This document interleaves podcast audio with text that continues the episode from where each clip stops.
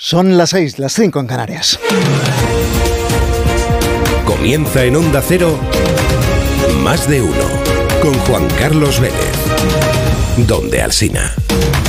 ¿Qué tal? ¿Cómo están? Buenos días. Es lunes 26 de febrero de 2024 y viene el día con tormentas y con lluvias prácticamente todo el país. A esta hora está lloviendo en prácticamente toda Andalucía, lo va a hacer a lo largo de la mañana también en Murcia, en el interior de la comunidad valenciana, en Baleares, amanece el día con tormentas en todo el Cantábrico, desde Coruña hasta San Sebastián, y no se van a quedar ahí porque durante la jornada se van a ir extendiendo hacia Navarra, hacia La Rioja, Aragón, Castellón, Madrid o las provincias de Burgos, de Cuenca, de Soria o de Toledo. Viene el día pasado por agua, bajan además las temperaturas en toda la península y baja la cota de nieve en zonas de montaña, así que prácticamente donde no llueva va a nevar, sobre todo y ojo a la acumulación de eh, nieve en los Pirineos, en la cordillera cantábrica, en los sistemas central e ibérico. Este programa se hace hoy desde las 7 de la mañana con Carlos Alsina desde la sede del diario La Razón para celebrar sus primeros 25 años de historia. 25 años de portadas, de noticias, de reportajes, un cuarto de siglo de un periódico. Es un manual de historia contemporánea pasado por el tamiz de una mesa de redacción y ese es luego algo que celebrar. Hoy debe comenzar el realojo, también lo celebrarán aquellas familias con más necesidad, con niños o con personas mayores, que residían en el edificio que se quemó el jueves en el barrio de Campanare, en Valencia. Se comprometió ayer la alcaldesa María José Catalá, Ayuntamiento y Gobierno Autonómico tienen previsto aprobar hoy además medidas especiales para atender a las familias más afectadas, a quienes por cierto el rey trasladó ayer su solidaridad durante la cena de bienvenida del Mobile de Barcelona. Los reyes irán hoy a Valencia después de inaugurar la Feria Mundial de Dispositivos Móviles. José Luis Ábalos sigue siendo a esta hora diputado en Cortes y presidente de la Comisión de Interior en el Congreso. La trama de corrupción y de mordidas en la compra de mascarillas que presuntamente dirigía su hombre de confianza, Coldo, ha puesto a Ábalos en el centro de todas las miradas. El Partido Socialista insiste en que con la corrupción hay que ser implacable, venga de donde venga, afecte a quien afecte, sea quien sea. Tolerancia cero. El Partido Popular atribuye a Ábalos un chantaje a Pedro Sánchez. Se ha cumplido este fin de semana, se han cumplido dos años de guerra en Ucrania. El presidente Zelensky dijo ayer que han muerto 31.000 soldados de su ejército e insiste en pedir ayuda a los aliados y muy singularmente a Estados Unidos. Hoy hay una conferencia en París sobre el apoyo a Ucrania a la que asisten varios jefes de Estado y de gobierno. 4 de 4 para Donald Trump. El expresidente ha arrasado a su única rival, Nikki Haley, en las primarias del Partido Republicano, también en Carolina del Sur, que es el estado de Haley, el estado en el que ella fue gobernadora. Dice que aún aguantará Haley, pero Trump acabará recibiendo la nominación casi casi por aclamación si esto sigue así. Y si me escucha usted desde Sevilla, eh, es muy probable que ninguno de estos temas sea el principal de los asuntos de conversación esta mañana con el café y con la tostada o en el paseo por el mercado. Ninguno de estos, sino lo de la Plaza de España. El ayuntamiento planteará a la Dirección General de Patrimonio del Estado cerrar la plaza y cobrar entrada a los turistas. Por menos se han armado follones de auténtico campeonato en Sevilla, así que va a haber debate para rato. Comienza el día y lo hace con estos sonidos. Si esto se hubiera producido yo siendo ministro, es evidente que tendría que haber dimitido y en el momento. Soy diputado y en el ejercicio de mis funciones de diputado no se ha producido nada que se pueda reprochar. Si el problema soy yo, no soy problema. Tolerancia cero ante la corrupción y ante los corruptos, sean quienes sean. Tolerancia cero. Ellos saben bien que Sánchez, ante una extorsión, siempre cede cedió con Puigdemont y está cediendo con Ábalos. El luto de toda Valencia es el luto de toda España. Y así lo queremos trasladar mañana por la tarde, la reina y yo, cuando compartamos allí con los valencianos su duelo y su dolor. Que pronto esos familiares pues, puedan comenzar una nueva fase de despedida y que podamos acompañarlos en esa fase, aunque durante toda esta etapa han estado asistidos por el equipo de psicólogos de la Cruz Roja y del Ayuntamiento de Valencia. 31.000 soldados ucranianos han muerto en esta guerra. Dirige Carlos Alsina. Dirección de sonido Fran Montes. Producción David Gabás. 6 y 4 minutos de la mañana, 5 y 4 en Canarias. Cuando el fuego arrasa un edificio como lo hizo en el barrio de Campanar, en Valencia, el jueves, lo que antes era un hogar o muchos hogares, pasa a ser una mole funeraria, un esqueleto de hierro y de hormigón que cruje como si se retorciera, como si lo retorcieran, y que parece dolerse cuando el viento lo atraviesa de costado a costado. Ayer se permitió a algunos de los vecinos volver a ese lugar que hasta el jueves era su hogar, era su casa y que ya no lo es, ya es esa mole, para que pudieran sacar algunos, por ejemplo, sus vehículos del garaje. El garaje no se ha visto directamente afectado por el fuego o muy afectado por el, por el incendio. Y para que algunos muy afortunados pudieran recuperar aquello de valor que guardaban, por ejemplo, dentro de sus cajas fuertes, que sí que se han podido rescatar algunas, o algunas pequeñas pertenencias que han podido identificar los bomberos mientras van revisando los pisos. Hoy es lunes y es el primer lunes de todos los demás. El primero en el que los niños tienen colegio, pero no tienen libros, ni tienen mochila, ni tienen lápices. O se los tendrán que prestar. Seguramente lo harán. Y será el primero de volver al trabajo para los adultos, pero no tienen americana, o no tienen corbata, o no tienen zapatos, o no tienen la tarjeta de acceso al trabajo, o las llaves de la moto o el bono de transporte del autobús, porque la mayoría no llevaba documentación cuando salía de casa, ni siquiera documentación, ni siquiera las pertenencias más básicas, ni el monedero, ni el DNI, ni el pasaporte, ni nada. El rey Felipe VI quiso trasladar ayer su solidaridad con los afectados por el incendio y su pésame por las 10 personas que perdieron allí la vida en el fuego. Tenga un recuerdo lleno de emoción para las víctimas, para los heridos, sus familias y seres queridos. El luto de toda Valencia es el luto de toda España. Y así lo queremos trasladar mañana por la tarde, la reina y yo, cuando compartamos allí con los valencianos su duelo y su dolor. Lo dijo anoche en la cena de bienvenida del Mobile en Barcelona y en efecto los reyes Felipe y Leticia se desplazarán esta tarde a Valencia después de la inauguración de la Feria Mundial de Dispositivos Móviles. El Ayuntamiento de Valencia y el Gobierno de la Comunidad Valenciana van a aprobar hoy medidas para atender a los afectados en el incendio. La alcaldesa María José Catalá explicó ayer en Antena 3 que hoy mismo van a empezar a dar soluciones habitacionales para aquellas familias afectadas que más lo necesitan. La verdad es que ya tengo una serie de viviendas que ya están acondicionadas. Por tanto, mañana, eh, empezando por las personas que tienen niños, por las familias con niños pequeños y las familias, eh, las personas más mayores, eh, empezaremos ya ese proceso. ¿no? Los bomberos siguen llevando a cabo las tareas de inspección de la estructura del edificio y de limpieza de los restos que puedan quedar del incendio, que quedan del incendio. Eh, descartan de momento encontrar más personas fallecidas en esta labor conjunta de búsqueda que hacen también con la policía científica. Eh, se estima que alrededor de un centenar de mascotas eh, han muerto en ese incendio.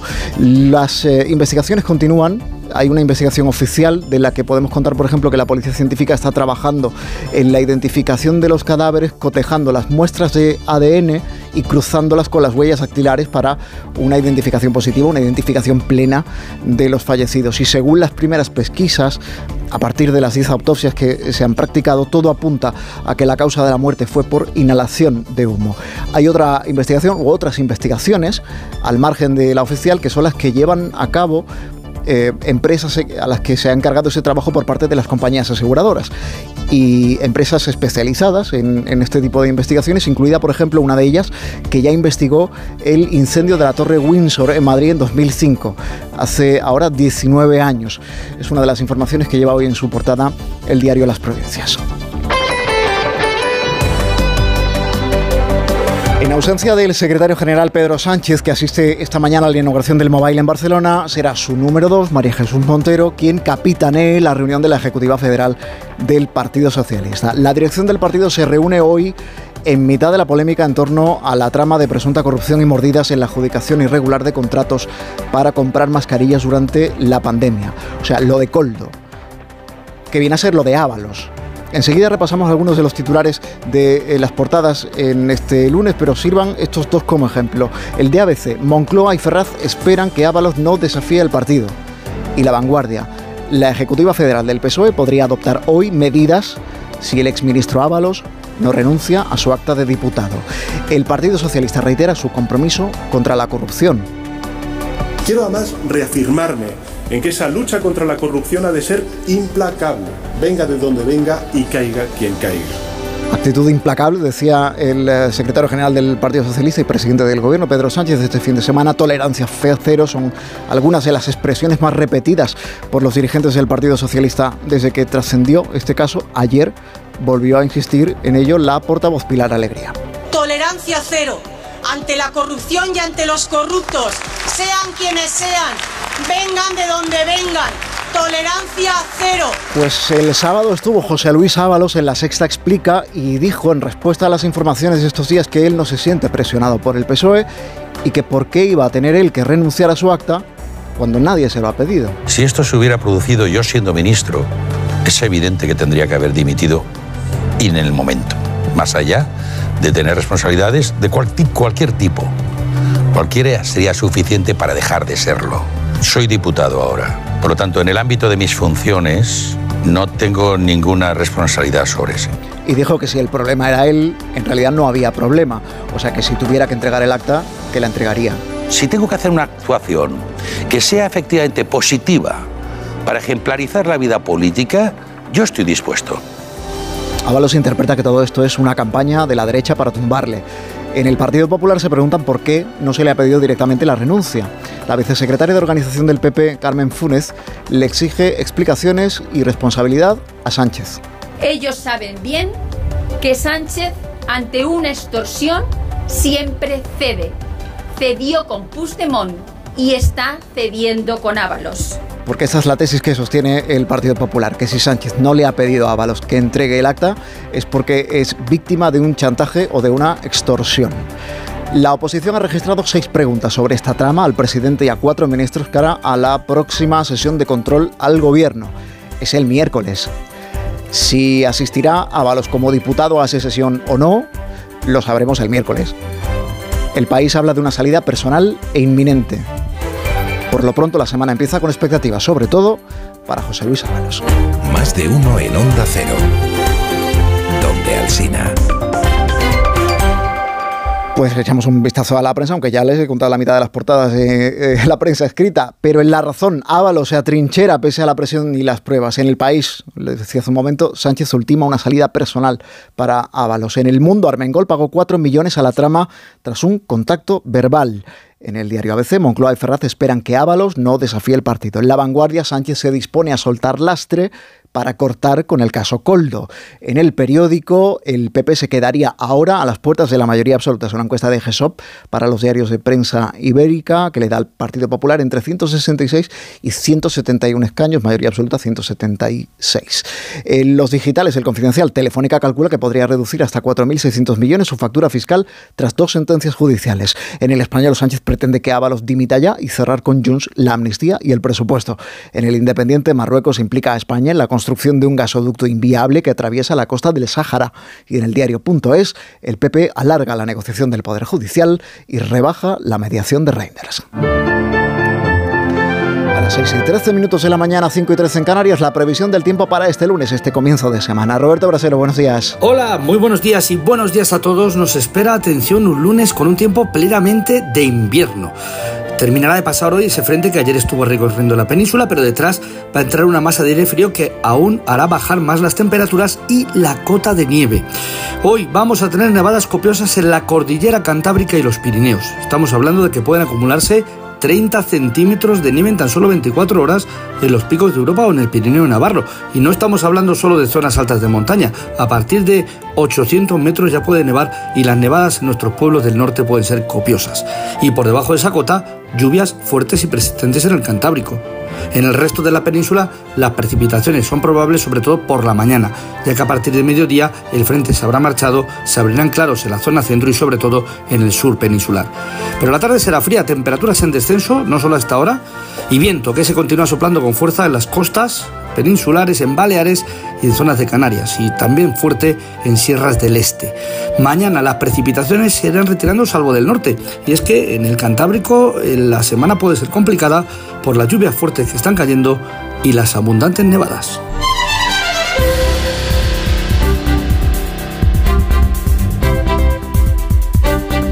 Este domingo se han cumplido 10 años de la muerte de Paco de Lucía, Francisco Sánchez Gómez, hijo de Lucía la Portuguesa, murió convertido en icono de la música el 25 de febrero de 2014. Su figura está siendo recordada estos días en Nueva York con un festival que celebra su legado. Uno de los eventos que recoge el programa reunió en el Instituto Cervantes a Pepe Habichuela, al niño Josele y a Carmen Linares, puro flamenco que pudo disfrutar nuestro corresponsal en Nueva York, Agustín Alcalá. Nueva York está repleto estos días de vallas en el City Center, en el Carnegie Hall y en el Instituto Cervantes para evitar que los ruidos de la Gran Manzana se cuelen en los recintos donde el flamenco es el rey. La capital del mundo vive un aluvión de interés y muchos chorros de afecto en recuerdo de Paco de Lucía, el inmortal algecireño, el irrepetible andaluz, gran homenajeado de este vigésimo tercer Festival Flamenco que se celebra estos días en la ciudad. Y el recital inaugural del martes de la semana pasada en el Carnegie Hall fue algo destemplado por las idas y venidas de tantos artistas por el escenario. El concierto de este fin de semana en el Instituto Cervantes, puro flamenco, con Pepe Habichuela y Niño Josele a la guitarra y la voz inigualable de Carmen Linares, demostró que no se necesitan grandes salas ni muchos artistas sobre el tablao para hacer del flamenco algo íntimo, cercano, perfecto. Carmen Linares se entregó con sus alegrías, soleás y bulerías como solo ella sabe, a vida o muerte, y el público se lo agradeció con gritos de maestra a la señora número uno que sigue siendo del cante.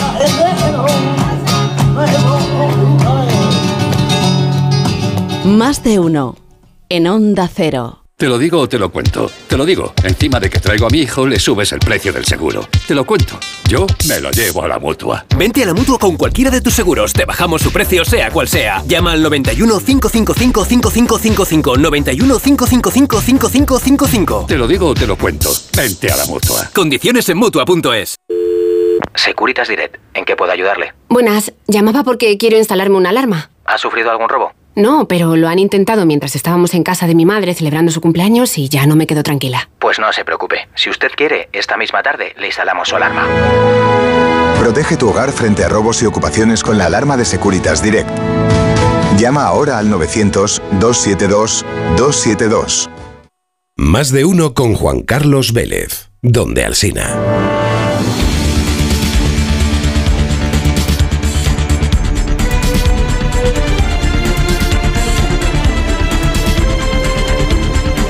десятки тысяч на Decenas de miles de civiles han muerto en los territorios ocupados. Sabemos que son decenas de miles, pero no sé cuántos de ellos murieron, cuántos fueron asesinados, cuántos fueron torturados, cuántos fueron deportados. Sabes que hay ciertas listas, pero no sabemos a cuántos de nuestros civiles han matado. Simplemente no lo sabemos. El presidente de Ucrania, Volodymyr Zelensky, hacía balance ayer de los dos años de invasión rusa en su país. El gobierno de Kiev estima un número indeterminado de civiles muertos y heridos, aunque apunta que en el caso de los soldados ucranianos son al menos 31.000 los caídos en combate. Un dato que hasta ahora Ucrania había evitado dar y que la inteligencia estadounidense estima en al menos el doble. María Gómez Prieto. Washington apunta a cerca de 70.000 los soldados ucranianos muertos, aunque también calcula que Rusia habría perdido un 87% de las tropas terrestres que tenían activo antes de la invasión. En un acto en Kiev al que asistió también la presidenta de la Comisión Europea, Ursula von der Leyen, el jefe de gobierno de Canadá, Justin Trudeau, la de Italia, Giorgia Meloni, allí el presidente ucraniano insistió en la importancia de la ayuda internacional, especialmente la de Estados Unidos, para evitar la muerte de millones de personas. Corresponsal en Moscú, Xavi Colás. Volodymyr Zelensky avisa de que su país necesita la ayuda de Estados Unidos en el plazo de un mes y advierte de que Rusia prepara una nueva ofensiva para este verano. El presidente ucraniano cifra en 31.000 los soldados muertos y admite que Ucrania se encuentra en su momento más difícil, aunque también ha dado cifras de soldados rusos muertos en esta guerra. En torno a 180.000 rusos han perdido la vida invadiendo Ucrania.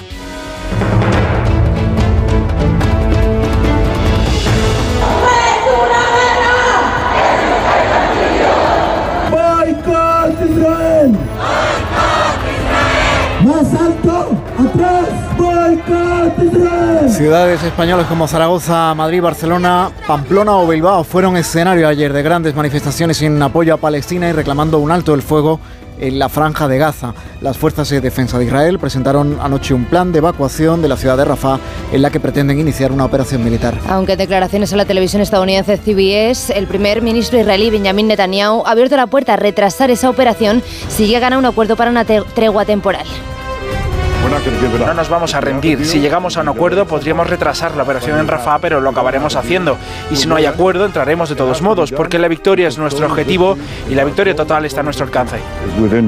Israel pide, por tanto, evacuar ahora a la población del lugar donde les dijeron al que tenían que trasladarse cuando iniciaron la operación en la franja y donde se refugia hacinada el 75% de la población gazatí. España, que ha reiterado su rechazo a esta operación, tendrá la oportunidad hoy de pronunciarse en el Tribunal Internacional de Justicia. Allí finalizan las audiencias sobre las posibles vulneraciones del derecho internacional cometidas históricamente por Israel en territorios palestinos a petición de la ONU. Corresponsal en Bruselas, Jacobo de Regoyos, buenos días. Muy buenos días. Esta es la primera vez que se le pide a la Corte que emita una opinión consultiva sobre un tema que ha sido objeto durante años de debates y resoluciones en Naciones Unidas. En las audiencias solicitadas por la Asamblea General de la ONU se ha hablado de décadas de acciones israelíes en los territorios ocupados, pero es la guerra de Gaza lo que hace más actual este veredicto. La opinión no es vinculante, tiene sin duda autoridad moral y peso legal, pero Israel ya ha rechazado su validez. Legalmente hablando, este procedimiento es paralelo al que se sigue en la misma Corte por genocidio.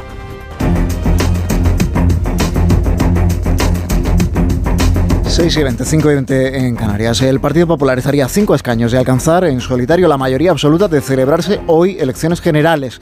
Así lo indica la encuesta de GESOP para el grupo Prensa Ibérica, que muestra a un PP al alza, a costa de un Partido Socialista que se desinfla y un Vox que se desploma. El partido de Santiago Bascal es el que más pierde en esta encuesta, quedándose en el peor de los casos como cuarta fuerza con 18 escaños. Sus votos serían necesarios, no obstante, para investir a Feijó, que coloca al PP en una horquilla de entre 166 y 171 escaños. En parte por la gran transferencia de voto. Tres de cada diez personas que votaron a Vox el 23 de julio cogerían hoy la papeleta del Partido Popular, que también se quedaría con uno de cada diez electores socialistas. El PSOE perdería hasta 13 asientos, quedándose entre 108 y 113 diputados y no podría gobernar ni siquiera con el apoyo de todos los socios. Sumar, aunque estaría por encima de Vox, conservaría menos del 60% de sus votantes, mientras que Esquerra Republicana y Junts se mantienen igualados. Más de uno.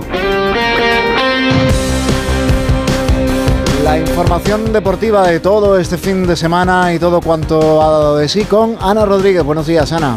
¿Qué tal? Buenos días. Victoria del Real Madrid ante el Sevilla que permite al conjunto blanco seguir líder con 8 puntos de ventaja sobre el Barcelona 1-0. Ganó el equipo de Ancelotti gracias a un gol de Modric a 10 minutos del final. El jugador croata que salió en la segunda parte hablaba de ese gen del Real Madrid en los finales de partido que seguimos hasta final, que, que, nunca nos rendimos, hemos mostrado muchas veces que jugamos hasta final y esto es gente Real Madrid y hay que, hay que seguir así. Aunque nos gustaría arreglarlo antes, pero bueno, a veces toca así y, y es un sabor más, más dulce, seguro. Y es que el futuro de Modric, ¿qué hará el croata la próxima temporada, teniendo en cuenta que ha perdido peso, que ha perdido importancia como jugador del Real Madrid? Fue la pregunta que predominaba anoche en el Bernabéu. Ancelotti hablaba así sobre el tema. Está en la mano de Luca lo que, lo que tiene que hacer, lo que quiere hacer. Eh, tenemos solo que esperar su decisión. No, no le puedo dar consejo porque es muy inteligente, muy serio, muy profesional. Él sabe perfectamente lo que tiene que hacer. Por cierto, vuelta al Bernabéu de Sergio Ramos con la camiseta del Sevilla, un Ramos que se llevó una gran ovación del que fuese su público. En el resto de la jornada, victoria del Betis 3-1 ante el Athletic Club de Bilbao en un partido en el que fue expulsado Nico Williams tras aplaudir una decisión del árbitro y un partido en el que la Linier Guadalupe Porra chocó con un cámara de televisión, se golpeó la cabeza, perdió el conocimiento unos instantes y tuvieron que llevarla al hospital para suturar la herida. Y dos empates, el empate a uno entre Las Palmas y Osasuna y el empate a dos entre el Cádiz y el Celta gracias a un gol de Machís para el Cádiz en la última jugada del partido. El propio Cádiz junto con el Granada y el Almería en puestos de descenso. Hoy se cierra la jornada a las 9 con el partido entre el Girona, ahora tercero, y el Rayo Vallecano. Y en baloncesto, segunda derrota de España en partido de clasificación para el Eurobasket 58-53 ante Bélgica. Y vamos de ronda a repasar algunos de los asuntos más destacados este lunes con algunas de las cabeceras regionales de Onda Cero, empezando por Andalucía. Onda Cero Sevilla, marcha con. Fechada para hoy lunes la vista judicial para editar la entrada o no en prisión provisional del capitán, el teniente y el sargento a cargo de las maniobras en Cerro Muriano que acabaron con dos militares fallecidos el pasado 21 de diciembre. Todo en base a lo dispuesto en el artículo 505 de la Ley de Enjuiciamiento Criminal. Extremadura, Rafael Salguero. La Junta de Extremadura va a poner en marcha el programa programa 55 más, un programa pionero en la comunidad que busca impulsar el consumo, el ocio y el turismo y ofrecer a quienes tienen más de dicha edad multitud de destinos de viajes a la península, las islas o internacionales a precios muy competitivos. Madrid, Pachilinaza. Por quinto año consecutivo, la capital reconocida con la distinción Ciudad Arbórea del Mundo de Naciones Unidas por cumplir con los estándares de gestión forestal urbana y por la promoción y conservación de los espacios verdes. Vamos a Baleares, 11 Mallorca, Patricia Segura. Las pernoctaciones hoteleras en Baleares han caído un 5% en enero en los 113 hoteles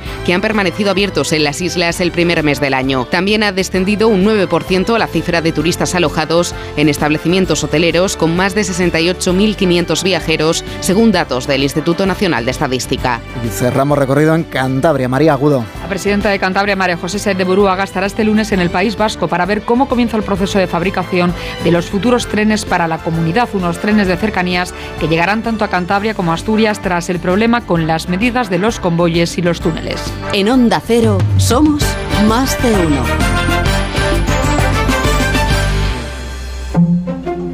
Redifusión brevísima del más de uno que usted quizá no escuchó. ¿Y cómo ha llegado a desarrollar esta condición de sibarita de la comida? Tenemos que, que, recogerle y, y crear la biberón. Entonces, ¿qué pasa? Asoció que en la cocina era donde se le preparaba su comida, ¿no? Ay, qué bueno. Pues ha desarrollado la, la habilidad de, de, con los cuernos abrir las puertas. Tenéis unas puertas muy grandes, ¿no? Muy anchas para que entre el toro de 300 No. kilos. Entre los admiradores de los Álvarez Quintero, como vemos, pues estaba Guillermo Fernández Vara. ¿Y alguno de vosotros? Eh, no. El documental tiene un, para mí tiene un problema que es, tiene una especie de obsesión con por qué los hermanos Quintero no han pasado a la, a la posteridad. Y primero dicen muchas veces que la comedia no, no trasciende. Y creo que en España es un país donde es especialmente incierto. O sea, todo español se reconoce en las comedias de, de Berlanga. Y lo que tienen los hermanos Álvarez Quintero es que realmente captan el espíritu de su, de su época, se convierten en unas personas famosísimas y atraen a muchísima gente al teatro. Voy a hacerles promoción. De ¿A hecho, quién no. vas a hacer promoción? Al programa de volei. O como si necesitara promoción. No, bueno, la verdad es que promociono, les he robado la cinta. Le voy a poner un adelanto que ellos no quieren poner. Hostias, pero esto... Pues mira, esto es nuestro acceso secreto a la granja que tenemos para mantener al jefe. Mira, y ese es Daniel Ramírez, el nuevo, que todos los días ordeña una vaca para que el señorito pueda tomarse su café con leche. Más de uno. En Onda Cero.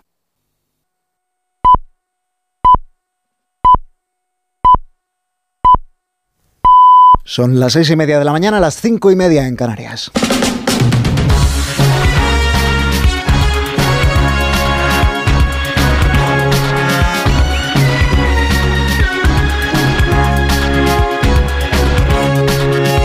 Comienza el día en Onda Cero. Es lunes 26 de febrero de 2024. Hoy amanece en Castellón a las 7 y 39 minutos. En Granada a las 8 menos 10, en Santander a las 8 en punto, en Badajoz a las 8 y 5 minutos de la mañana. El viento va a seguir soplando con fuerza y va a dejar hoy avisos repartidos por todo el país. Va a ser además un día de precipitaciones que irán acompañadas de tormentas en todo el extremo norte o en Baleares. Además vamos a ver nevar a partir de los 600 metros en zonas montañosas del norte y a partir de los 800 en los Pirineos. En Canarias la lluvia será más débil, los termómetros bajan desde primera hora y en el momento de más calor solo superaremos los 15 grados en Andalucía y en toda la costa mediterránea.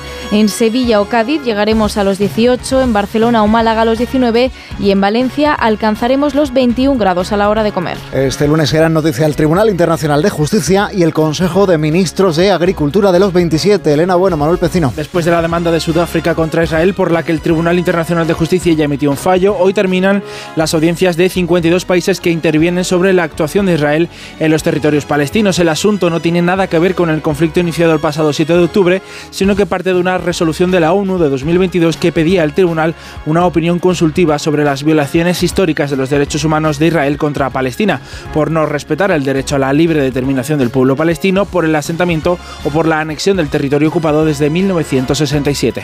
Y hoy el ministro de Agricultura, Luis Planas, viaja a Bruselas para reunirse allí con sus homólogos de toda la Unión Europea. El encuentro de los 27 coincide con la oleada de protestas de los agricultores en gran parte del bloque comunitario. Planas asegura que quiere llevar al Consejo las reivindicaciones del campo, como la simplificación de la PAC o la flexibilidad en medidas comunitarias en relación al barbecho y que va a proponer que los productos de terceros países cumplan con los mismos estándares, controles y reglamentos para poder entrar en la Unión Europea, las llamadas cláusulas espejo.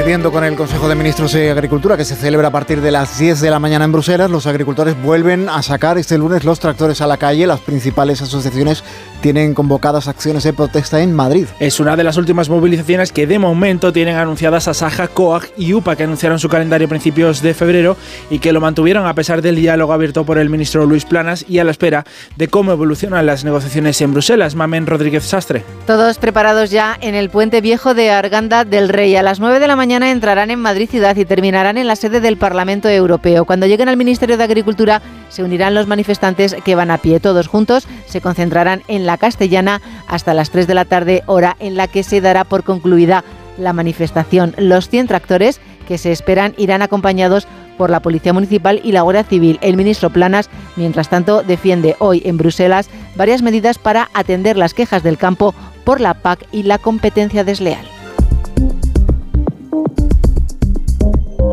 Tenga un recuerdo lleno de emoción para las víctimas, para los heridos, sus familias y seres queridos. El luto de toda Valencia es el luto de toda España. Y así lo queremos trasladar mañana por la tarde, la reina y yo, cuando compartamos allí con los valencianos su duelo y su dolor. El rey Felipe se acordó ayer de las familias afectadas por el incendio en el edificio del barrio de Campanar, en Valencia, familias a las que va a visitar junto a la reina esta tarde. El ayuntamiento está trabajando ya junto con algunos voluntarios para poder realojar cuanto antes a los que el pasado jueves lo perdieron todo en ese incendio. En un edificio nuevo de propiedad municipal a dos kilómetros de sus casas que cuenta con 131 viviendas que irá entregando a esos vecinos priorizando a las familias con hijos. Mientras tanto, la Oficina de Atención a los Afectados sigue recibiendo y ha registrado en torno a 150 solicitudes para acceder a las ayudas que ha puesto en marcha la Generalitat y el Consistorio. Onda Cero Valencia, Ramón Pérez. Ayudas municipales que recibirán hoy luz verde y que se sumarán a las ayudas autonómicas ya anunciadas. María José Catalá, alcaldesa. Nos hemos coordinado con la Generalitat de forma que las personas afectadas no tienen que ir de administración en administración y a través de este punto pueden acoger las ayudas de la Generalitat, también las nuestras, todo lo que estamos estableciendo desde las distintas administraciones. También para hoy lunes está previsto que las autoridades visiten el edificio en el que van a ser realojados vecinos y vecinas y en el que todo está casi listo. Se está amoblando, ya están todos los electrodomésticos puestos, luz y agua dados, todo en marcha y faltaría en este momento pues simplemente mesas y sillas que se están montando por parte de empresas valencianas. Viviendas para las que tendrán prioridad las familias con menores o con miembros con alguna necesidad especial, ha dicho Catalá.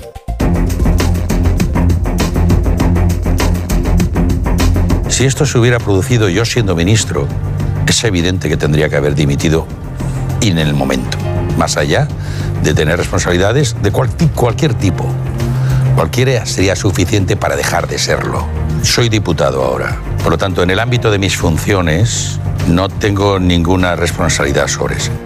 José Luis Ábalos niega que tenga que renunciar a su acta de diputado en el Congreso por el caso Coldo, por las comisiones que se llevó su asesor en la compra de mascarillas. Negaba además en la sexta que vaya a ser un problema para su partido porque él, alega, no está siendo investigado. Y se reconoce sorprendido por el hecho de que el PP pida explicaciones o presione para que abandone su escaño teniendo a sus espaldas, dice, hechos peores. Durante este fin de semana el PSOE ha intentado mostrarse implacable con cualquier caso de corrupción. Pero de momento no le han pedido públicamente a Ábalos que renuncie a su acta. Sánchez, desde la Internacional Socialista, reafirmaba el compromiso de colaboración con la justicia, caiga quien caiga.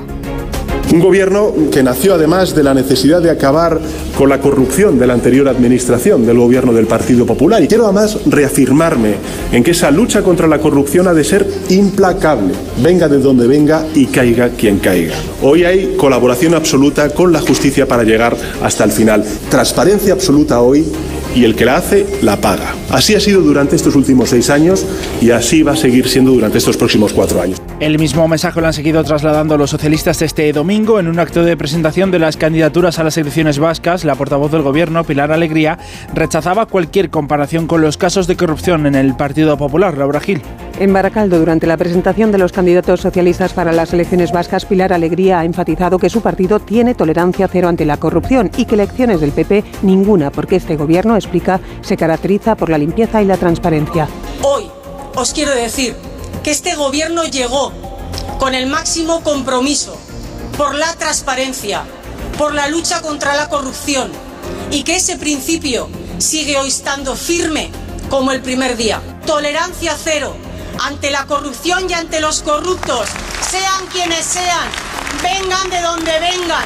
La portavoz del Ejecutivo remarca que en su partido nunca van a destruir a martillazos ordenadores ni a generar tramas de espionaje y acusa a la derecha de construir una tormenta para que el ruido y las mentiras impidan que se conozca el proyecto socialista.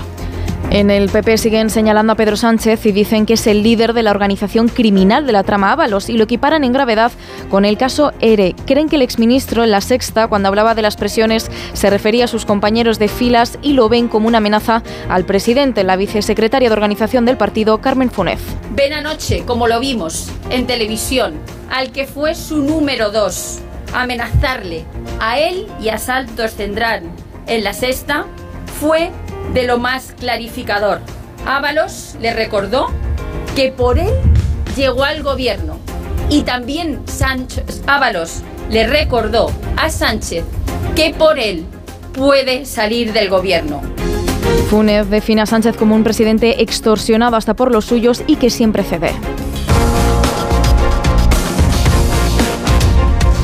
Me gustaría anunciarles que vamos a trabajar en estrecha colaboración público-privada con el Barcelona Supercomputing Center y la Red Española de Supercomputación, junto con la Academia Española de la Lengua y con la Asociación de Academias de la Lengua Española, en la construcción de un gran modelo fundacional de lenguaje de inteligencia artificial entrenado específicamente en español y, por supuesto, en las lenguas cooficiales, en código abierto y transparente. En Barcelona arranca hoy una nueva edición del Congreso Mundial de Dispositivos Móviles, el Mobile, que estará centrada en la inteligencia artificial. Por eso aprovechó ayer Sánchez para anunciar la creación de un modelo de lenguaje para que esta tecnología se desarrolle en castellano y en las lenguas cooficiales. La cita reúne desde hoy a 2.400 expositores. Onda Cero Barcelona, Ricardo Gómez. En esta decimoctava edición que el Mobile celebrará en Barcelona, espera recibir unos 95.000 visitantes, una cifra prácticamente de récord, aunque se mantiene por debajo de los resultados previos a la pandemia. Durante el Congreso se presentará el primer coche volador, que muy probablemente robará el protagonismo a las novedades que plantea la inteligencia artificial en ámbitos como la salud o la educación.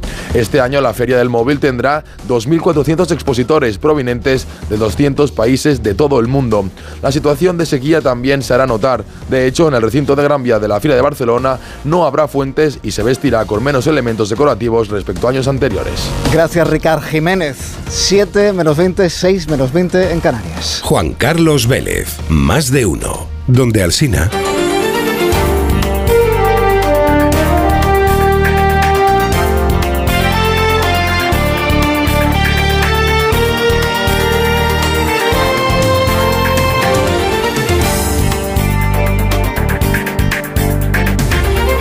Hay más noticias en este lunes 26 de febrero. Investigan como posible delito de odio el asesinato de un joven vallisoletano en Burgos. La víctima de 32 años estaba celebrando una despedida de soltero cuando recibió un fortísimo puñetazo que le causó la muerte prácticamente al momento. El agresor, que ya ha sido detenido, está ligado a grupos ultras del Burgos Club de Fútbol y la policía investiga si conocía de antes a la víctima, aunque según cuenta el portavoz de la familia al diario Tribuna, no hubo ninguna disputa. Lo último que dijo el joven antes de recibir el puñetazo fue soy de Valladolid. Izquierda Unida propone crear un censo conjunto de militantes en Sumar para que todos voten en sus procesos internos. La coalición debate las líneas generales de su organización cara a la Asamblea Fundacional que se celebrará el 23 de marzo. Sumar ha propuesto que el coordinador general del partido, puesto que ocupa Yolanda Díaz, sea elegido por un grupo reducido y no mediante primarias de ese grupo. El 70% de los miembros los elegiría Sumar y el 30% el resto de partidos. Izquierda Unida se opone a las cuotas y defiende que la militancia tenga un voto directo en los procesos internos. El gobierno vasco ha recurrido la ley de vivienda ante el Tribunal Constitucional. Al considerar que vulnera competencias autonómicas, el Ejecutivo vasco anunció el recurso en julio, pero se dio un plazo de negociación con el Gobierno central. Este plazo terminó ayer sin acuerdo, asegura el Gobierno de Íñigo Urcullu, que se han visto abocados a presentar el recurso porque el Ministerio ha rechazado toda posibilidad de pacto. La policía ha detenido a la madre de un bebé que ha aparecido muerto en Zaragoza. El pequeño de ocho meses y su madre llevaban desaparecidos desde el viernes. Fue el padre del bebé quien presentó la denuncia, alertando además de que algo malo les podría haber pasado porque su pareja padece depresión, según el Heraldo. Ayer la policía encontró el cuerpo sin vida del niño escondido entre bancos y árboles de un parque. La madre ha sido detenida y hoy está previsto que se realice la autopsia al pequeño. El Ministerio de Sanidad se ha propuesto acabar con las guardias médicas de 24 horas esta legislatura. La ministra Mónica García avanza que están trabajando en la reforma del Estatuto Marco para mejorar las condiciones laborales de los sanitarios y una de las prioridades es revisar estas guardias que ella considera anacrónicas.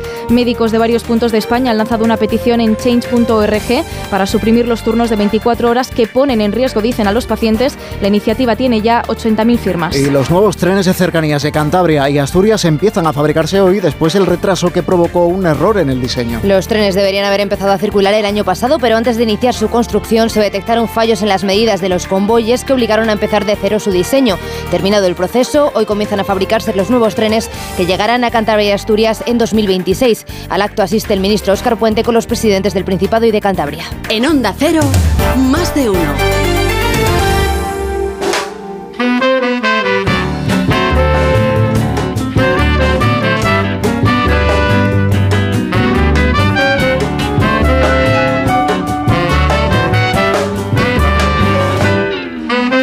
Momento de echar la vista atrás, de mirar por el retrovisor. Elena, bueno, buenos días. Buenos días, Vélez, porque hoy hace 26 inviernos que pasó las adjudicaciones que yo he hecho han sido con respetuoso uh, respeto para la redundancia, la legalidad eh, que está establecida en la ley de contratos de, del Estado. Es decir, no he cometido ninguna ilegalidad ni ninguna irregularidad. El 26 de febrero de 1998, la Audiencia Provincial de Madrid condenó a Luis Roldán a 28 años de cárcel.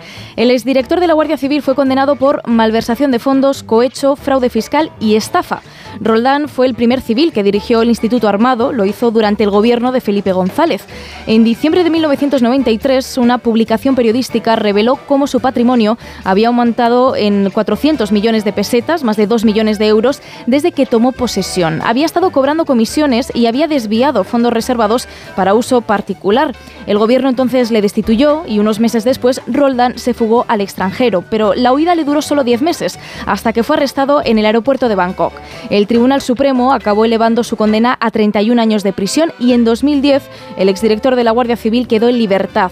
Luis Roldán murió en 2022 en su Zaragoza natal, llevándose a la tumba su secreto mejor guardado. Hoy sigue sin saberse dónde está buena parte del dinero que se llevó, más de 10 millones de euros.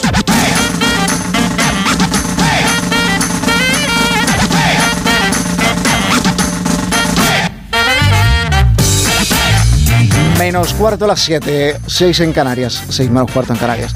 Tiempo de repasar la historia de una canción, como cada mañana, con Sara Iturbide. Buenos días, Sara. Buenos días, Vélez. Hoy te traigo un tema muy, muy reciente. Se ha publicado hace apenas unos días, se llama 313 y es de Residente con la colaboración de Silvia Pérez Cruz. Quiero que tu pecho sea mi cama, tus brazos y tus piernas sean mis ramas, la playa que se respalda con el pelo de tu sola con la arena de tu espalda y los rumbos Fue vocalista de Calle 13, René Pérez explicó en redes sociales que esta canción es un homenaje a su amiga, la violinista Valentina Gasparini, cuya muerte en verano de 2022 le dejó muy afectado y le inspiró para la canción de hoy. Explicó que desde que falleció le empezaron a salir el número 313 en todas partes, en las habitaciones de hotel, en el teléfono, en los relojes, en el microondas, en las direcciones, hasta en la última conversación que tuvo con ella, cuyo último mensaje le había enviado a las 3 y 13. Acabó interpretando que ese número estaba conectado con su amiga, que ya no estaba en este mundo. Solo de requinto como el sol descubre a las mañanas por instinto para darle la vuelta al planeta con las estrellas cometas, soltar los frenos de la bicicleta mientras el cielo se agrieta con su paleta de colores violetas, coger la ola completa con todo lo que venga, abrir la boca y que la nieve se derrita en mi lengua y fui lo que seré y lo que soy. Aunque no quiera, los ayeres son de hoy. Fui lo que me faltó decir. Soy de los lugares que todavía quiero ir. Porque cada segundo es profeta de lo que el horizonte prometa. Mejor que el tiempo nos persiga. Contigo hago lo que el momento diga y no quiero que se acabe. Eres tanto que no cabes. Cuando siento las tardes acercarse, Ojalá y que los finales olvidaran terminarse. Y no quiero que se acabe. Y no quiero que se acabe. Eres tanto que no cabes. Y no quiero que se acabe. Más de uno.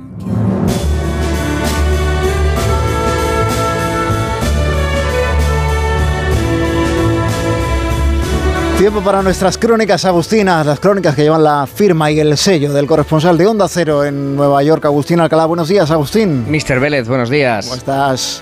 Si la amenaza de despido para aquellos empleados que no quieren volver a la oficina no funciona, eh, allí es mejor convencerles ¿no? de que regresen a trabajar a, al despacho con olores, por ejemplo, que ayuden a relajarse, cambiar el, el humor y que contribuyan a la vuelta al trabajo, ¿no? Me parece una idea maravillosa. Oficinas olorosas, relajantes, con perfumes que mejoran el ánimo, el humor, reducen el estrés y fortalecen el trabajo en equipo. Porque estar en una oficina, estudio, despacho, que huele a lavanda o a flores es un plus. Copiando el modelo de algunos refinados y carísimos hoteles que huelen bien nada más atravesar sus puertas o de las panaderías y pastelerías que colocan el horno estratégicamente al lado de la caja para que huela pan y bambas de nata, hay edificios en Manhattan que han introducido esta nueva arma secreta, el olor que entra por los conductos del aire acondicionado en el verano y la calefacción en invierno. Ya no son suficientes las oficinas con luz natural, grandes ventanales o con un sonido relajante. Hay que hacer todo lo posible porque la nariz está también, esté también contenta y cuando los empleados y los clientes detectan un olor a jazmín, a pino o a flores, se trabaja mejor y todos se sienten más relajados y animados a quedarse. Es una buena forma también de ocultar los olores corporales y esa manía que tienen algunos de no ducharse. Hay ciertos límites, eso sí, porque pasarse de olores o combinar algunos puede reducir los efectos indeseados, distracciones, sueño, el creer que se está en un spa o quedarse en la oficina como si fuera tu casa y eso no es lo que se busca con esta con este aromaterapia laboral. En lo que dura un par de anuncios o tres voy a poner voy a buscar una barra de pan o algo así porque me ha entrado muchísima hambre después de eso. Agustín, muchas gracias. Que huela bien, lo, lo, lo importante es que huela bien. Cuídate, un abrazo. Más de uno. En Onda Cero. Madre mía, qué golpe. Parece que tu coche se pelea con una columna. Con el seguro de coche de línea directa, no solo te ahorras una pasta, sino que además puedes escoger el taller que quieras aquí o en Chipiona. Y si eliges taller colaborador, también tienes coche de sustitución garantizado y servicio de recogida y entrega. Cámbiate ahora y te bajamos el precio de tu seguro de coche, sí o sí. Ven directo a lineadirecta.com o llama al 917-700-700. El valor de ser directo. Consulta condiciones. Soy de legalitas porque cuando no sé qué hacer, me dan soluciones. Como cuando pagaba IBI de más por una valoración catastral incorrecta y me ayudaron a recuperar 4.000 euros. O cuando me explicaron cómo contratar a la persona que cuida a mis padres.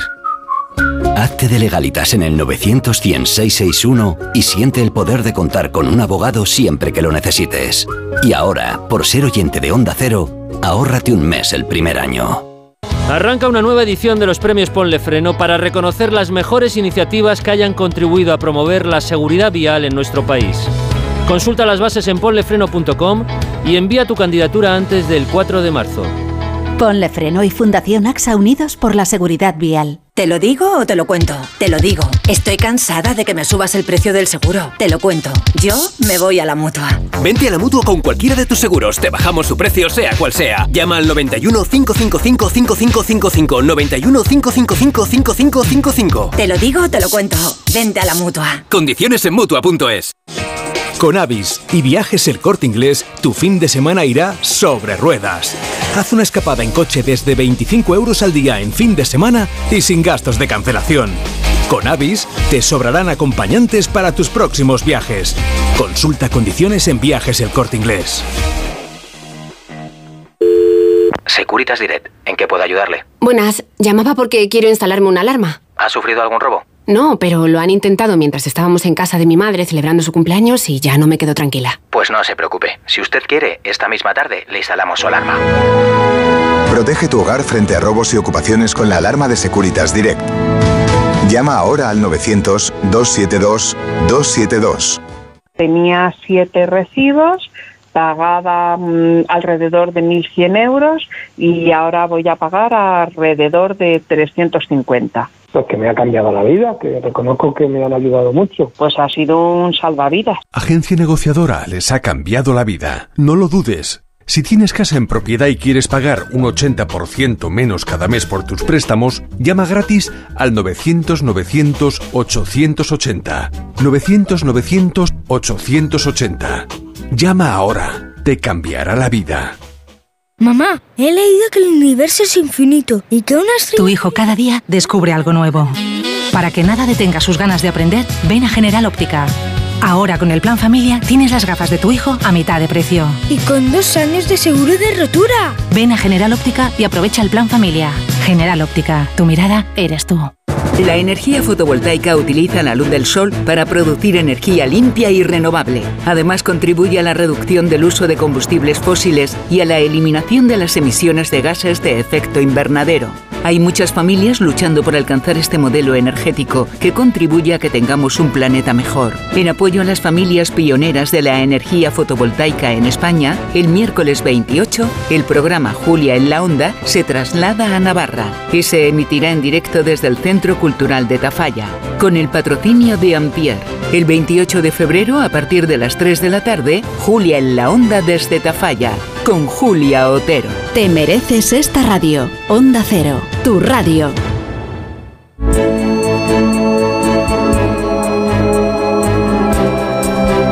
Vamos al kiosco, Elena, y repasamos algunos titulares, ¿te parece, de la prensa regional?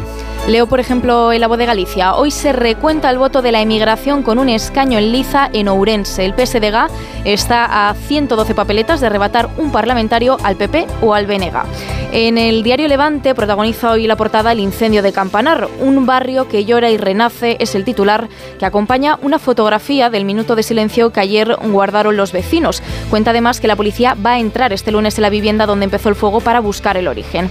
La opinión de Murcia destaca la ley del mar menor que presentará Vox prohíbe las grandes fotovoltaicas. El borrador solo permite instalar las destinadas al autoconsumo, deroga además restricciones a agricultores y ganaderos y reduce la cuantía de las sanciones. En León, la nueva crónica recoge Pedro Muñoz ingresa en prisión para cumplir con su condena por maltrato. El exconcejal de, Ponferra, de Ponferrada ingresó ayer en el centro penitenciario y termino con la provincia de Las Palmas que titula Agresión a las dunas por decenas de concursantes en busca de un tesoro se presentaron ayer en Maspalomas y empezaron a acabar en busca de supuestamente mil euros y entradas para un concierto y ahora el Cabildo lo investiga como un posible delito medioambiental. Gracias, Elena. Cada día más o menos hasta ahora les contamos esa otra noticia que no interesa a nadie. David Gabas, buenos días. Buenos días. Hoy nos vamos hasta Burkina Faso, donde al menos 15 personas han muerto y otras dos han resultado heridas tras el ataque a una iglesia del noreste del país, cerca de la frontera con Mali.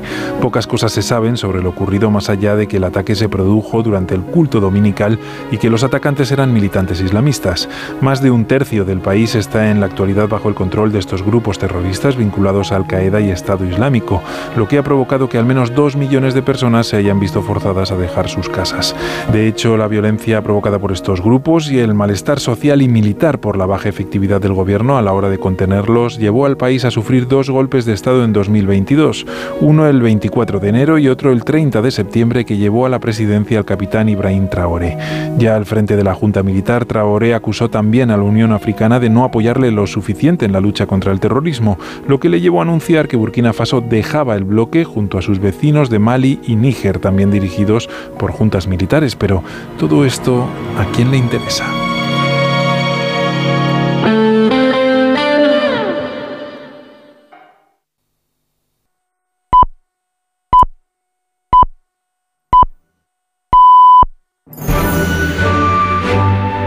De uno en Onda Cero.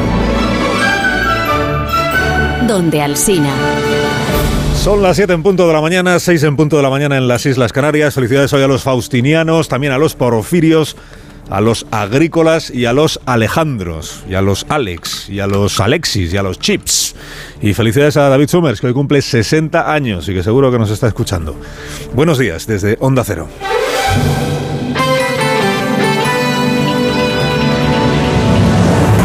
Dirección de sonido, Fran Montes. Producción, María Jesús Moreno y David Gabás.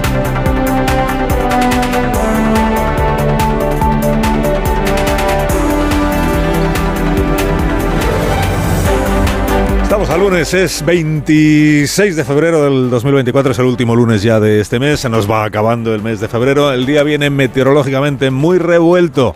Tenemos aviso naranja por viento y por lluvia en el Cantábrico, aviso amarillo en casi todas las demás regiones, posibilidad de nieve esta mañana en Asturias, en la provincia de León y también en la Sierra de Madrid. En las primeras horas del día se anuncian tormentas en medio país y caen las temperaturas. Estamos iniciando la mañana con 5 grados en Sangüesa, tenemos 9 en Ciudad Real, 13 grados en Ayamonte.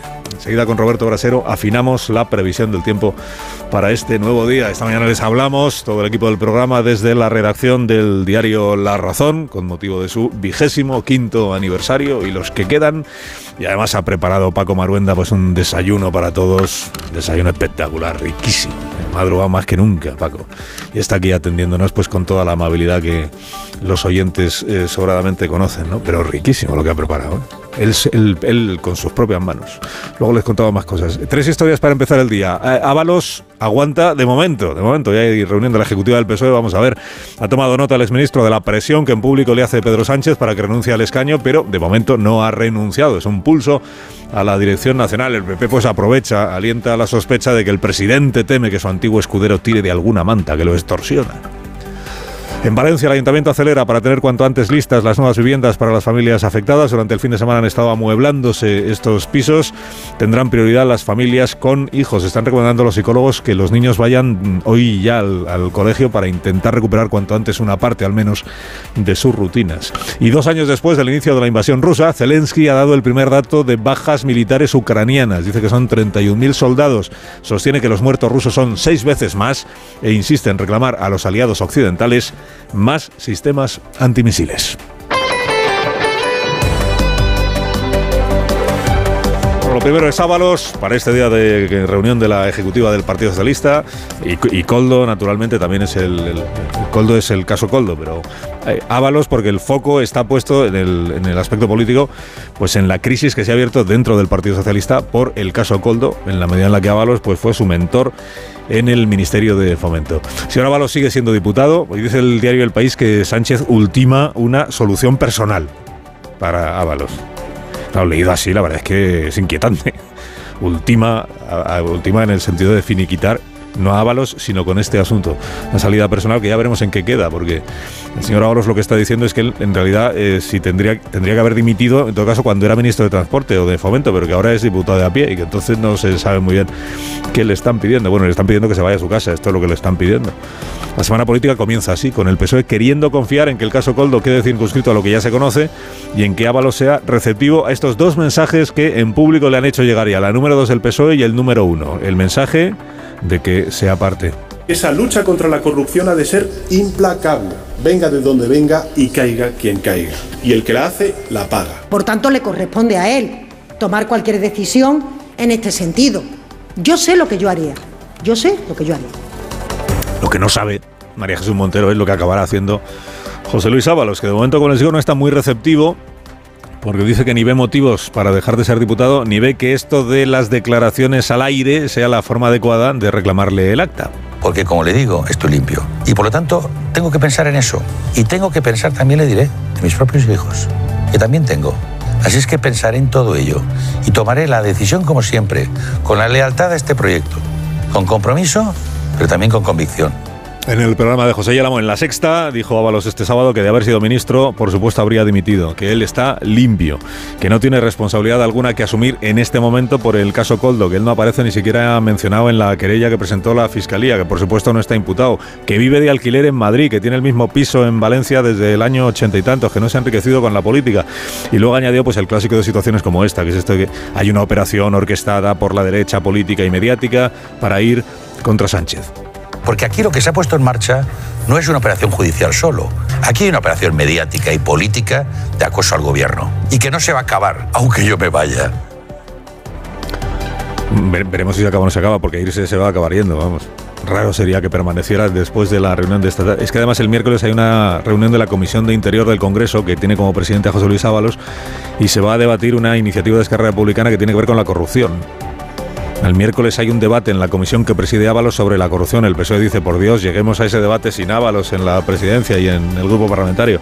Bueno, lo veremos. Que la oposición está aprovechando el caso, pues claro, sería la primera vez que la oposición no aprovechara un caso de corrupción que salpica a un ministerio para señalar como responsable último a quien está al frente del gobierno. ¿no? En esto el PSOE pues también tiene experiencia, en su día lo hizo con los gobiernos del Partido Popular es el ABC de nuestra vida política. Carmen Funes del Partido Popular interpreta que Ábalos está extorsionando a Pedro Sánchez ahí en nada. Señor Sánchez, sin rodeos, sin tapujos, ¿por qué no le pide públicamente el acta de diputado al señor Ábalos? Un presidente extorsionado, ahora también por Ábalos. Para el PP, por cierto, otro de los extorsionadores de Pedro Sánchez es un señor con barba con el que anoche compartió cena el presidente en Barcelona. Se llama Pere Aragonés preside la Generalitat de Cataluña y ayer departió amigablemente con el rey don Felipe en la recepción a los participantes en la feria del mobile de este año. Bueno, hizo lo de siempre Pere Aragonés. Departió amigablemente con el rey puertas adentro, pero no estaba esperándole en la, en la puerta cuando llegó el monarca, ¿no? En, este gesto, que sigue siendo un gesto muy descortés, se ha quedado ya solo Pere Aragonés porque Ada Colau ya no está. Ada Colau, que también lo hacía, ya no es alcaldesa de Barcelona. El nuevo alcalde de Barcelona, bueno, nuevo, se llama Colboin, es del, del PSC, es alcalde por la gracia del PP y está encantado de recibir al rey don Felipe donde sea. La guerra de Ucrania ha entrado en su tercer año. Por primera vez Zelensky, el presidente ucraniano, ayer concretó las bajas que, según la versión de su gobierno, han sufrido en sus filas. Dice que son 31.000 soldados. 31.000 ucranianos, lo que nos duele mucho, pero no puedo decir cuántos heridos tenemos, porque Rusia sabrá cuántas personas han abandonado el campo de batalla. Simplemente no puedo decirlo. Quiere dar más pistas. El presidente de Ucrania dice que no quiere ayudar a la planificación del ejército ruso, que tampoco revela sus pérdidas, sus bajas militares. Dice que secreto de Estado, aunque sostiene que el número de bajas de los rusos, sostiene Zelensky, multiplica por seis el número de muertos entre los militares ucranianos. Todos estos datos los ofreció ayer en una comparecencia de prensa con motivo del segundo aniversario ya de la guerra de Ucrania, de la invasión de Rusia, la invasión rusa de Ucrania. Lo que no pudo concretar o no quiso concretar es el número de civiles muertos durante todo este tiempo. Dice que solo podrá hacerlo una vez que termine la guerra o el conflicto, pero que desde luego son decenas de miles. Decenas de miles de civiles han muerto en los territorios ocupados. Sabemos que son decenas de miles, pero no sé cuántos de ellos murieron, cuántos fueron asesinados, cuántos fueron torturados, cuántos fueron deportados. Sabes que hay ciertas listas, pero no sabemos a cuántos de nuestros civiles han matado. Simplemente no lo sabemos. Ucrania, en su momento más difícil, según el presidente Zelensky, que insiste en llamar a los aliados occidentales a que no dejen de proporcionar armamento y a que envíen nuevos sistemas de misiles anti-Patriot, porque sostiene que los rusos pretenden lanzar una nueva ofensiva eh, el mes que viene, a partir del mes de marzo. Sirvió también esta rueda de prensa ayer para eh, lanzar un reproche, por tanto, a los aliados occidentales. El nuevo ministro de Defensa ucraniano denunció que no solo está llegando a tiempo, que solo está llegando a tiempo la mitad de las entregas de armamento que tienen prometida los diferentes gobiernos. Dado que la situación es siempre dinámica, en este momento el compromiso no constituye entrega. El 50% de los compromisos no se entregan a tiempo. Básicamente, con cualquier compromiso que no llegue a tiempo, perderemos personas, perderemos territorios. Los líderes occidentales tienen previsto reunirse este lunes en París. Hay una conferencia que está auspiciada por el presidente Macron, Pedro Sánchez, el, primer ministro, el canciller alemán, el señor Scholz. Se verán con el objetivo de dejar claro a Rusia que eh, Europa no se rinde con Ucrania, que Europa reafirma su compromiso con Ucrania y el compromiso incluye enviar a Kiev todo el material prometido. Este mensaje, que sería el más potente, es posible que salga también de esta reunión del día de hoy. El luto de toda Valencia es el luto de toda España.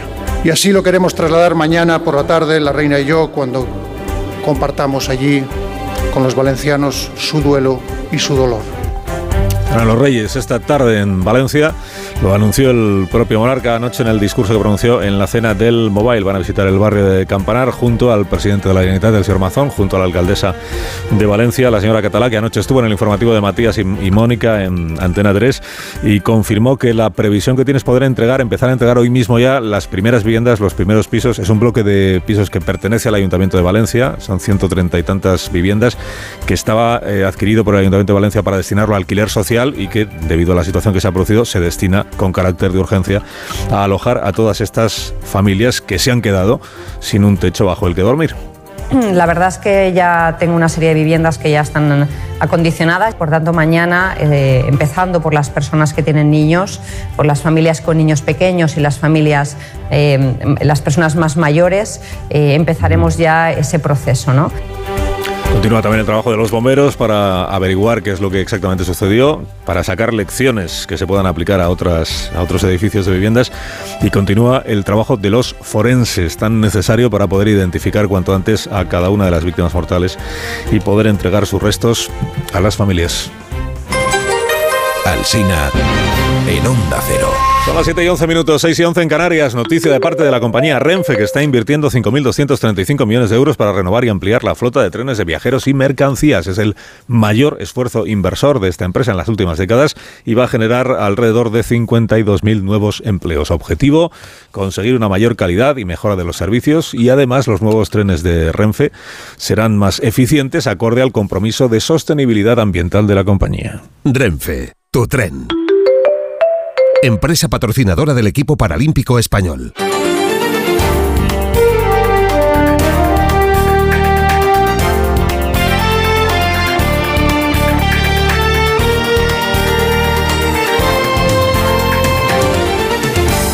Otras noticias de esta mañana de lunes. El presidente del gobierno anuncia el desarrollo de un modelo de lenguaje de inteligencia artificial en castellano y en las lenguas cooficiales. Tendrá un código abierto y transparente y con la intención de incorporar a los países iberoamericanos. Se trata de una colaboración público-privada con entidades que Sánchez ha dicho que va a reforzar con el objetivo de que España tenga un papel relevante a nivel europeo e internacional en el desarrollo de la inteligencia artificial.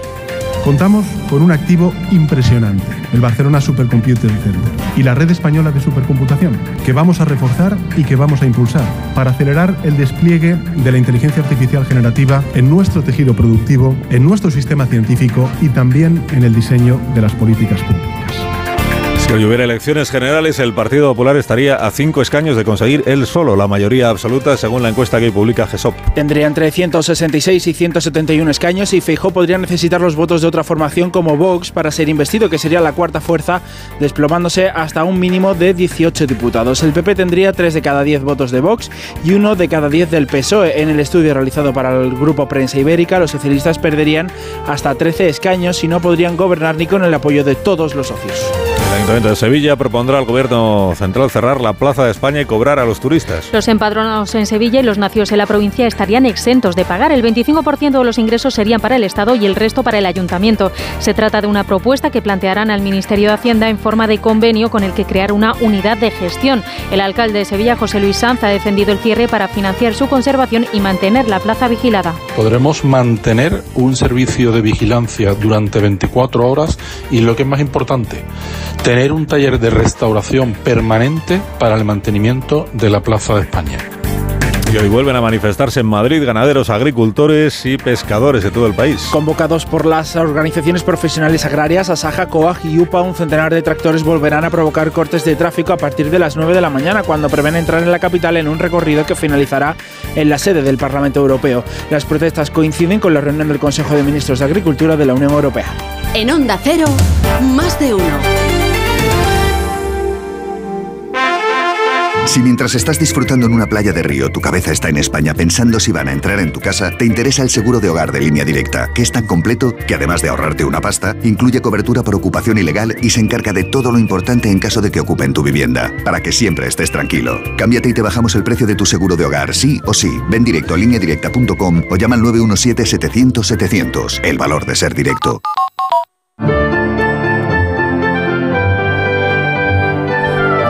7 y cuarto, 6 y cuarto en Canarias, la previsión del tiempo para este día con Roberto Brasero. Roberto, buenos días. Hola Carlos, muy buenos días y buenos días a todos en esta semana que empieza con tiempo invernal. Hoy, lunes de pleno invierno con precipitaciones muy repartidas que en el centro y sur de la península ya a partir de este mediodía y por la tarde irán a menos y se abrirán claros, pero en la mitad norte y sobre todo en el extremo norte van a continuar. Hoy y mañana, persistentes las lluvias de las costas del Cantábrico con temporal costero y copiosas las nevadas en el interior de Asturias, Cantabria, País Vasco, norte de Castilla y León área de los Pirineos.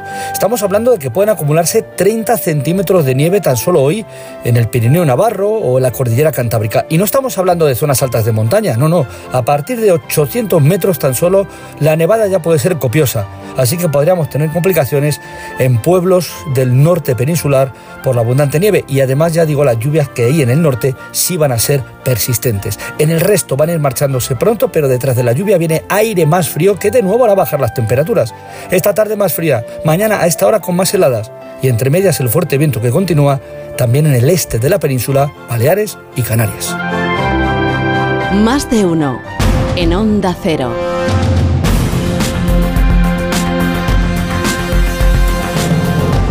Ministros de Agricultura de la Unión Europea se reúnen también hoy para intentar dar solución a las peticiones que han sacado a la calle agricultores y ganaderos de varios países. El ministro español Planas llega con la intención de trasladar también allí las reivindicaciones del campo español. Corresponsal europeo Jacobo de Regoyos, buenos días. Buenos días. En concreto, el ministro va a pedir que se reduzca la burocracia de la PAC, simplificando especialmente las solicitudes de ayudas y flexibilizando las exigencias respecto al barbecho y el laboreo. También se va a solicitar debatir una demanda clásica de los agricultores que reclaman que los productos importados de fuera de la Unión Europea estén sujetos a las mismas exigencias y controles y reglamentos que los que se produzcan dentro de la Unión.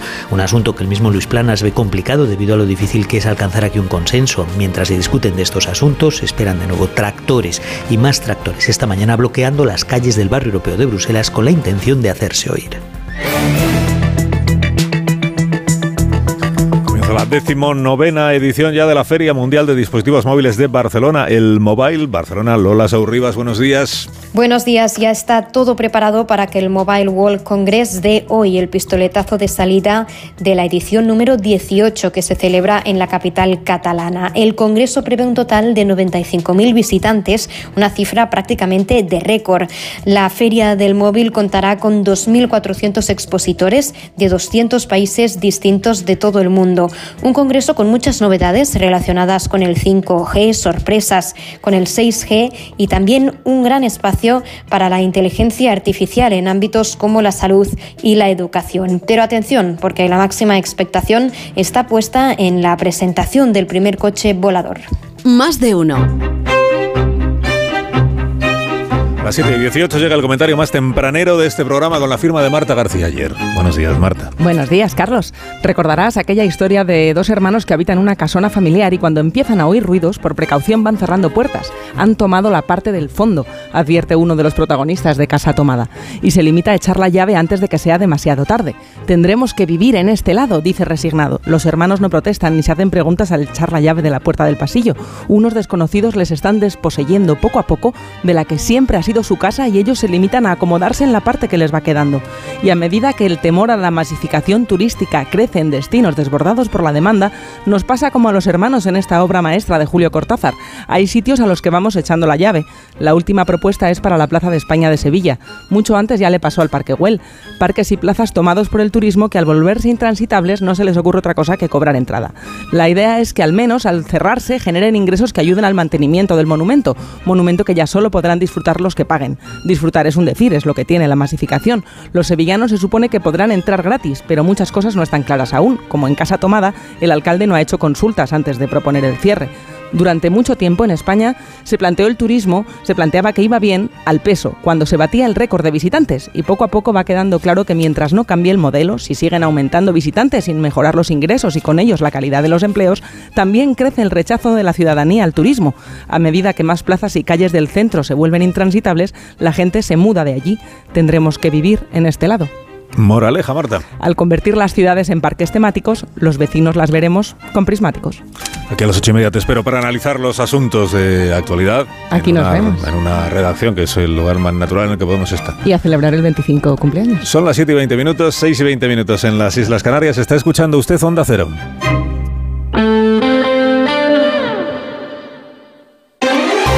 Más de uno.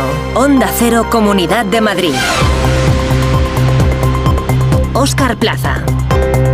Buenos días, un centenar de tractores y miles de agricultores de toda España, convocados por las organizaciones agrarias Asaja, COAG y UPA, van a recorrer hoy lunes el centro de Madrid.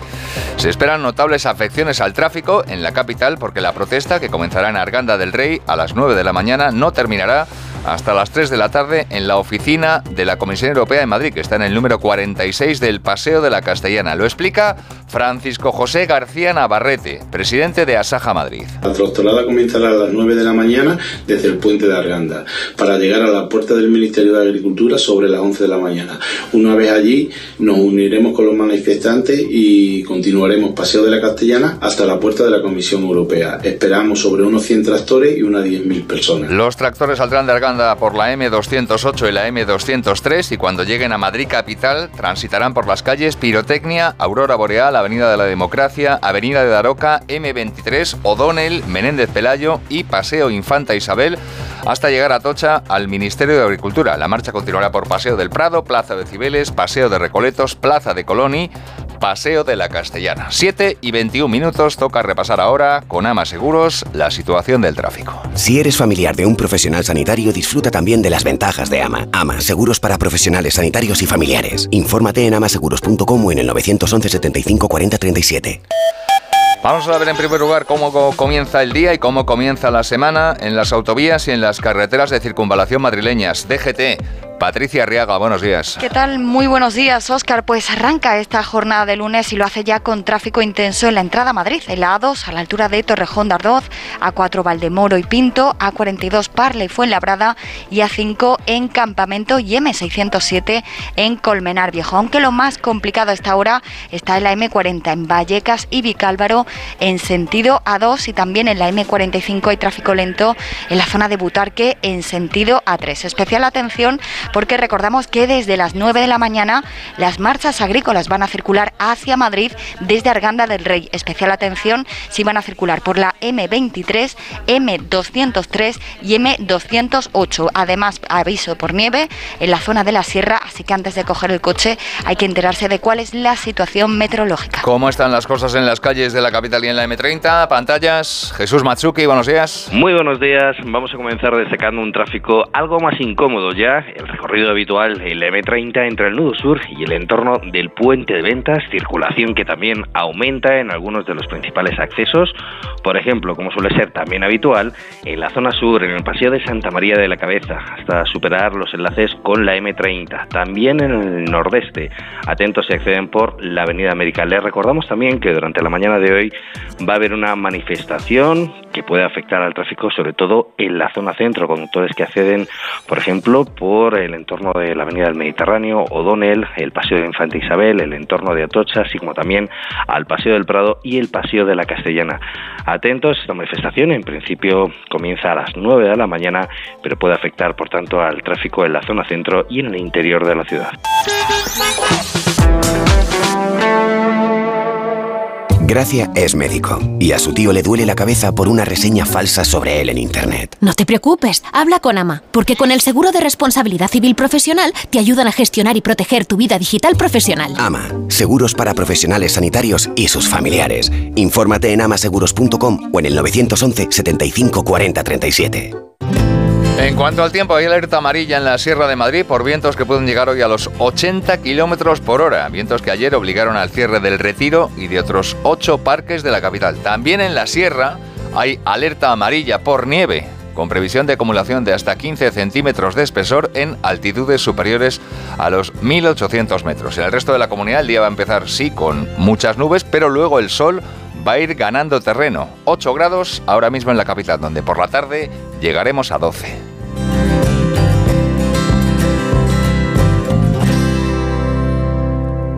Takai Motor, el mayor concesionario Kia de Europa, patrocina los deportes. Un gol de Luka Modric le dio anoche tres puntos fundamentales al Real Madrid. Ana Rodríguez, buenos días. Hola, ¿qué tal? Buenos días. Nueva victoria del Real Madrid en el Bernabéu, 1-0 ante el Sevilla gracias a un golazo de Modric a 10 minutos del final. Un triunfo que sirve al Real Madrid para mantener los 8 puntos de ventaja sobre el Barcelona, que ahora es segundo, y 9 sobre el Girona, que juega esta noche, cierra la jornada a las 9 de la noche recibiendo al Rayo Vallecano en el segundo partido de Íñigo Pérez dirigiendo al conjunto vallecano. El Atlético de Madrid queda cuarto a 13 puntos ya del Real Madrid, pero con 3 de ventaja sobre el Atlético Club de Bilbao en la lucha por los puestos de Champions. En segunda división, empate a uno en casa del Alcorcón ante el Tenerife, un Alcorcón que sigue en descenso a un punto de la salvación. ¿Qué es mejor que un Kia seminuevo? Un Kia seminuevo certificado con disponibilidad de etiquetas cero y eco. Aprovechen los días Kia seminuevos certificados del 22 al 26 de febrero con descuentos especiales. Financiando con Kia Finance a través del Banco CTLM. Ven a Takai Motor, concesionario oficial Kia en Fuenlabrada, Móstoles y Alcorcón o visítanos en takaymotor.com. Son las 7 y 25. El entorno cambia cada vez más rápido y unido al vertiginoso avance del mundo digital, hacen que el sector de la seguridad sea uno de los más dinámicos. Ante esta realidad, vuelve la cita bienal por excelencia de la industria de la seguridad a IFEMA Madrid. Del 27 de febrero al 1 de marzo, SICUR presenta las últimas novedades y aborda las tendencias en security, seguridad laboral y seguridad contra incendios y emergencias. Entra en ifema.es y consigue tu pase profesional. ¿Este año te has propuesto recuperar el pelo perdido?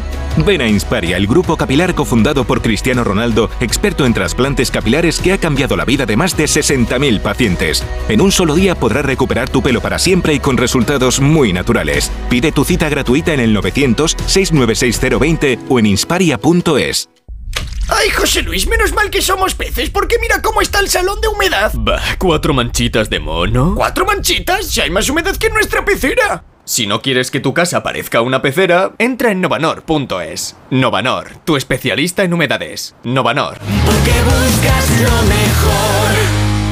La presidenta regional Isabel Díaz Ayuso, que a las nueve y media va a ser, por cierto, entrevistada en espejo público de Antena 3, va a presidir este mediodía el acto en el que se van a dar a conocer los candidatos a los premios Laureus de este año. Los premios Pachi Linaza a los mejores deportistas del mundo. En torno a mediodía empezarán a conocerse qué destacados deportistas, los más prestigiosos del mundo, compiten en cada una de las categorías. Madrid acoge esta gala y la de entrega por primera vez será la quinta en España después de las ediciones de 2006 y 2007 en Barcelona y las también consecutivas del 21 y 22 en Sevilla. El acto de hoy estará presidido por Díaz Ayuso y Martínez Almeida. Asistirán como embajadores los exfutbolistas Figo, Del Piero y Gulit. Y ya el 22 de abril será el ayuntamiento de la capital el que acoja la ceremonia de entrega en el Palacio de Cibeles, en la Galería de Cristal. La Fundación Laureus elige Madrid este 2024 por asegura ser una ciudad impregnada de grandeza deportiva, referente en tenis, golf, atletismo, ciclismo y por incorporarse al circo de la Fórmula 1 y albergar próximamente las finales mundiales de rugby. Todos aquellos que ya conducen el número uno se sienten únicos, especiales. Y ahora, para que más gente pueda sentir esa increíble sensación, Hyundai pone a tu disposición el Tucson con unas condiciones inmejorables. No esperes más y disfruta ya de la increíble sensación de conducir el número uno en ventas. Hace años que no me hablo con mis hermanos y necesito vender el piso que heredamos. Si no se habla con alguno de sus familiares, hable con Division Home. Le compramos la parte del inmueble que le corresponde en herencia. Consúltenos gratuitamente en el 91 737 9057, 91 737 9057 o en divisionhome.es. Division Home, la solución a sus problemas de herencia. En la ganadería Organic producimos la mejor carne del mundo. Hacemos cría ecológica de las razas Angus y Wayu, 100% sostenible. Nuestra carne es deliciosa y saludable, extremadamente tierna y jugosa. Va del campo a tu casa, sin intermediarios, a un precio justo. Si pruebas Organic, solo comerás Organic. Nosotros te la llevamos gratis a tu casa. Haz tu pedido en el 910-2010, 910-2010 o carneorganic.com. Organic, la mejor carne del mundo. Smartick no solo es un método de matemáticas, también tenemos lectura, programación, pensamiento crítico y ajedrez. Smartick, la solución para tus hijos. Smartick, 15 minutos y listo. Entra en smartick.com y pruébalo gratis. Esto es Onda Cero, siguen en más de uno, siguen con Carlos Alsina.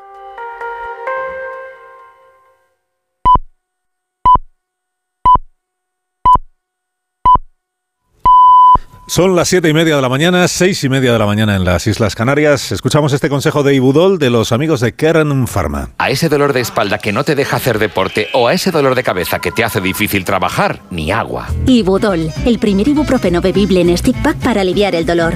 También Ibudol en comprimidos. Adultos y niños a partir de 12 años. Al dolor, Ibudol. Tenía que ser de Kern Pharma. Lea las instrucciones de este medicamento y consulte al farmacéutico.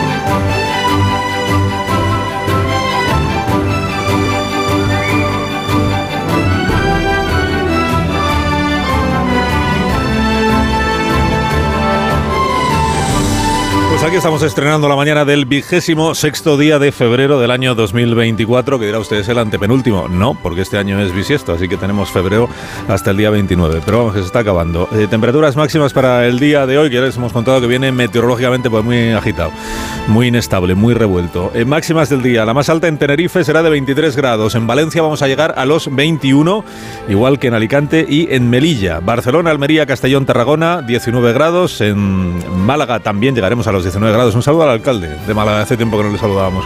En Palma y en, desde el viernes en concreto. En Palma y en Zaragoza, 16 de máxima para hoy. Pontevedra, Logroño, Ourense llegaremos a los 14. En Coruña y en Granada también 14. En Madrid.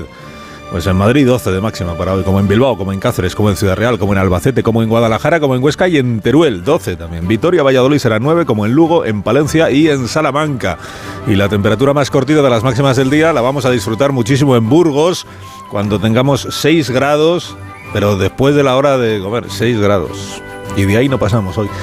En Burgos, de la mano de CaixaBank, les recuerdo en medio minuto pues cuáles son los asuntos con los que estamos iniciando esta semana. Eh, eh, hay una nueva tractorada a partir de las 9 de la mañana en la ciudad de Madrid, convocatoria que esta vez respaldan las tres grandes asociaciones agrarias, que son la Saja, la COAG y la UPA, para protestar frente al Ministerio de Agricultura. Está convirtiendo ya en una, en una costumbre los tractores en la glorieta de Atocha y también frente a la sede de la Comisión Europea en Madrid, porque hoy hay un Consejo de Ministros de Agricultura, una reunión de los ministros de los 27 en Bruselas y allí se encuentra el ministro Luis Planas.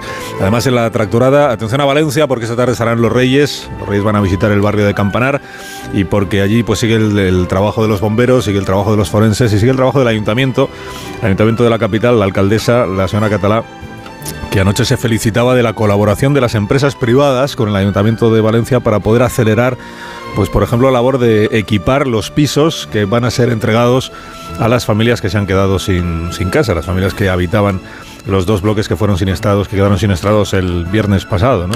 Son pisos que el, el, es un bloque de viviendas que el ayuntamiento tenía comprado para de, destinarlo al alquiler eh, social, pero que estaba sin amueblar y sin electrodomésticos. Y todo eso se está haciendo, se ha hecho sobre todo durante el fin de semana, con la colaboración de las empresas que han proporcionado todo ese material. Y por eso la alcaldesa se felicitaba de ello.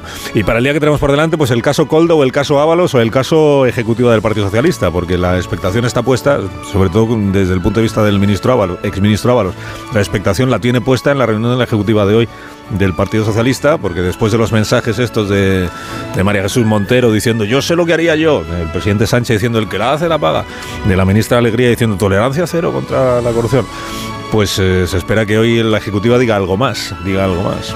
Porque Ábalos lo que dijo el sábado en el diario El País en una entrevista es, a mí las cosas se me dicen clarito. O sea, si quieren que me vaya a mi casa, que me lo digan clarito. Y luego él ya verá si se va o no se va.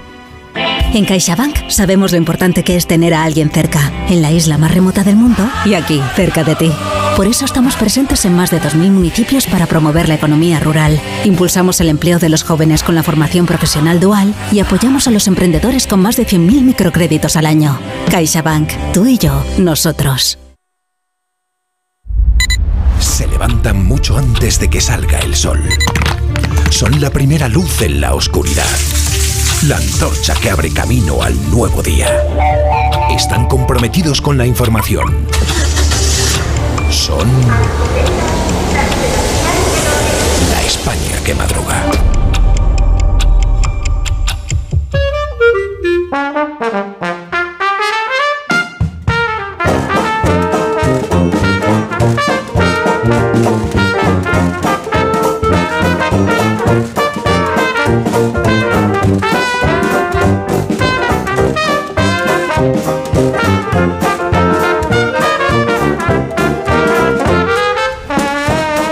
Aquí está la España que madruga el lunes con el profesor Rodríguez Brown. Buenos días, Carlos. Buenos días, a pesar del gobierno. ¿Cómo le fue el fin de semana, profesor? Pues muy bien, porque he terminado de ver la serie Ozark, que es inquietante, porque en un paisaje paradisíaco la gente o es mala o es tonta.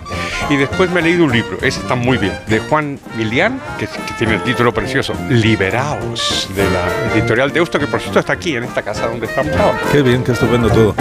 Daniel Ramírez García, el nuevo, buenos días. Querido patrón, salvo el profesor y tú, todos llevamos cuello vuelto esta mañana, supongo que para ocultar las marcas del amor. Sí, porque creéis que es moderno. Eh, Rosa Belmonte, buenos días. Buenos días, yo lo llevo porque soy partidaria de Nora Ephron. Ahí está. Y, de, y no soy partidaria de los cuellos arrugados. Ahí, ahí. Feliz José Casillas, buenos días. ¿Qué tal? Buenos días, Carlos. Como me gustó verte ayer, revisar el bar, ir al bar a ver los, los vídeos desde el pasado. Estuvo muy bien. Pero que no fui por voluntad propia a ver los vídeos, me los ponía Jordi. Te llamaban, te Ah, llamaban. pero fue lindo, fue Ya lindo. mira, pues miro. Fue lindo. Amón Rubén, buenos días. Cuello alto con esta temperatura y en moto es una obligación. Ahí está. Muy bien. Pues ahora que ya sabemos un poco más de vosotros, eh, hacemos un, un alto. Un en el minuto. Minuto. Y enseguida analizamos Minuto. las cosas del día de hoy. Ya voy, ya voy. Donde Alsina.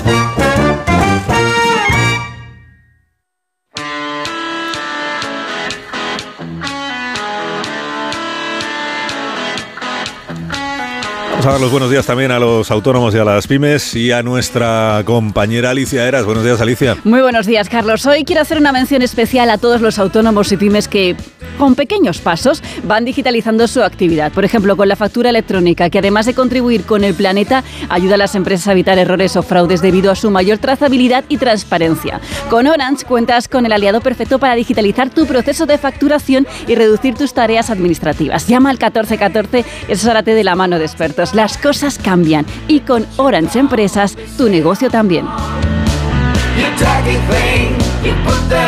Más de uno. En Onda Cero.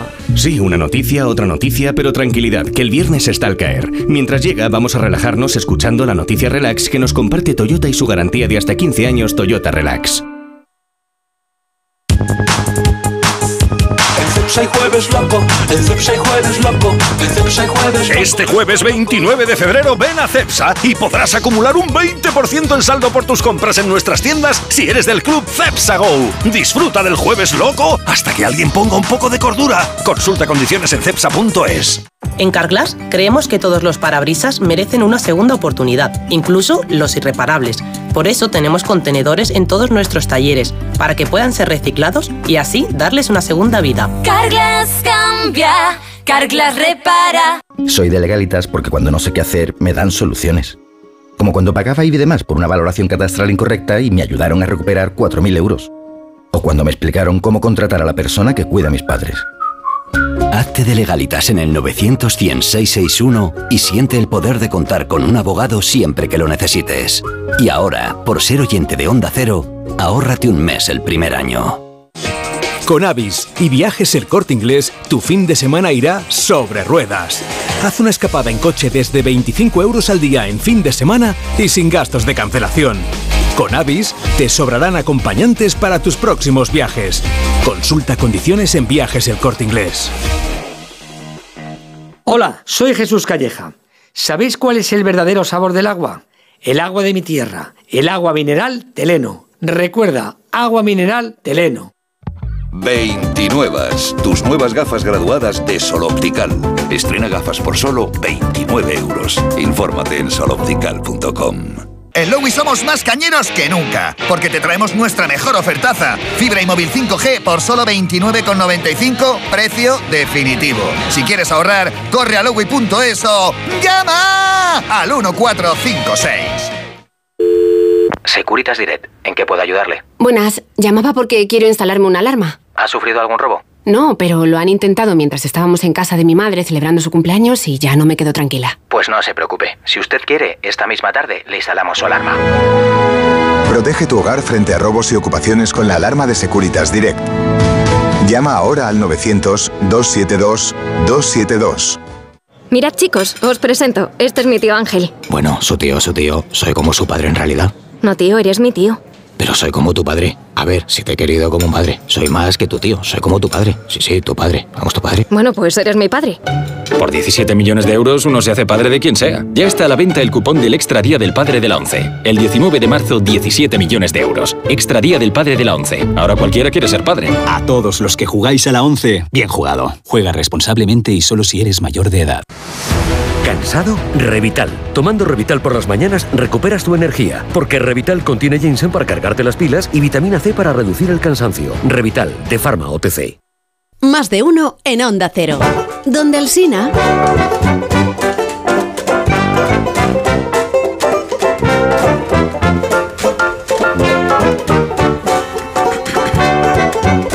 Son las 8 menos 20 minutos. Uy, qué tarde. 7 menos 20 minutos en Canarias. Hay 7 y preguntas y media para iniciar la mañana de hoy. La primera de las cuales. Ha es- dimitido ya Grande Marlasca. La segunda. Ha dimitido ya Ábalos. La tercera. Ha dimitido ya Oscar Puente. La cuarta. Ha dimitido ya Salvadorilla. La quinta. Ha dimitido ya Francina Armengol. La sexta. Ha dimitido ya Santos Cerdán. La séptima. Ha dimitido ya Raquel Sánchez. Y la media que Ha la dimitido ya. Letanía, bonita letanía, ¿eh? Estoy exhausto. Muy lindo, muy lindo. Estoy exhausto, pero el ingenio qué. El ingenio qué. A mí sería más fácil amontonar palabras y palabras. Vamos a los periódicos de esta mañana. Hablando de amontonar palabras y palabras con todo el cariño ¿eh? a la prensa. Eh, Sobre todo un día como hoy. ¿Qué, qué dicen los diarios, Dani? Bueno, pues cuánto hemos cambiado. Qué nostalgia ahora que nos vemos en La Razón por el 25 aniversario de su nacimiento. Recuerda aquellos días jugando a la pelota en pantalón corto con las rodillas magulladas. Alsina ya era un gran sacerdote de la información. Amón tenía las canas del corresponsal. El profesor llevaba más tiempo en España que todos mis antepasados. Félix había jugado más ligas que Luis Aragonés y Rosa había escrito más columnas que César González Ruano. Se habla mucho esta mañana del pasado, de casos de corrupción sucedidos cuando erais algo menos viejos. Para hablar de Coldo, se evoca en la prensa a Luis Roldán. Y es maravilloso porque Coldo significa Luis en euskera. Diego Garrocho escribe en ABC sobre la perfección plástica, casi cinematográfica, de los escándalos del PSOE. Esta mañana las portadas continúan inundadas de nuevas informaciones referidas a la trama Coldo. Así que propongo, compañeros, que nos subamos todos encima del tronco, levantemos el hacha y homenajeemos a nuestro gran aiscolar y socialista. La razón. La presidenta del Congreso Armengol, el ministro Torres, el ministro Marlasca y el líder en Cataluña, Illa, los otros socialistas señalados por los contratos de la trama Coldo. Shop. El Mundo. Armengol pagó 4 millones a la trama tras un contacto verbal y después fabricó un, expediente. Las mascarillas eran fake y Coldo me dio para evitar que devolvieran el dinero. Shop. El Confidencial. El primer denunciante del caso Coldo asegura que informó en 2020 a Sánchez de la trama que cerca a Ábalos. Shop. El Español. La Audiencia de Cuentas Canaria vio nulos contratos del gobierno del hoy ministro Torres con la trama de Coldo por 9 millones de euros, pero metió el dictamen en el cajón. Shop. Entonces, entonces, calma, compañeros, podéis secaros el sudor de vuestra frente. Recopile- recopilemos. Armengol. Hoy presidenta del No, pero es que hachazo. no, no está bien reflejado el sonido del hachazo. Es una interjección en euskera. Dale, dale. Pero que no, ahí no lo veo yo. Bueno, pues Armengol, no hay que verlo, hay que escucharlo. Armengol, hoy presidenta del Congreso, era presidenta de Baleares y contrató con la trama Coldo en condiciones cuando menos raras. Y ya como ministro de Sanidad también. Torres, entonces presidente de Canarias, y hoy ministro de Administración Territorial también. Hasta el amigo Marlasca, que está en todas. Lo del confidencial, este denunciante, un abogado de nombre Ramiro Grau, se dedicó a mandar cartas a la Moncloa a nombre de Sánchez con las sospechas sobre la trama. Dice que no recibió acuse de recibo. La segunda derivada más importante en la prensa es qué va a pasar con Ábalos, dimite o no dimite. En él, en las entrevistas que va, él, en las entrevistas que ha concedido dice que no. El país en su crónica cuenta que se debe a su, entre comillas, situación familiar compleja y delicada. La crónica dice que por eso necesita el sueldo de diputado del Congreso. Titular, Sánchez ultima una salida personal para Ábalos. Pero claro, el exministro podría revelarse ya que el acta de diputado es personal y no del partido. La razón, Ábalos se atrinchera pese a la presión y las pruebas. De ahí el titular de ABC, Moncloa y Ferraz esperan que Ábalos no desafíe al partido. La vanguardia da por hecho que Sánchez logrará la dimisión. Sánchez se dispone a soltar lastre para cortar con el caso Coldo. El diario.es en la misma línea. Sánchez sentencia a Ábalos para marcar la diferencia con el PP y evitar el desgaste ante las elecciones vascas y europeas. El español, Sánchez quiere que Ábalos deje ya el escaño. Cita Garea fuentes internas del PSOE. Ábalos ya lo sabe, es solo cuestión de tiempo. Veremos qué pasa a lo largo de la mañana, si se va y si trasciende un nuevo destino para él, tal y como dice el país. Muy bien, ¿y qué otras piezas aportan Shop esta mañana? Esos puzzles de la información Shop, que son los periódicos. Qué lindo, Parece qué un lindo. telegrama. Es que no se entiende nada. del Shop. Patrón, por fin te has Tenemos hecho un ban- carne. banco de efectos sonoros para estos Nada, casos. no le hagas caso, sí. Efecto sonoro hachazo. Pero luego el banco va con intereses o no. Bueno, por fin te has hecho carne, patrón. Te veo con ébole y beso tu rostro en la televisión. Te veo en una página promocional de La Razón y abrazo el papel hasta mancharme la cara de tinta. Te veo en este fondo aquí, en esta foto. Si nos puede trabajar. Varios directores de periódico escriben hoy sobre ¿Qué el caso Coldo. Nacho Caradero, en el Confidencial. El gobierno ha perdido el control. Los hechos y las informaciones se suceden a una velocidad vertiginosa, demasiado rápido incluso para unos maestros en el manejo del relato como el PSOE. Pero J en el español, si Ábalos no dimite ahora, solo queda una conclusión posible. Puede permitirse no hacerlo porque es depositario de secretos inconfesables. Paco Maruenda, en la razón, no es fácil prescindir del guardián de los secretos y que vaya a la cola del paro. Y termino con la inauguración del Mobile, Mobile, perdón, profesor, Mobile, bien dicho. que está en las portadas de todos los diarios. Leo distintos titulares muy parecidos. Nuevo plantón de Aragonés al rey. Aragonés repite el boicot a la corona. Tuvo la jeta de evitar el saludo ante las cámaras, pero de sentarse a cenar con él después. ¡Que devuelva la cena! Gracias, Dani. A ti, patrón. Shop. Ahora nos conectamos al planeta con Iberia. Ah, Me imagino la experiencia de ver el atardecer en Doha desde una duna del desierto. Ya puedes disfrutar de ese momento con los vuelos directos de Iberia entre Madrid y la capital de Qatar. Solo tienes que reservar tu vuelo en iberia.com. Iberia, cada día es el primer día. Más de uno.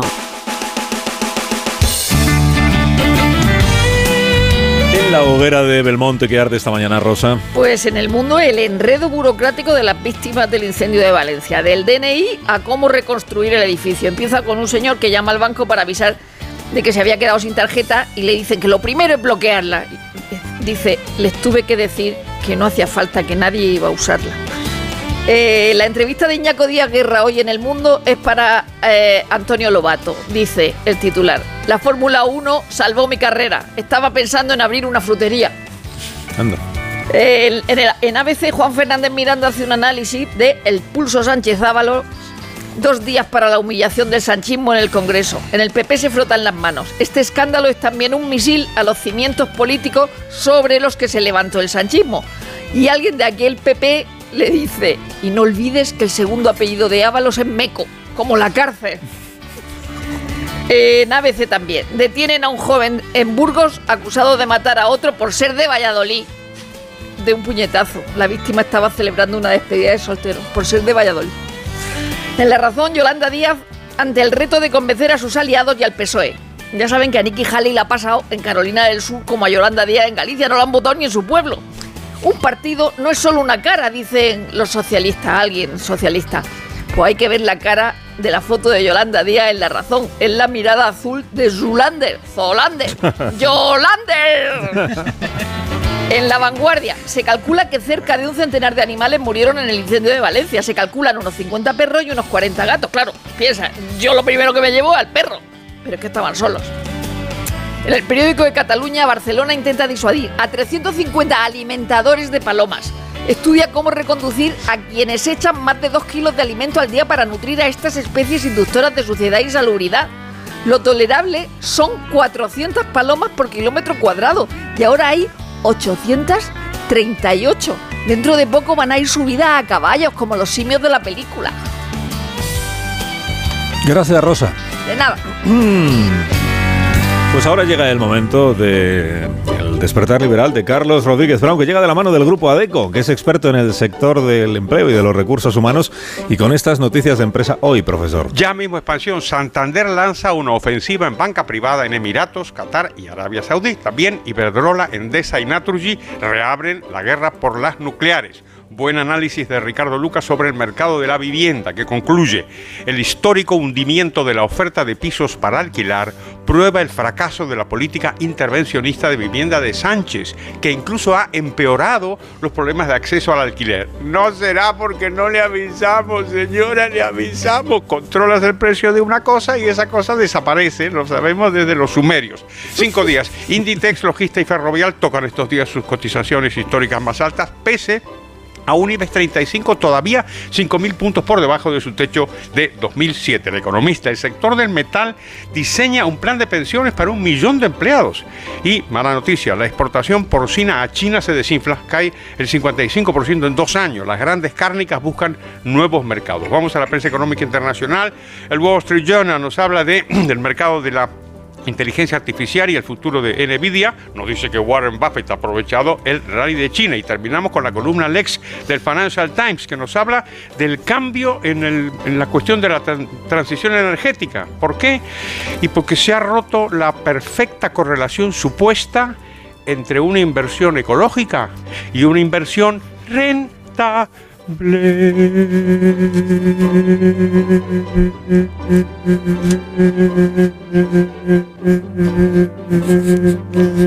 La viñeta económica de hoy, ¿cuál es, profesor? ¿Qué pensaste? Porque estaba en la razón, no iba a aguantar. Eso lo pensaste, ¿no? Lo desee. Buenísima, Caín en la razón, o sea, aquí. La viñeta se titula Suspense a la española y se ve a una mujer convaleciente que pregunta, ¿mañana me privarán de un derecho o de una libertad? Talento. Por fin lo encontré. Llevo tanto tiempo buscando y gracias a Adeco lo he encontrado. Y es que Adeco es el auténtico buscador de talento que te ayuda a encontrar la mejor solución para tu empresa, cumpliendo todas las garantías del marco regulatorio actual. Entra en adeco.es y déjalo en nuestras manos. Nos queda por contar la actualidad deportiva con Félix José Casillas. Y cargados de razón todos los que dicen que Modric tiene todavía fútbol, los que dicen que Ancelotti está negociando con mano experta la suplencia del jugador croata y también los que piensan que la edad, lo digo por el nuevo, no deja de ser un número, que se lo digan al buen Sergio Ramos que se vio anoche en el Bernabéu o al rendimiento que el Barça está sacando de jugadores como Lamin Yamal o Cubarsí. La razón de que Modric está en la portada de la razón OE es que a sus 38 años el que la hace la marca y anotó el 1-0 definitivo al Sevilla, anda el croata apodado el vinagre por sus compañeros intentando demostrar que todavía puede aportar al partido, que esos que dicen al aire que lo tiene que dejar están equivocados, mientras el jefe del banquillo le pide que dé un paso al lado. Paso que el Madrid ha dado al frente, 8 puntos de ventaja al Barça, que hoy amanece como número 2, a la espera del Girona Radio de esta noche a las 9. 25 años, futbolista que tienen ahora 25 años y que día a día salen en los papeles. Por ejemplo, el madridista Valverde, el más utilizado por Ancelotti, la azulgrana Cundé, resumen perfecto de lo que es el Barça, a veces muy bien y otras veces muy mal. Rivales Champions como el español Dani Olmo el nigeriano Osimhen, y no lo vais a creer porque ha cumplido 25 años, aunque parezca que lleva con nosotros toda la vida, Kylian Mbappé. Poco que celebrar, aunque esté de celebración por su centenario el Celta, que dejó escapar media permanencia cuando encajó el empate del Cádiz en el minuto 98. Empate entre Las Palmas y Osasuna y victoria del Betis 3-1 sobre el Athletic. En este partido, el asistente Guadalupe Porras chocó con una cámara y terminó en el hospital con un fuerte traumatismo facial con herida. Hace 25 años no había mujeres con banderín en la banda. Era un sueño que la selección española femenina fuera campeona del mundo y que ahora sea una de las opciones más claras de medalla en los Juegos. Y mañana vuelve la Copa entre martes y jueves. Cuando se acabe el mes, vamos a conocer a los finalistas. Casi 25 años hace que la selección española de baloncesto no perdía cuatro partidos seguidos y España, tantas veces portada por sus victorias europeas, mundiales y olímpicas, perdió ayer en Bélgica anotando 53 puntos. Y para que veáis que el tiempo pasa, pero no tanto los asuntos que comentamos, el día de la primera portada de La Razón se hablaba en deportes de la Champions. El Athletic había empatado en Turín con un gol de Julen Guerrero, entrenaba Luis Fernández. El Barça perdía en casa con el Bayern, el Barça de Rivaldo y de Xavi, que luego ganaría la Liga al Real Madrid, en que Raúl y Mijatovic eran los delanteros. Pues en seis minutos nos ponemos ya en las 8 de la mañana. No será verdad. Sí, sí, será verdad y serán las 7 de la mañana en Canarias. Qué interesante. Ahora mismo continuamos. Vale.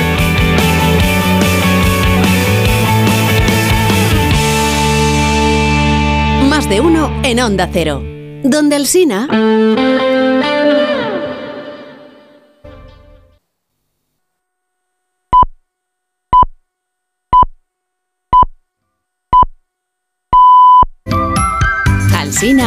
¿Qué hora es? Son las 8 en punto de la mañana, 7 en punto de la mañana en Canarias. Buenos días desde Onda Cero. Más de uno en Onda Cero.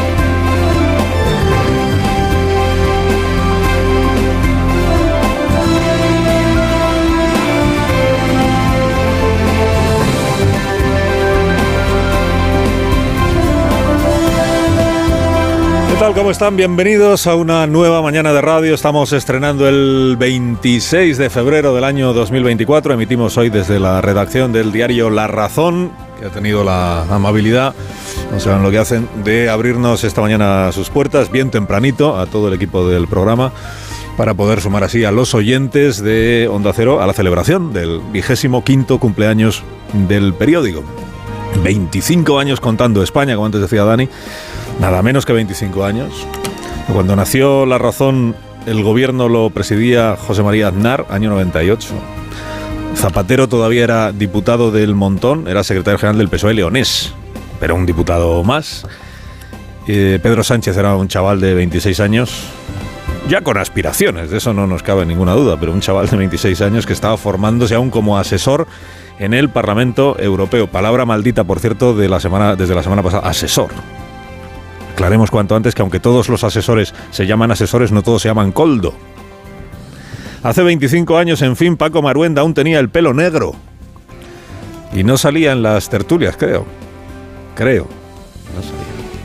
La primera portada de La Razón, en aquel mes de noviembre del año 98, salía un encapuchado de ETA y un título que decía Primeras condiciones de la banda, porque ETA había declarado una tregua y hacía saber sus exigencias para una hipotética negociación con el gobierno. Eran aquellos tiempos en los que muchas personas sostenían que la única manera de acabar con el terrorismo era aceptando algunas de las exigencias de la organización terrorista. La de minutos que dedicamos entonces, en aquellos años, ¿verdad?, a cada comunicado de la banda de Tarra a examinar cada frase, cada palabra que escogían los terroristas para sus comunicados. Y ahora, pasado el tiempo, ves a un tipo como Josu Ternera en la entrevista que le hizo Évole, y claro, se te cae el, alma a los pies.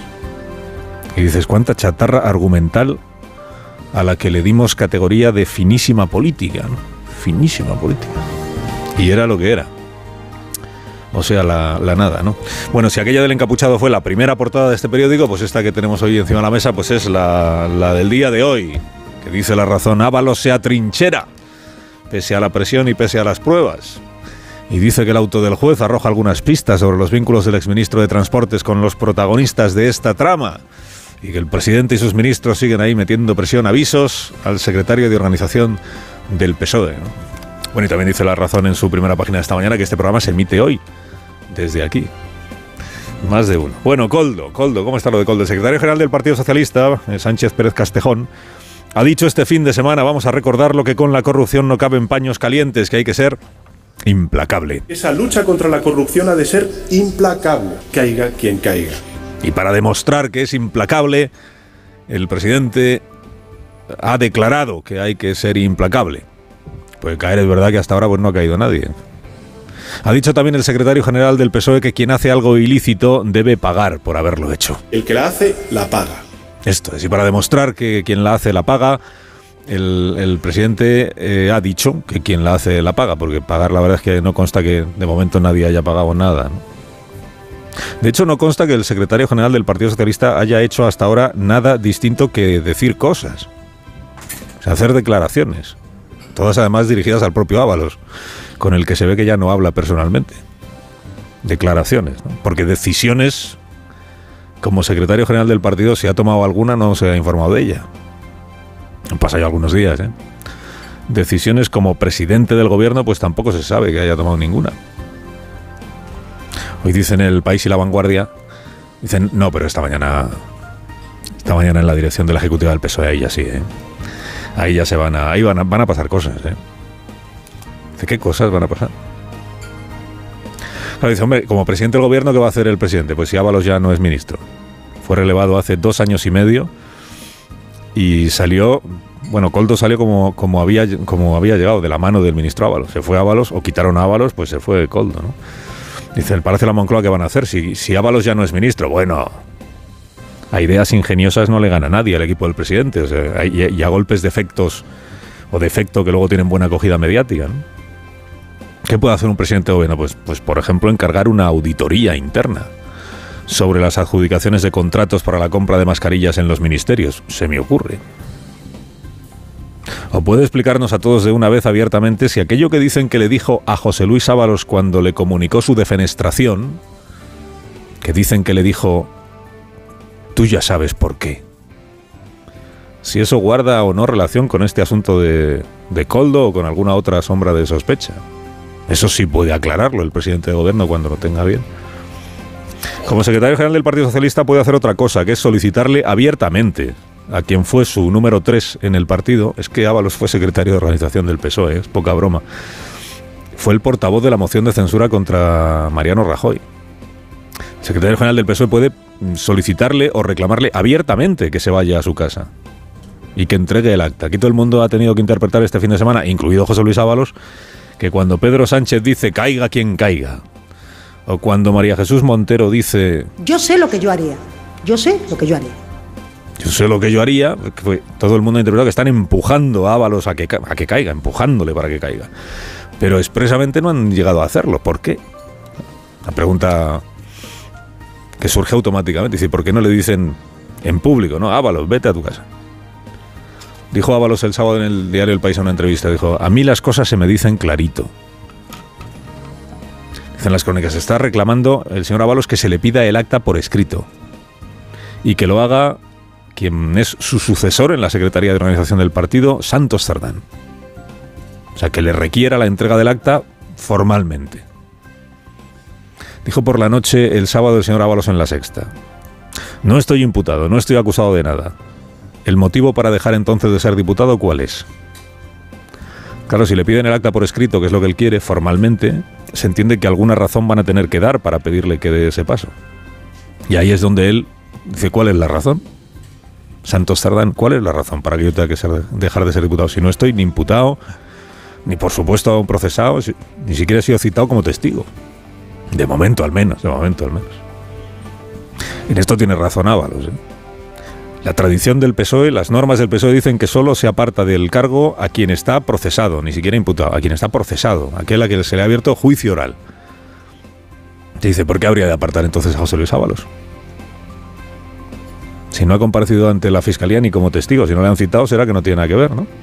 Ah, esto que dijo el exministro el sábado, aludiendo al Partido Popular, bien puede aplicárselo a su propio partido. No se me está pidiendo que dimita, se me está pidiendo que abandone la vida política y prácticamente también la vida personal. Eso es lo que se trata de hacer, de expulsar de la vida pública. Si el problema soy yo, no soy problema. Esta mañana veremos cuánto de problema es. Si el problema soy yo. Que dice el país que, eh, que Sánchez ya tiene mm, ultimada una salida personal para... ¿Qué es una salida personal? Dicen no, que, que deje de ser diputado, pero que no deje de tener ingresos. Porque tiene una situación familiar compleja. Bueno, compleja, pues que tiene mucha familia que sostener. Esa es la complejidad que tiene la situación de, de Ábalos, que yo sepa, ¿no? Claro, que no deje de tener algún ingreso, esta es la cuestión. Bueno, luego ya en su entrevista de la sexta del sábado, Ábalos se agarró al comodín este, este es un recurso facilón, ¿eh? de decir que entregar su cabeza sería hacerle el juego a la derecha. Y que hay una operación orquestada de la derecha política y mediática que en realidad va contra Sánchez y no contra él. Derecha mediática, por cierto, ignoro si el, exministro incluye ya al diario El País en la operación orquestada, pero es que es el diario El País quien ayer se refería a este caso como la corrupción en el gobierno de Sánchez. Dices, presunta, ¿no? Presunta, sí, pero en el gobierno. La corrupción en el gobierno de Sánchez. Que la oposición aproveche la detención de un señor que fue asesorísimo de un ministro. Y asesorísimo del número 3 del, del, del PSOE o del partido. Esto forma parte del ABC de la vida política, ¿no? O sea, el propio PSOE tiene experiencia en hacer lo mismo a gobiernos anteriores del PP, claro. Se le nota, es verdad, al PP una cierta excitación. Una cierta excitación porque tiene ahí por fin una sombra de corrupción que puede alcanzar o salpicar a un gobierno que hasta ahora estaba limpio. ¿no? Se, le, se le percibe un, cierto afán de desquitarse. ¿no? Dice, ¿ves cómo Gürteles hay en todas partes? Tiene prisa el Partido Popular desde el viernes pasado en convertir a Coldo en la Gürtel del PSOE. A día de hoy, y con lo que tenemos encima de la mesa, tampoco parece que lo sea. ¿eh? Es verdad que hay un Correa, digamos, o sea, hay un empresario que obtiene contratos gracias a un conseguidor que tiene mano en los ministerios.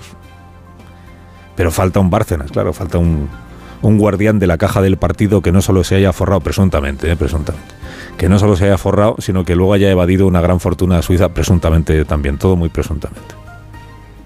Lo de Coldo está más próximo a un Juan Guerra, es verdad. A un Juan Guerra que a un Filesa, a día de hoy, ¿no? Que decía ayer Pilar Alegría, bueno, el PP tiene un montón de casos de corrupción en su historia que no son comparables con este. El PSOE también tiene los suyos. ¿eh? De Juan Guerra fue igual uno de los primeros o más escandalosos, pero es que luego vinieron, bien se acuerda Felipe González, de los años 90 y de cómo acabó aquello, ¿no? Que si Filesa, que si Roldán, que si San Cristóbal, que si el PSOE Navarro, que si los maletines, que si el gobernador del Banco de España detenido, que si los ministros que dimitían porque tenían cuentas en Ibercorp. Lo que acabe siendo el caso Coldo, pues lo, lo veremos, ¿no? Lo veremos. Igual va a más, pues es posible. Engordará muchísimo, pues es posible. De momento hay lo que hay. Un caso engorda en la medida en que se van descubriendo vínculos o pruebas, no porque el partido de enfrente quiera inflarlo preventivamente. Las palabras de ayer de Ábalos en televisión fueron una extorsión en toda regla. Ábalos con Santos Celdrán, con Coldo, era el equipo más íntimo que le llevó a la Secretaría General del Partido Socialista. Carmen Funes. A Carmen Funes, que es del PP, le tocó ayer entonar este salmo incriminante en nombre del PP. Santos Cerdán. Saluda a la familia Pancracio Celdrán. Eh, persona muy popular que lo fue en su momento en la radio. Bueno, a Carmen Funes digo, le tocó ayer pues este papel de, de denunciar al partido y de señalar a Sánchez. Lo que pasa es que el PP ha retratado ya a Sánchez tan extorsionado por todo el que se cruza en su camino que solo faltaba que lo extorsionase ahora la cuña de su misma madera. Carlos Alsina en Onda Cero.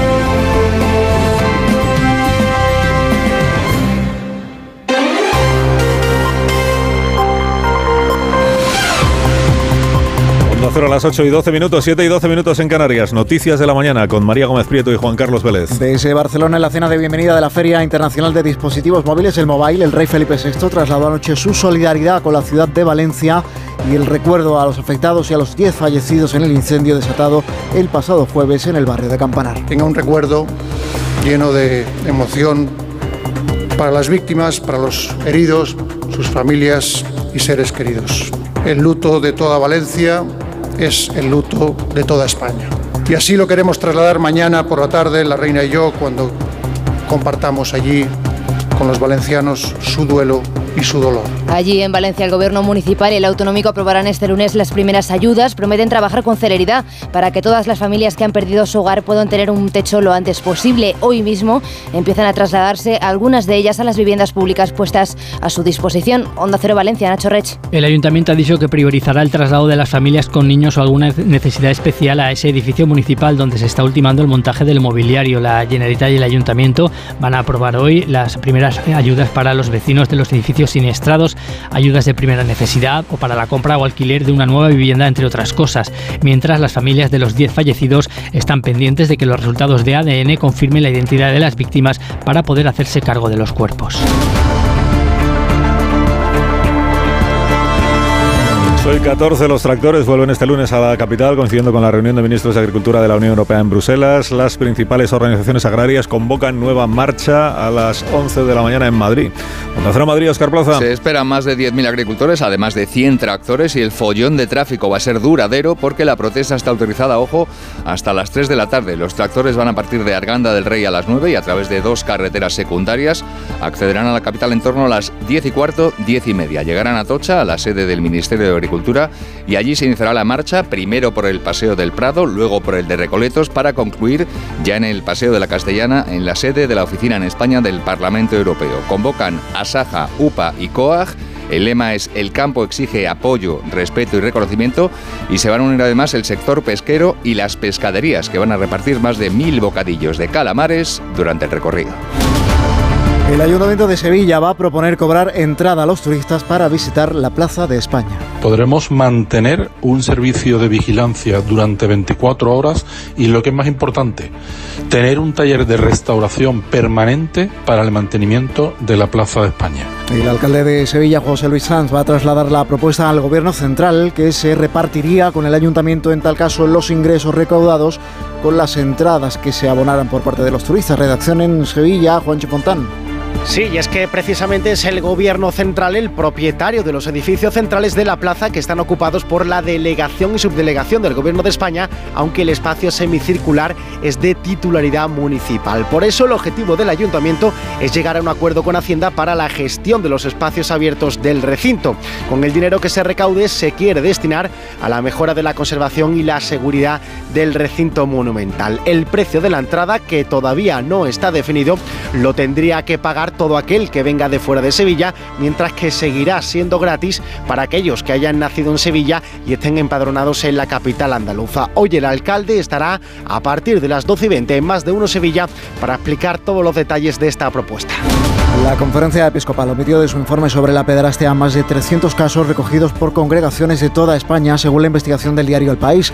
El informe que los obispos presentaron en diciembre no incluye otros muchos casos que sí tuvo en cuenta en su investigación el defensor del pueblo. Por ejemplo, el Obispado de Barcelona remitió 39 casos al defensor del pueblo y la conferencia episcopal solo admite 24 de ellos. Lo mismo en los escolapios, solo contempla 8 casos de los 32 que la orden remitió a la institución que dirige Ángel Gabilondo. Ni siquiera figuran los casos de la abadía de Montserrat que el propio monasterio reconoció. Una manipulación de datos, señala una fuente episcopal a este diario, que ha generado malestar en las congregaciones que sí están comprometidas en esclarecer los abusos sexuales en el seno de la Iglesia española.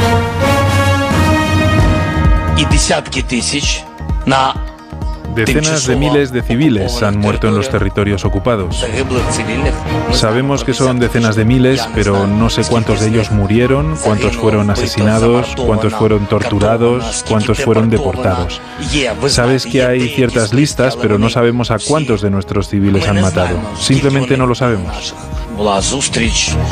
Presidente de Ucrania, Zelensky, ayer hizo balance de estos dos primeros años, vamos a ver cuánto más dura, de invasión rusa en su país o de guerra en Ucrania. El gobierno eh, de Kiev estima un número indeterminado de civiles muertos y heridos. Dice que en el caso de los soldados ucranianos son 31.000 y que Rusia tiene seis veces más de bajas militares en el campo, en el frente de batalla, un dato que hasta ahora Ucrania había evitado dar y que la inteligencia estadounidense estima en al menos el doble de muertos ucranianos. La Casa Blanca habla de al menos 70.000 soldados. En un acto en Kiev al que asistieron socios aliados, el presidente de Ucrania insistió ayer en la importancia de la ayuda internacional, especialmente de Estados Unidos. Corresponsal en Moscú, Sabécolas. Volodymyr Zelensky avisa de que su país necesita la ayuda de Estados Unidos en el plazo de un mes y advierte de que Rusia prepara una nueva ofensiva para este verano. El presidente ucraniano cifra en 31.000 los soldados muertos y admite que Ucrania se encuentra en su momento más difícil, aunque también ha dado cifras de soldados rusos muertos en esta guerra. En torno a 180.000 rusos han perdido la vida invadiendo Ucrania.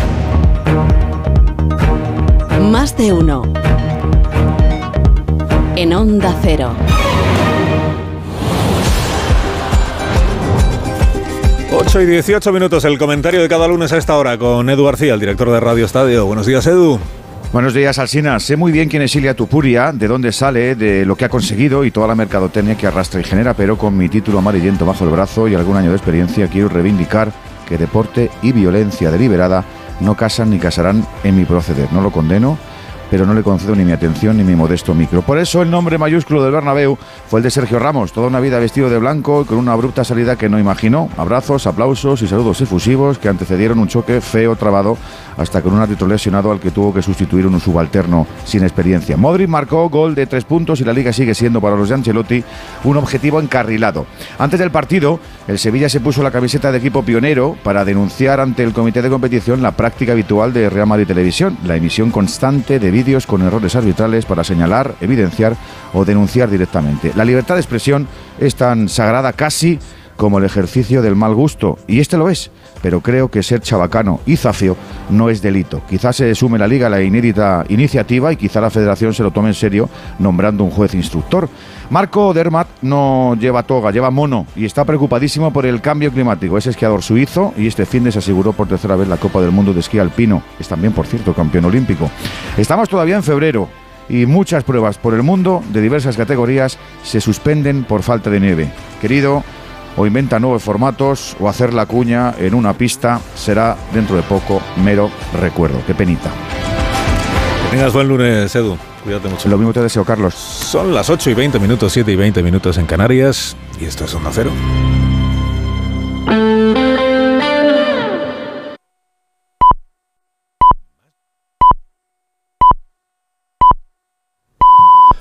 Son las ocho y media de la mañana, siete y media de la mañana en Canarias. Más de uno.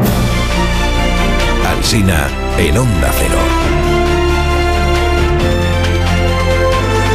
Dirección de sonido, Fran Montes. Producción, María Jesús Moreno, Marisol Parada y Alicia Eras.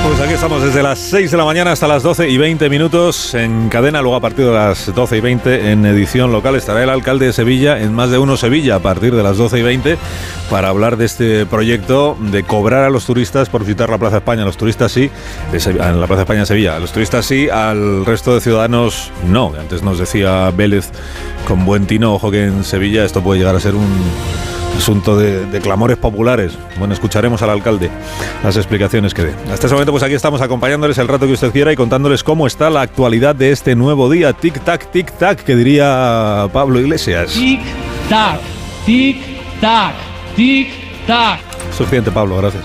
Tic-tac, tic-tac, Ábalos, porque hay reunión de la Ejecutiva Socialista esta mañana. Anuncia el diario El País, para que lo sepa José Luis Ábalos, que se esperan movimientos en la Ejecutiva y que el secretario general Pedro Sánchez ultima, atención, una salida personal para su exministro. Vamos, que lo va a ultimar, en el sentido de que lo va a finiquitar. Pero claro, aún no se sabe qué significa salida personal. No parece que lo vaya a enviar de embajador a Ghana o de presidente de una empresa pública de mascarillas. Dice el- este periódico que la situación familiar de Ábalos es compleja y delicada. Se refiere a que tiene mucha familia, supongo. Ya dijo el sábado en la sexta el señor Ábalos que él tiene que pensar en sus hijos. Tengo que pensar, también le diré, en mis propios hijos, que también tengo. Así es que pensaré en todo ello. En los propios, en los hijos propios. Que no en los de los demás. ¿eh? La vanguardia, que ha ido de menos a más en la atención a este caso de corrupción, abre hoy con la determinación de Pedro Sánchez para soltar lastre. José Luis Ábalos, ahora eres lastre. Soltar lastre. La razón dice que el lastre, eh, perdón, que Ábalos se atrinchera y que el exministro está aplicando la misma táctica que le dio buenos resultados a Pedro Sánchez, que es resistir. Manual de resistencia avalista, digamos. En el español cuentan que Sánchez espera resolver ya la, re- la renuncia de Ábalos y también la amnistía. Dices, ¿cómo? Amnistiando a los del caso Coldon. No, pactando de una vez con Junts el texto definitivo y amarrando también el apoyo de Junts a los presupuestos generales del Estado. Ya hemos señalado esta mañana aquí que cuando Pedro Sánchez dice esto de que el que la hace la paga, El que la hace, la paga. eso es, no se refiere a Puigdemont, que es ejemplo justo de lo contrario, de que el que la hizo, corrupción incluida, pues no la va a pagar porque va a ser amnistiado. Corrupción incluida, está procesado en rebeldía por malversación. Ignacio Camacho escribe en ABC que es improbable que el caso Coldo acabe con Pedro Sánchez, pero que Puigdemont le va a subir la factura del chantaje. Dice, debe de estar contento, Puigdemont, porque el afer de las mascarillas ha puesto en sus manos el mecanismo de respiración asistida que puede librar al presidente de la asfixia o al mismo tiempo tener una coartada para cargárselo si no cumple el pacto este de la impunidad a medida. Ocurre que el miércoles, lo hemos contado también, hay una reunión de la Comisión de Interior del Congreso de los Diputados que preside José Luis Ábalos y se va a debatir allí una iniciativa de Esquerra Republicana contra la corrupción. Comisión de Interior, presidente Ábalos, debate sobre la corrupción. Dos días para la humillación del sanchismo en el Congreso, dice Juan Fernández Miranda. Tic-tac, tic-tac, tic-tac. Tic-tac, tic-tac, tic-tac. Esta es una razón más para que al, al PSOE le urja la renuncia de José Luis Ábalos. Recuerda Vicente Vallés en La Razón que en los albores del sanchismo, Máximo Huerta fue a la Moncloa a despedirse del presidente porque el ministro había sido forzado a dimitir por un antiguo asunto con Hacienda que al final se resolvió con una multa, o sea, era poca cosa. Y dice Vicente, dice, en aquella cita Sánchez divagó sobre el abrupto final que habían tenido los presidentes anteriores. Dice Valles, el otoño, el otoño siempre llega para los presidentes.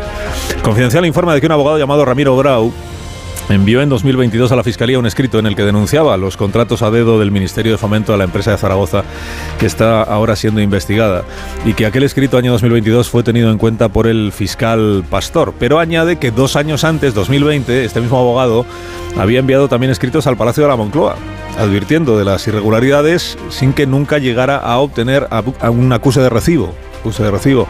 Dice la información, este periódico ha tratado de recabar la versión de la Moncloa por varias vías, pero no ha recibido respuestas sobre si existe algún tipo de registro de la correspondencia que se recibe en presidencia. En el mundo señalan a Francina Armengol, dice el gobierno de Baleares pagó 4 millones a la trama tras un contacto verbal, pactó sin contrato una entrega a ciegas, las mascarillas eran fake, pero Coldo me dio después para evitar que les exigieran la devolución del dinero. También en eso tenía mano. Los eh, siete últimos días eh, no han sido gratos para el líder del PSOE, esto es una evidencia. El lunes pasado estaba atragantándose con el resultado de las elecciones gallegas, luego llegó lo de Coldo. Y ya el colmo es que se le tuerza la internacional socialista de la que es presidente. Informa el español de que Pablo Iglesias aireó este domingo una carta de Benedicta Lassi. ¿Y quién es Benedicta Lassi? Pues es la líder del socialismo en Ghana. Era número dos de Pedro Sánchez en la Internacional Socialista, pero dejó de serlo la semana pasada porque fue destituida. Y Benedicta en esa carta acusa.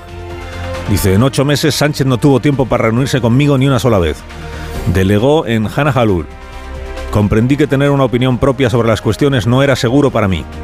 Pusieron trabas para que pudiera cobrar como secretaria general y me pregunto si fue por mi raza o por mi género. Y de ahí el título de esta crónica. Dice que la señora Lassi acusa de racismo y de sexismo al presidente de la... Recuérdese que Sánchez preside, alcanzó la presidencia de la Internacional Socialista en noviembre y que Tezanos le pareció tan relevante aquel asunto que preguntó a los españoles en una encuesta del CIS por la amnistía, ¿no? Pero por la internacional socialista sí que preguntó el señor Tezanos. ¿Qué más? Que a Feijó el diario que más le va a gustar eh, leer hoy es el periódico de Cataluña porque trae una encuesta que dice Feijó se acerca a la mayoría absoluta a costa de Vox y del PSOE. O sea que estaría en puertas de conseguir mayoría absoluta él solo, sin necesidad ya de socios. Eh, por escaños, dice la encuesta. El PP estaría entre 166 y 171, o sea, 30 escaños arriba, de los que más de los que ahora tiene. Que el PSOE se quedaría en 108-113, que serían como 10 abajo, que Vox estaría en 18-22, 9 abajo, y sumar en 23-27, 6 abajo. Eh, pero es verdad que no hay elecciones generales ahora, o sea que todo esto es lo que pasaría así. En el mundo entrevista eh, Yacuría a Silvia Orriols. Silvia Orriols es la alcaldesa ultra de Ripoll y declara a la alcaldesa. España utiliza la inmigración para colonizar y acabar con la nación catalana. Declara la alcaldesa. Una nacionalidad no es solo una lengua y una identidad, es una ética, unos valores, una visión del mundo. Será la ética de Pujol, la ética de Pau Casals, la, la, ética de Salvador Espriu, la ética de Dencar, la ética de Javier de la Rosa. ¿Cuál será la ética?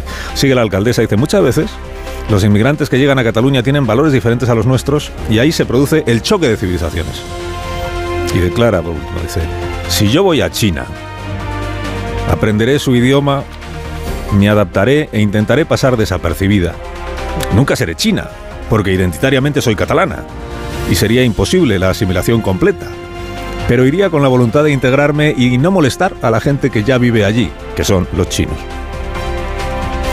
También le digo que si usted va a vivir a la China, 1.400 millones de personas, 9 millones y medio de kilómetros cuadrados, en efecto va a pasar inadvertida, incluso si en lugar de chino habla catalán.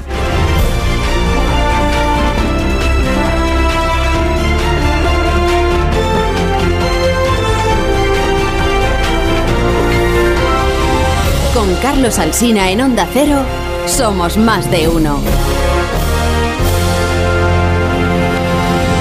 Si en cuanto te metes en la cama no paras de toser, escucha este consejo de Bio3 y dormirás del tirón esta noche. Vaya tos. No sé si he cogido frío o un catarro, pero esta tos me está matando y los niños están igual. Con la llegada del frío y la contaminación aparecen los resfriados y la tos. Si te preocupan la tos y la irritación, no lo dudes. Consulta a tu farmacéutico. Bio3 Fitobronc es un jarabe balsámico con sustancias vegetales activas y miel que ayuda a suavizar y despejar la garganta. Bio3 Fitobronc, jarabe adultos y jarabe niños, actúa para toda la familia. Este invierno confía en tu farmacéutico y en Bio3.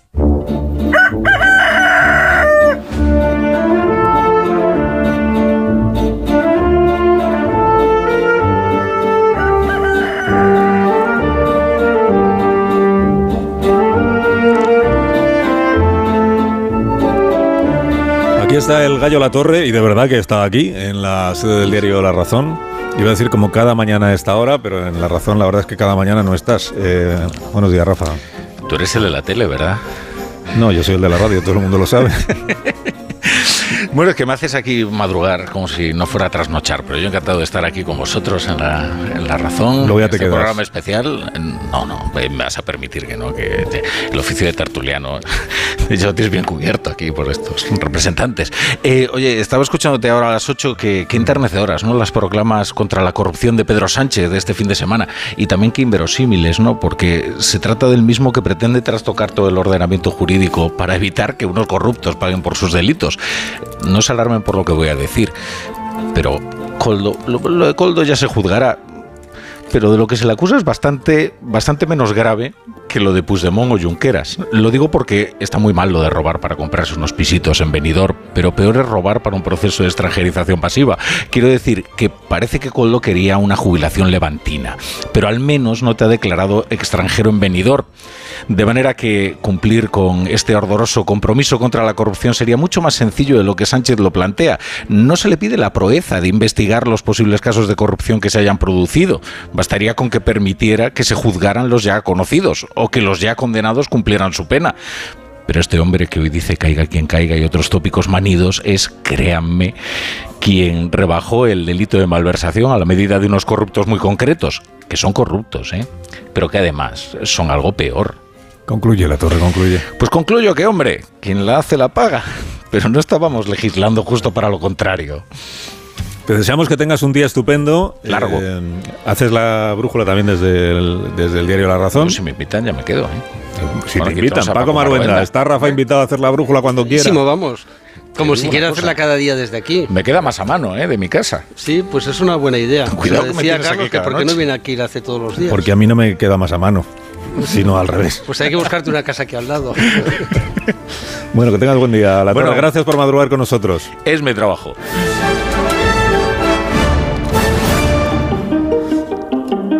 Ahora la noticia sostenible de la mano de Iberdrola, por ti y por el planeta. Extremadura se sitúa a la vanguardia del cambio energético. Cáceres y Cedillo son las primeras iniciativas de ciudad y pueblo solar de España, respectivamente. Un total de 15.000 familias extremeñas podrán beneficiarse de las comunidades solares de Iberdrola, un modelo innovador que permite acceder al autoconsumo sin inversión ni obras, con un ahorro del 40% en la factura energética y la reducción de 84.000 toneladas de CO2 en los próximos 30 años. Las comunidades solares son una apuesta por la energía renovable y local. Se basan en la colaboración entre propietarios de una cubierta que instalan paneles solares y vecinos que se suscriben para consumir la energía generada. Podrán autoconsumir energía limpia y de cercanía sin ningún tipo de inversión, instalación y tampoco permanencia a través de un modelo de suscripción, un paso fundamental para alcanzar un futuro más verde y eficiente. Cariño, vamos a cambiarnos al plan estable verde de Iberdrola, que paga siempre lo mismo por la luz, todos los días, todas las horas, durante cinco años, pase lo que pase. Interrumpimos la emisión por una noticia de última hora. Nos están invadiendo los extraterrestres. Pase lo que pase. Pase lo que pase. Y ahora, además, llévate 100 euros con el plan estable verde de Iberdrola. Contrátalo ya llamando al 924 24 24 o en iberdrola.es. Consulta condiciones en la página web. Iberdrola, por ti, por el planeta. Empresa patrocinadora del equipo paralímpico español.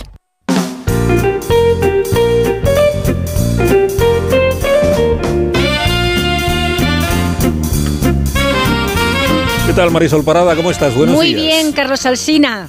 Me alegro muchísimo. Unos también. Callahan para estas personas que están ya a punto de ser presentadas. Ya están aquí las nuevas tendencias en calzado para la próxima primavera-verano que ya tenéis disponibles en callahan.es. Tienes una gran variedad de diseños, estilos y colores para la próxima temporada que te podrás poner en cualquier ocasión. Y además Callahan ha diseñado esta nueva colección equipada con su exclusiva tecnología Adaptation que se adapta al pie y a tu forma de caminar, pensando siempre en la comodidad y en el bienestar de tus pies. A la venta en las mejores zapaterías y en callahan.es. Tecnología, diseño y confort a buen precio.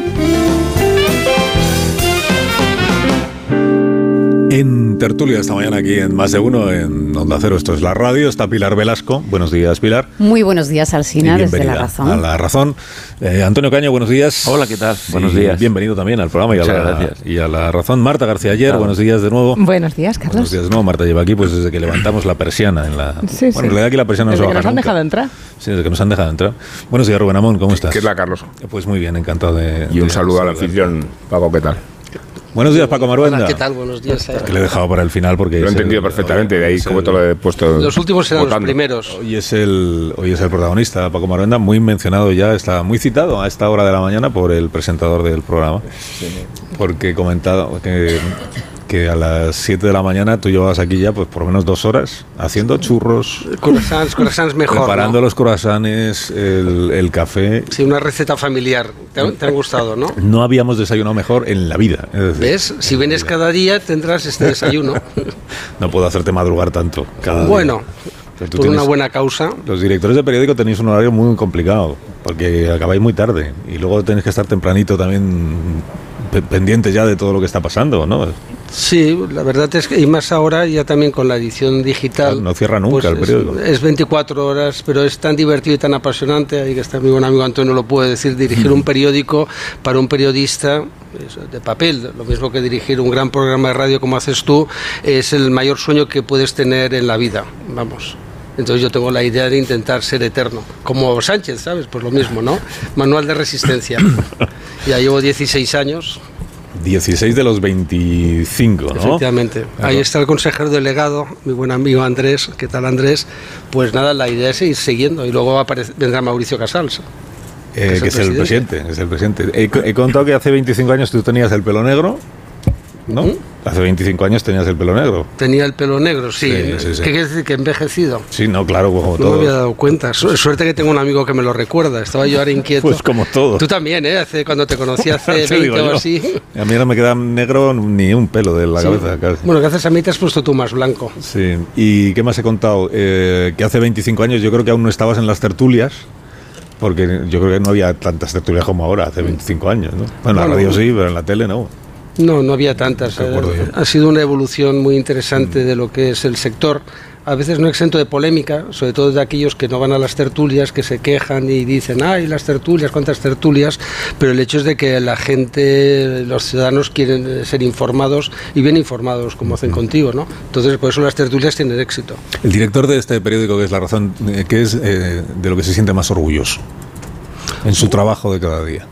Bueno, pues intentar eh, con el equipo que hay en redacción y en gestión hacer un periódico diario, ¿no? que es un reto importante tanto en el papel como en el digital, pero sobre todo pues en el papel es verdad que acudir cada mañana a la cita es duro e intentar informar de la forma objetiva, ¿no? porque una cosa es la información y otra cosa es la opinión. Entonces la información intentamos dar noticias y que esas noticias estén contrastadas. Es que le había prometido a Paco Maruenda que no le iba a hacer entrevista.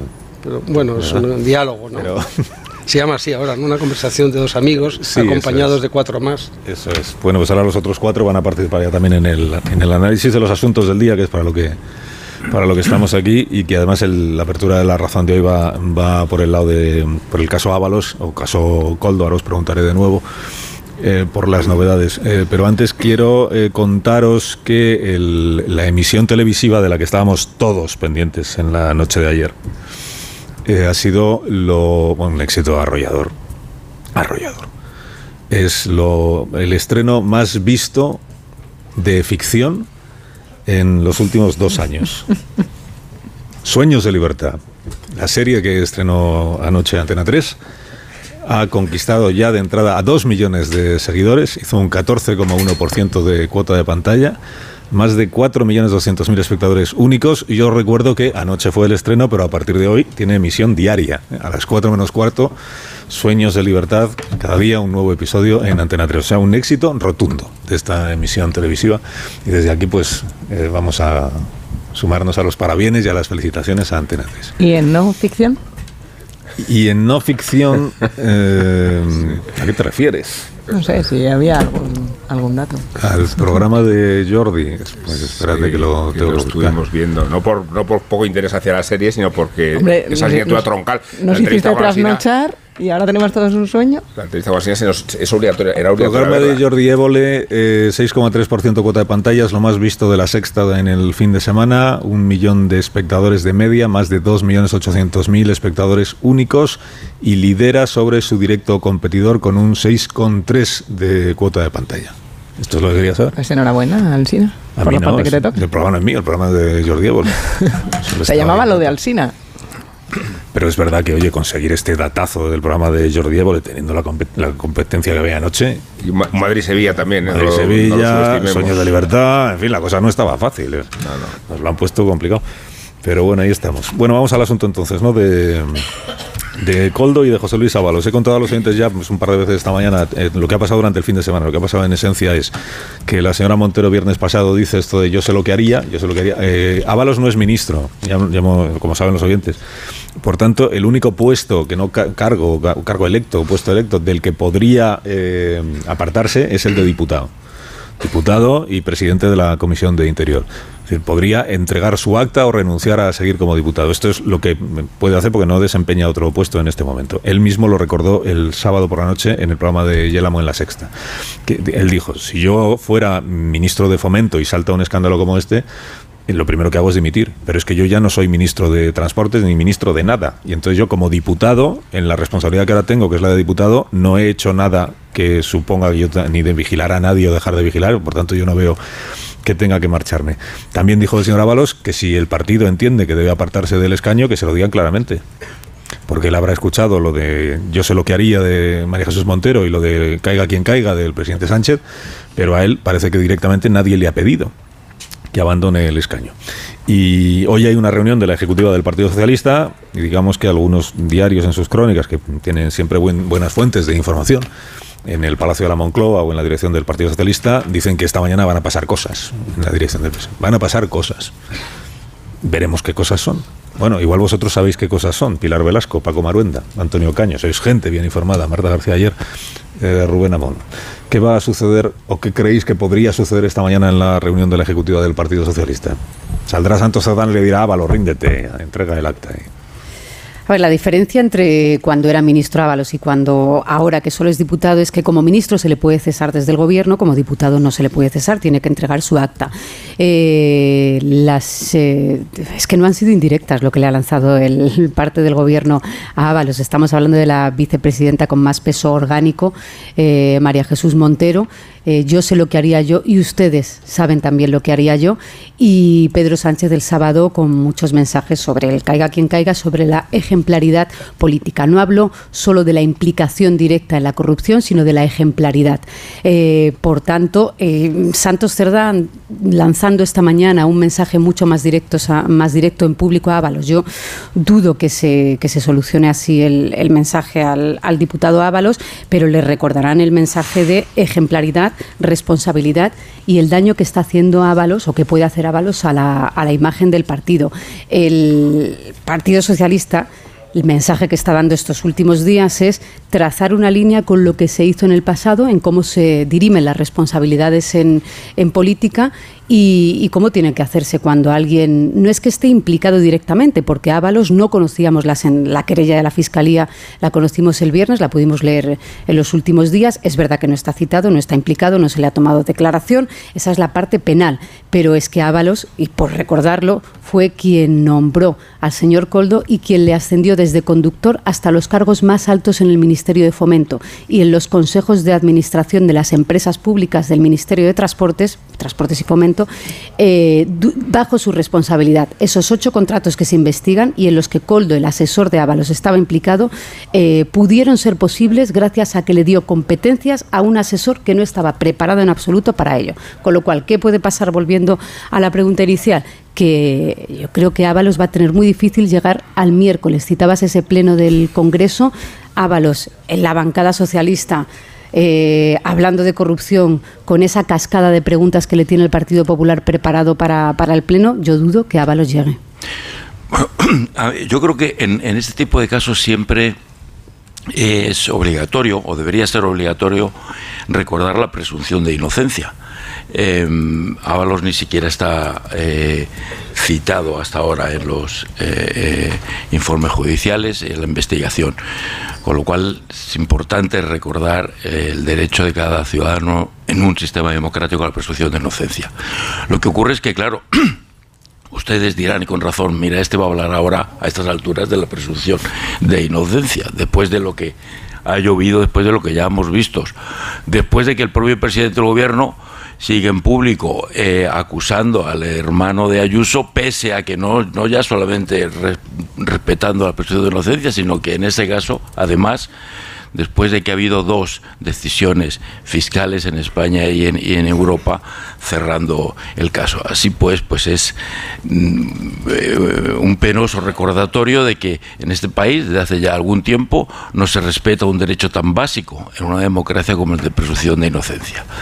Lo que lo que ocurre es que también los políticos tienen una eh, responsabilidad política y cuando un político de altísimo nivel eh, eh, ocurre ante sus, ante sus ojos que su persona de mayor confianza eh, está siendo investigada por, por hechos tan, tan graves que afectan a la credibilidad del partido y de la institución de la que él forma parte en este momento, pues tiene una responsabilidad política, al margen de que no tenga una responsabilidad de, eh, penal. La responsabilidad de no haber sido capaz de controlar a un, a un subordinado.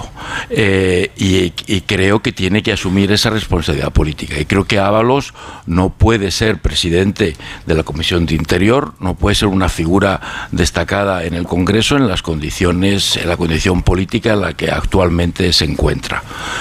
Eh, obviamente el Partido Socialista es consciente de esto, sabe el daño que esto está eh, haciendo, porque toca en una línea de flotación de este gobierno. Este gobierno, el, el, sentido que tiene este gobierno, la razón de ser que este gobierno se ha dado a sí mismo siempre es la de que nació como un gobierno para eh, acabar con la corrupción.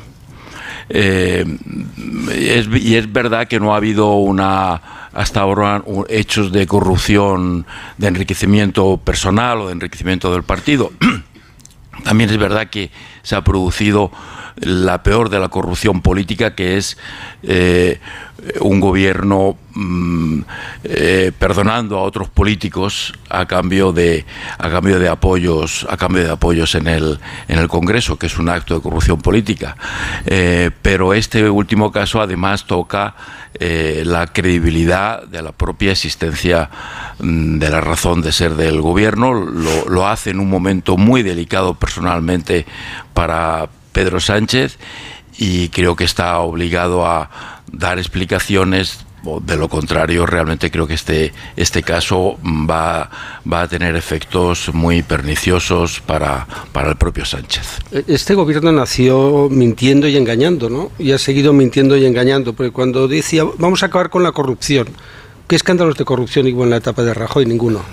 Cero el tema Gürtel era un tema antiguo, mal gestionado por el PP y tuvo que sufrir las consecuencias de lo que había sucedido. Pero en el gobierno Rajoy no hubo ningún escándalo de corrupción y es verdad que el PSOE es uno de los partidos más corruptos de la historia de Europa. No, no él como partido, pero sí sus dirigentes y sus, eh, lo que ha habido a su alrededor. ¿no? La cantidad de escándalos de corrupción que ha protagonizado el PSOE desde la transición y los famosos maleto, maletas que llegaban de Suiza para financiar al PSOE, el dinero que se eh, desvió en muchísimos... Ya sin entrar en la corrupción política, ¿no? la corrupción de tipo económico ha sido impresionante. ¿no? Ya el caso Coldo es uno más, ¿no? que además tiene un problema para, para Sánchez gravísimo y es que hay fotos, hay fotos muy divertidas, muy como pasaba con el Bigotes, con Correa, el abrigo de Bárcenas, ahora tenemos a Coldo, a Coldo pues con esa imagen cutre salchichera, eh, donde pues lo vemos además saludando a unos y a otros, ¿no? Sin formación, de eh, portero de discoteca, que es muy respetable serlo, pero bueno, de ahí a asesor de un ministro, pues hay un pequeño abismo. Todos imaginamos que el que asesora a un ministro es alguien que tiene una elevada cualificación en algún área, ¿no? Entonces es muy interesante saber cuál era la cualificación que tenía Coldo para ser consejero de Renfe, para ser asesor de un ministro, insisto, un ministro del Reino de, España, ¿no? Por tanto, para Sánchez es un problema porque tiene una Gürtel sobre la mesa. Con los SERE no teníamos una imagen, no teníamos al Bigotes, no teníamos a Correa. Ahora tenemos a Coldo, a Coldo y a todo lo que rodea a Coldo en todo eso, ¿no? Claro, cuando se dice eso ya saben ustedes lo que yo haría, siempre que no te afecte a ti porque eso mismo decía Ábalos, eso mismo decía Sánchez, todo el mundo dice exactamente lo mismo antes de que suceda el escándalo de corrupción o presunto, si queréis, para ser así más. Por tanto, el daño, en mi modesta opinión, es totalmente irreversible. ¿no? Es verdad que cuando estás en Moncloa, eh, yo he estado allí, he estado en política, es público y notorio, ¿no? Pues no a mí, que ocupaba un cargo menor, pero claro, al presidente del gobierno le genera una sensación de que estás por encima de la humanidad, por encima de todo, ¿no? A golpe de Falcon, a golpe de helicóptero, a golpe de coche oficial, pues creen que son imbatibles, ¿no? Le pasó a Adolfo Suárez, le pasó Calvo Sotelo menos, ¿no? porque ya era una etapa agónica de UCD, le pasó a Felipe. La etapa final de Felipe es impresionante. Le pasó, por supuesto, a Aznar, le pasó a Zapatero, le pasó a Rajoy y le pasa ahora a Sánchez. Voy a hacer una pausa, con permiso de Marta García ayer y de Rubén Amón, que Adelante. Venga, venga. Adelante. pronunciarse sobre esta cuestión. Adelante, por favor. Querer quieren, pero todavía no pueden. Con mismo- cosas interesantísimas. ¿sabes? Ahora mismo continuamos. Ellos sí saben lo que va a pasar esta mañana. Ahora seguimos. Más de uno en Onda Cero. Carlos Alsina. ¿Te lo digo o te lo cuento? Te lo digo. No me dejas escoger el taller que yo quiera. Te lo cuento. Yo me voy a la mutua. Vente a la Mutua y además de elegir el taller que quieras, te bajamos el precio de tus seguros, sea cual sea. Llama al 91 555 5555. Te lo digo o te lo cuento. Vente a la mutua. Condiciones en Mutua.es. Pensar a lo grande no es buscar un espacio donde guardar tus facturas. Es tener tus facturas digitales siempre a mano. Con Orange Empresas dispones de factura electrónica para ayudarte a digitalizar tu proceso de facturación y reducir tus tareas administrativas. Las cosas cambian y con Orange Empresas tu negocio también. Llama al 1414. Si para ti abrir gas no tiene nada que ver con tu cocina, entonces te interesa el seguro de moto de línea directa, con el que, además de ahorrarte una pasta, tendrás cobertura de equipación técnica para casco, guantes y cazadora. Cámbiate y te bajamos el precio de tu seguro de moto sí o sí. Ven directo a lineadirecta.com o llama al 917-700-700. El valor de ser directo. Consulta condiciones. Cepsa y jueves loco, en Cepsa y jueves loco, en Cepsa y jueves loco. Este jueves 29 de febrero ven a Cepsa y podrás acumular un 20% en saldo por tus compras en nuestras tiendas si eres del club Cepsa Go. Disfruta del jueves loco hasta que alguien ponga un poco de cordura. Consulta condiciones en cepsa.es. ¡Begoña! Si me pongo así es por tu culpa. Porque me estás mintiendo, reconócelo. Hay otro hombre. Andrés de la Reina para servirle. Cuando le vi, debí imaginar que era mi cuñado. Sueños de libertad, todas las tardes de lunes a viernes a las 4 menos cuarto en Antena 3, la tele abierta. Cariño, vamos a cambiarnos al plan estable verde de Iberdrola, que paga siempre lo mismo por la luz, todos los días, todas las horas, durante cinco años, pase lo que pase. Interrumpimos la emisión por una noticia de última hora. Nos están invadiendo los extraterrestres. Pase lo que pase. Pase lo que pase. Y ahora, además, llévate 100 euros con el plan estable verde de Iberdrola. Contrátalo ya llamando al 924 24 24 o en iberdrola.es. Consulta condiciones en la página web. Iberdrola, por ti, por el planeta. Empresa patrocinadora del equipo paralímpico español. Cada día tengo peor la memoria. Toma de Memory. De Memory con fósforo y vitamina B5 contribuye al rendimiento intelectual normal. Recuerda, de memoria, de Memory. Y ahora también de Memory Senior, de Pharma OTC. Cuando Elena abrió su paquete de Amazon, sintió mariposas en el estómago. Tecnología de cocción rápida y modo grill. Y con esa air fryer, Elena consiguió cumplir sus sueños culinarios por un precio de rechupete. Cinco estrellas de Elena. Productos estrella a precios estrella. Empieza a buscar en Amazon hoy mismo. Sí, una noticia, otra noticia, pero tranquilidad, que el viernes está al caer. Mientras llega, vamos a relajarnos escuchando la noticia relax que nos comparte Toyota y su garantía de hasta 15 años Toyota Relax. Ahorro para expertos. Expertos en ahorro. En Brico de Po, compras donde compran los que saben y consigues los mejores precios para tus proyectos. Como con este pavimento bucles, ahora por solo 7,95 euros. Y este pack de vitrocerámica más horno por solo 279 euros. No esperes más para ahorrar. Ya en tu tienda y en bricodepo.es. Securitas Direct, ¿en qué puedo ayudarle? Buenas, llamaba porque quiero instalarme una alarma. ¿Ha sufrido algún robo? No, pero lo han intentado mientras estábamos en casa de mi madre celebrando su cumpleaños y ya no me quedo tranquila. Pues no se preocupe. Si usted quiere, esta misma tarde le instalamos su alarma. Protege tu hogar frente a robos y ocupaciones con la alarma de Securitas Direct. Llama ahora al 900-272-272. Quiero explorar sin importarme cuando volver el exterior. quiero formar parte de él. Vale, bichito, nos vamos a Disneyland París. Reserva durante Semana Mágica en viajes el corte inglés sin gastos de cancelación. Precio de referencia 144 euros por persona y noche en el Disney Hotel Cheyenne con entradas incluidas. Plazas limitadas. Consulta condiciones. Ven a Disneyland París con viajes el corte inglés volando con Iberia. Vuelve la semana del superahorro de Lidl Plus. Descárgate la app, activa tus cupones y escanea tu app en caja.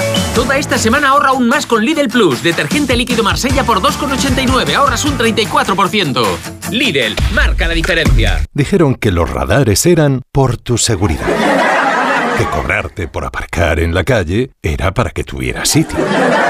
Y que las zonas de bajas emisiones eran por tu salud. Ni seguridad, ni aparcar, ni salud. Esto solo va de meterse en tu cartera. No eres su cajero automático. Reacciona, responde, recurre. De vuelta, que no te lío. De vuelta, 900-200-240. 900-200-240. O devuelta.es. Estoy buscando unos neumáticos casual, con un look de entretiempo y tal, para la playa, la nieve, la lluvia, vamos, para todo el año. Si lo que quieres es algo que agarre con todo, los neumáticos cuatro estaciones son tendencia. Aprovecha el 2x1 de Peugeot Service con las mejores marcas y triunfa en cualquier pasarela, est- esto carretera. Condiciones en peugeot.es.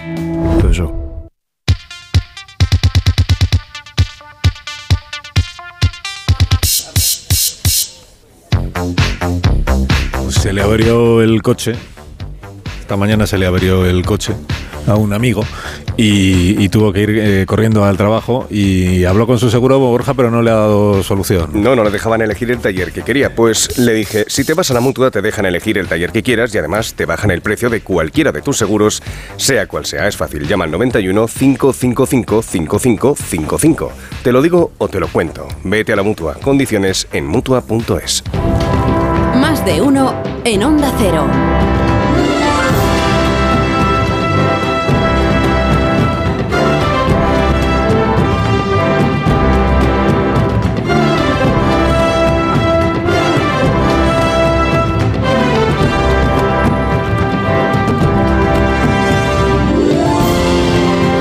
Las 9 y 7 minutos 8 y 7 minutos de la mañana en las Islas Canarias. Estamos aquí en Onda Cero en más de uno. Estamos en La Razón y en Tertulia con Paco Maruenda, con Pilar Velasco, Antonio Caño, enseguida Marta García Ayer y Rubén Amón. Enseguida les ofrecerán también pues, sus puntos de vista, sus opiniones, siempre valiosas, siempre No interesantes, prisa, no aunque prisa. no tanto como las de los otros tres contertulios que ya, Eso te iba a decir. que ya han hablado. eh, Ser originales ahora es más difícil. Ahora volvemos a lo de, a lo de Coldo y a lo de Ábalos, pero es que antes quiero recordar a los oyentes, sobre todo a los oyentes de Madrid, que hoy se presenta una nueva jornada un poco complicada para el, para el tráfico, porque hay una nueva tractorada que está convocada, la de hoy, por las tres principales organizaciones agrarias, que son la COAG, la Asaja, y la UPA y que a partir de las 11 de la mañana se calcula que en el entorno del Ministerio de Agricultura, que está en la glorieta de Atocha, pues pueda haber complicación para, el, para la circulación. Y veremos si también en los accesos y en, en las carreteras de nuestro país, porque hay varias eh, caravanas de, tractores. Una de ellas sale a esta hora de la mañana de Arganda del Rey y tiene previsto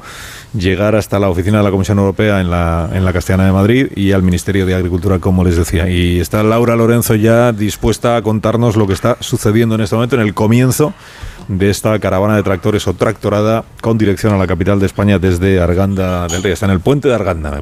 Eh, Laura, buenos días. ¿Qué tal, Carlos? Buenos días. Estamos ya a punto de salir. Nos han dicho que nos subamos ya a los tractores. Estamos ya preparadas con Leticia para salir en el momento que nos indique la Guardia Civil. Aquí se han juntado en una larga fila aproximadamente unos 100 tractores que partirán, pues imagino que en breves minutos. Eh, lo que haremos, iremos circulando por vías eh, secundarias. No tomaremos la A3, que es la carretera de Valencia, y lo que haremos es ir circulando por carreteras secundarias para después sí que finalmente acceder a la 3, circular por la Avenida del Mediterráneo, ciudad de Barcelona y ahí ya ir a parar a la sede del Ministerio de Agricultura que está en la calle Atocha. Ahí será donde empiece esa manifestación y estamos ya en marcha para empezar esta tractorada desde el puente Arganda. No sé si escuchas algún tractorista muy simpático que va poniendo música de fondo. Lo escucho, lo escucho. Iremos contando cómo discurre esta. Saben en todo caso los eh, agricultores, ganaderos y pescadores que van camino, marineros que van camino del centro de Madrid, que el ministro Planas no se encuentra en. bueno, el ministro Planas tiene hoy una reunión muy relevante porque se, se, reúne con los ministros de Agricultura de los 27 países de la Unión y van a hablar precisamente de este asunto, de las reivindicaciones o reclamaciones que hacen los agricultores, singularmente los agricultores, también los ganaderos en nuestro país, relacionada con la política agraria común y con todos estos asuntos, las cláusulas espejo, todos estos asuntos digo, que hemos abordado estas últimas semanas con el propio ministro Planas, con el que hemos tenido ocasión de hablar en este programa. Iremos contando, digo, cómo discurre esta mañana, veremos cómo de complicada de nuevo para la circulación en la capital de España. Bueno, ahora sí, Marta García Ayer, Rubén Amón, caso Ábalos, caso Coldo, expectativas, reflexiones que os sugiere lo que ha ocurrido durante el fin de semana. Contadme. Pues cuantos más detalles sabemos del caso Coldo, de momento llamémoslo así, eh, más sorprendente resulta lo poco que hemos aprendido en este país, ni a prevenir la corrupción, ni a corromperse con un poquito más de estilo, porque en el país, antes mencionabas un montón de casos de los que tenemos en nuestro haber, de la Gürtel, la Kitchen, la Púnica, el 3%, de Filesa, de los ERE, de anda que no hay experiencia de corrupción en España, para haber sabido los partidos los mecanismos que tienen que tener de prevención si tuvieran interés en hacerlo y también a los corruptos a no hacer como presuntamente, según vamos conociendo datos de la UCO de la investigación, vayan al cajero automático a ingresar en efectivo el dinero de las supuestas comisiones y sobornos. Quiero decir, es todo muy burdo. Y al margen de esa llamada que presumiblemente se producirá hoy, que invite a, al exministro Ábalos y todavía diputado a abandonar el cargo, eh, lo más interesante me parece es qué va a pasar después, porque está claro que Ábalos sabe muchas cosas. No sé si sabía lo que pasaba en su ministerio mientras eh, estaban pasando estas cosas que dice la UCO que hacía el señor Coldo.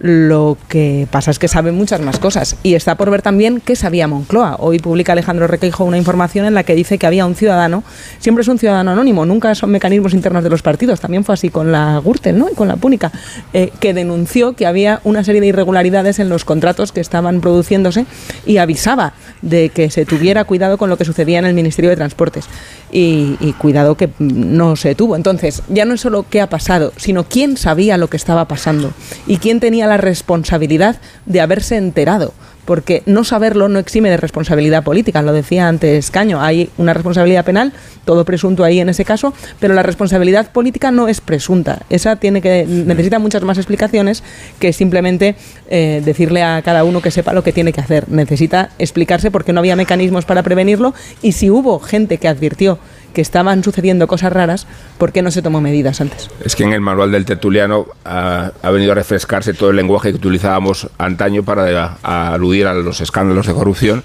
y nos viene enseguida la expresión invigilando, ¿no? Responsabilidad invigilando. Y aquí me parece inequívoca.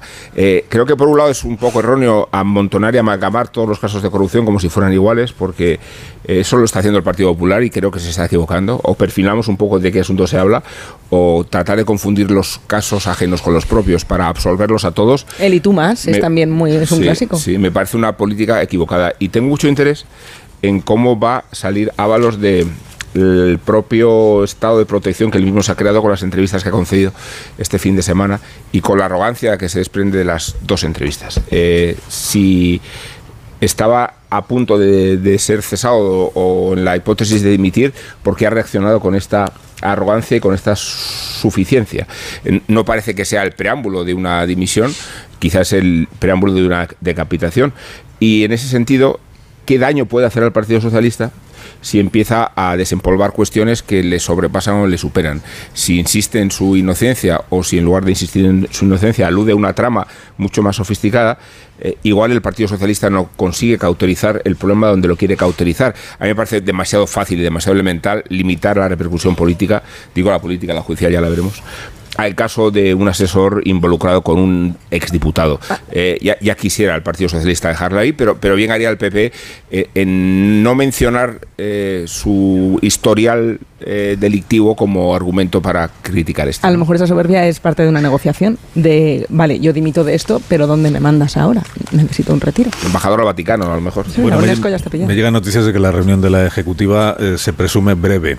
Eh, es que empieza a, la- empieza a las 10 y a las 11 ya han convocado a los periodistas para que estén en la sala de prensa. Bueno, o pues, sea que todo indica que se llega a la ejecutiva horas. con las decisiones tomadas y entiendo que también va a haber una discusión a comunicadas. Ejecutiva del verbo ejecutar, ¿no? Ejecutiva del verbo ejecutar, sí, y salida personal en el sentido de salida y qué más. Y En diferido, a lo mejor. Ultimar en el sentido de que se le da en América el término ultimar, que es mm, que se acabó. Bueno, digo, si en todo caso en la en lo, en lo que es el portal de la sede de Ferraz en la, en la calle de la sede socialista en la calle Ferraz de Madrid, de momento no están eh, instalando una guillotina ni nada parecido, pero no lo descartéis. Detrás de, detrás de una cortina, eh, cuidado que, que una está. ejecución pública. Pero bueno, vere- veremos porque el señor Ábalos en realidad, si yo le estoy entendiendo bien, lo que está diciendo es yo no veo motivos para dimitir, estoy abierto a hablar con el partido siempre que no parezca que yo soy como los de la Gürtel, para entendernos, y siempre que se me garantice una mm, salida. Una salida significa siempre que se me garanticen unos ingresos con los Claro. que poder seguir adelante con mi vida. Y esta es la parte que entiendo que es más complicada Una para este indemnización. PSOE. Claro, que es- Claro. que es, eh, re- renuncias al acta y, y de, y de qué, cómo me gano la vida. Bueno, ya, ya, se nos, o- ya se nos ocurrirá alguna, alguna cosa. fundación ¿Qué, qué cosa se nos ocurrirá para No es- no es fácil. mantener a alguien sin que se sepa que le estás manteniendo? Sé fuerte, José Luis. Bueno, ha mencionado eh, Marta García ayer a esta persona que presentó la primera, o que envió el primer escrito, bueno, son varios escritos, eh, advirtiendo de que él percibía que había irregularidades o posibles irregularidades en la adjudicación de contratos en el año 2020 a cargo del Ministerio de Fomento y de Transportes. Es el abogado Ramiro Grau, que según la información que hemos contado esta mañana, envía un escrito, creo que hay una primera denuncia ante el Tribunal Supremo, ahora me lo cuenta él, eh, un escrito después al Palacio de la Moncloa, o varios, y finalmente el escrito ante la Fiscalía, que es el que mm, ha, ha prosperado, el que ha tenido eh, recorrido. Abogado Ramiro Grau, buenos días. Hola, ¿qué tal? Buenos días, don Carlos. días. Un ¿Cómo- placer escucharle. Lo mismo. Oigo lo mismo. habitualmente, siempre que puedo, ¿eh?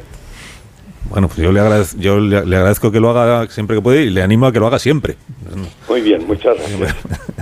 Bueno, cu- cuéntenos eh, primero, eh, ¿por qué usted hace cuatro años ya, año 2020, cuando estábamos en, en- en plena pandemia, el confinamiento, la urgencia de las administraciones por conseguir mascarillas, ¿por qué usted percibe que puede haber alguna irregularidad en alguno de los contratos que han sido adjudicados? ¿Qué es lo que le, le llamó la atención? Bueno, leo en algún sospecha? diario digital que una empresa zaragozana estaba involucrada en el asunto, pero como simple, digamos, intermediaria.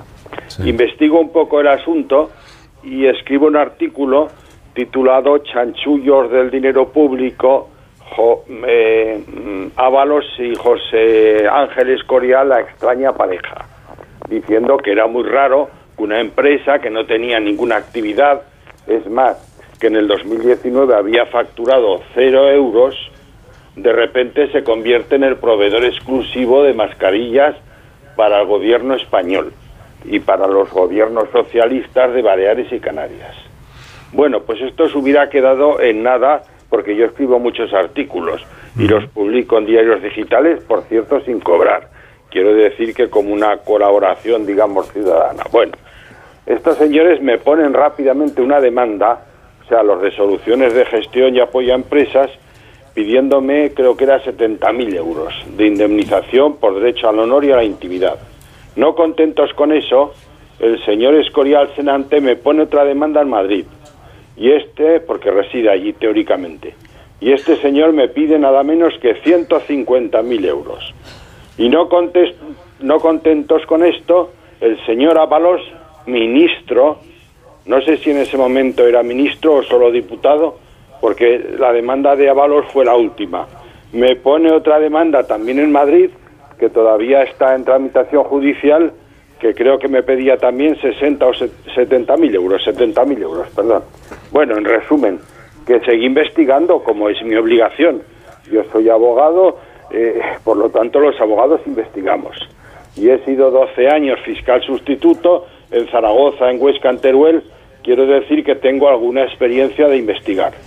Y cuanto más eh, investigaba el asunto, pues más oscuro me parecía. Y digo oscuro por no decir que había mucha mierda. Entonces mando una primera denuncia a la Fiscalía de Zaragoza para que lo investigaran ya, digamos, en actuación de Fiscalía.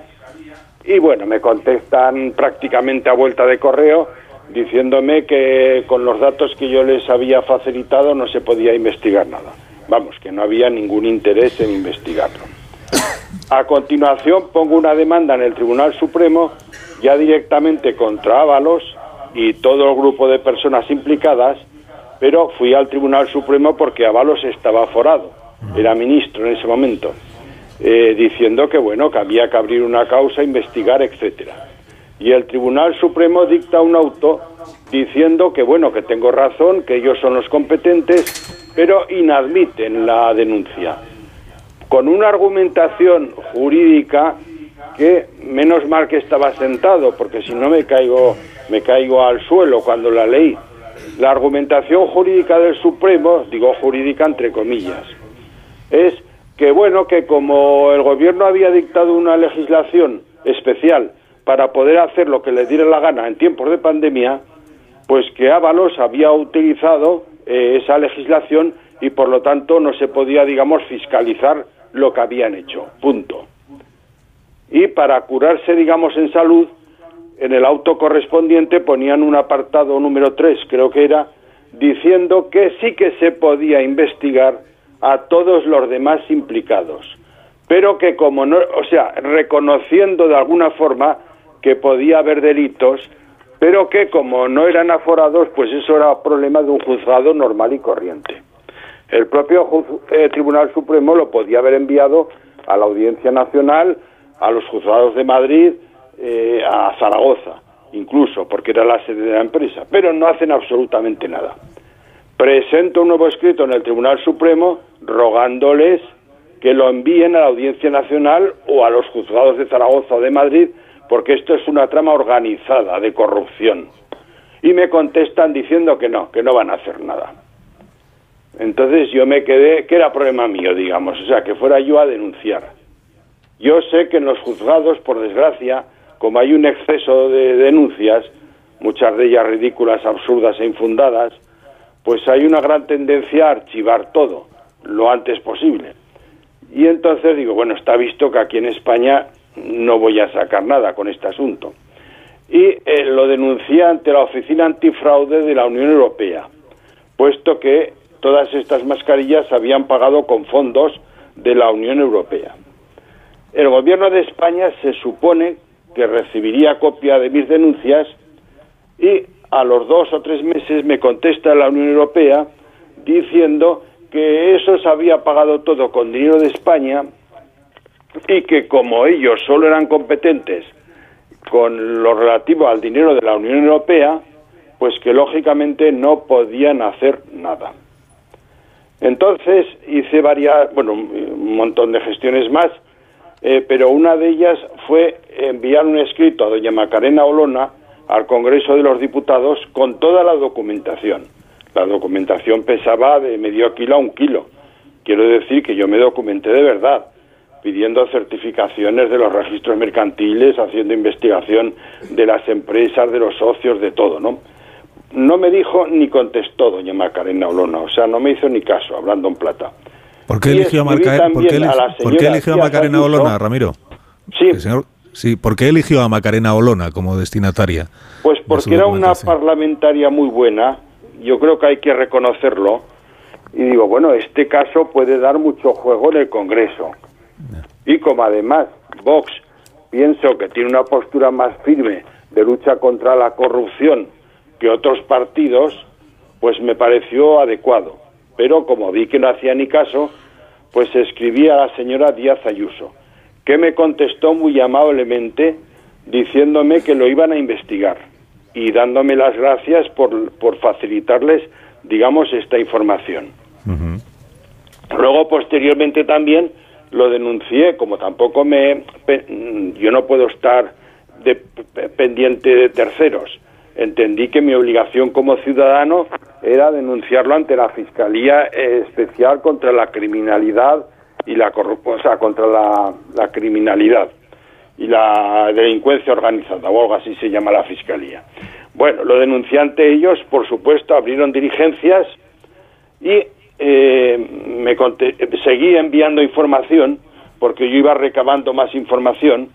Me, me, escribieron otra vez diciéndome que parte de esas quejas o denuncias mías, denuncias, porque yo las titulaba denuncias, pues se las pasaban a la Fiscalía Europea, que la Fiscalía Europea es una fiscalía especial, aquí estamos montando fiscalías para todo, eh, diciendo que, que iban a investigar el tema de los fondos europeos. Hasta la fecha la Fiscalía Europea, eh, que yo sepa, no ha hecho nada. Y respecto a la Fiscalía Especial contra la Corrupción, la última contestación que recibí fue del año pasado diciendo que estaban en ello. Pero claro, como era un tema, digamos, delicado, pues te envían un simple oficio diciendo que han recibido lo que les has enviado, etcétera, etcétera. O sea que tampoco te dan muchas explicaciones. ¿Y llegó usted a enviar escritos directamente a la presidencia del gobierno? Sí, sí, por supuesto, media docena.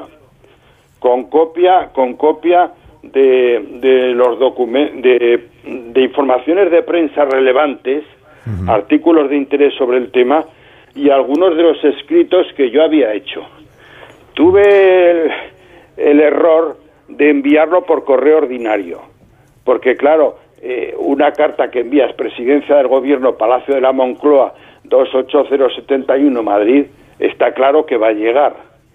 Entonces, pues por no tener que ir a correos, enviar la carta certificada, etcétera, pues los mandaba por correo ordinario. Yo calculo que una media docena. O sea, que lo que no, tiene usted es, ni un solo no tiene, de recibo.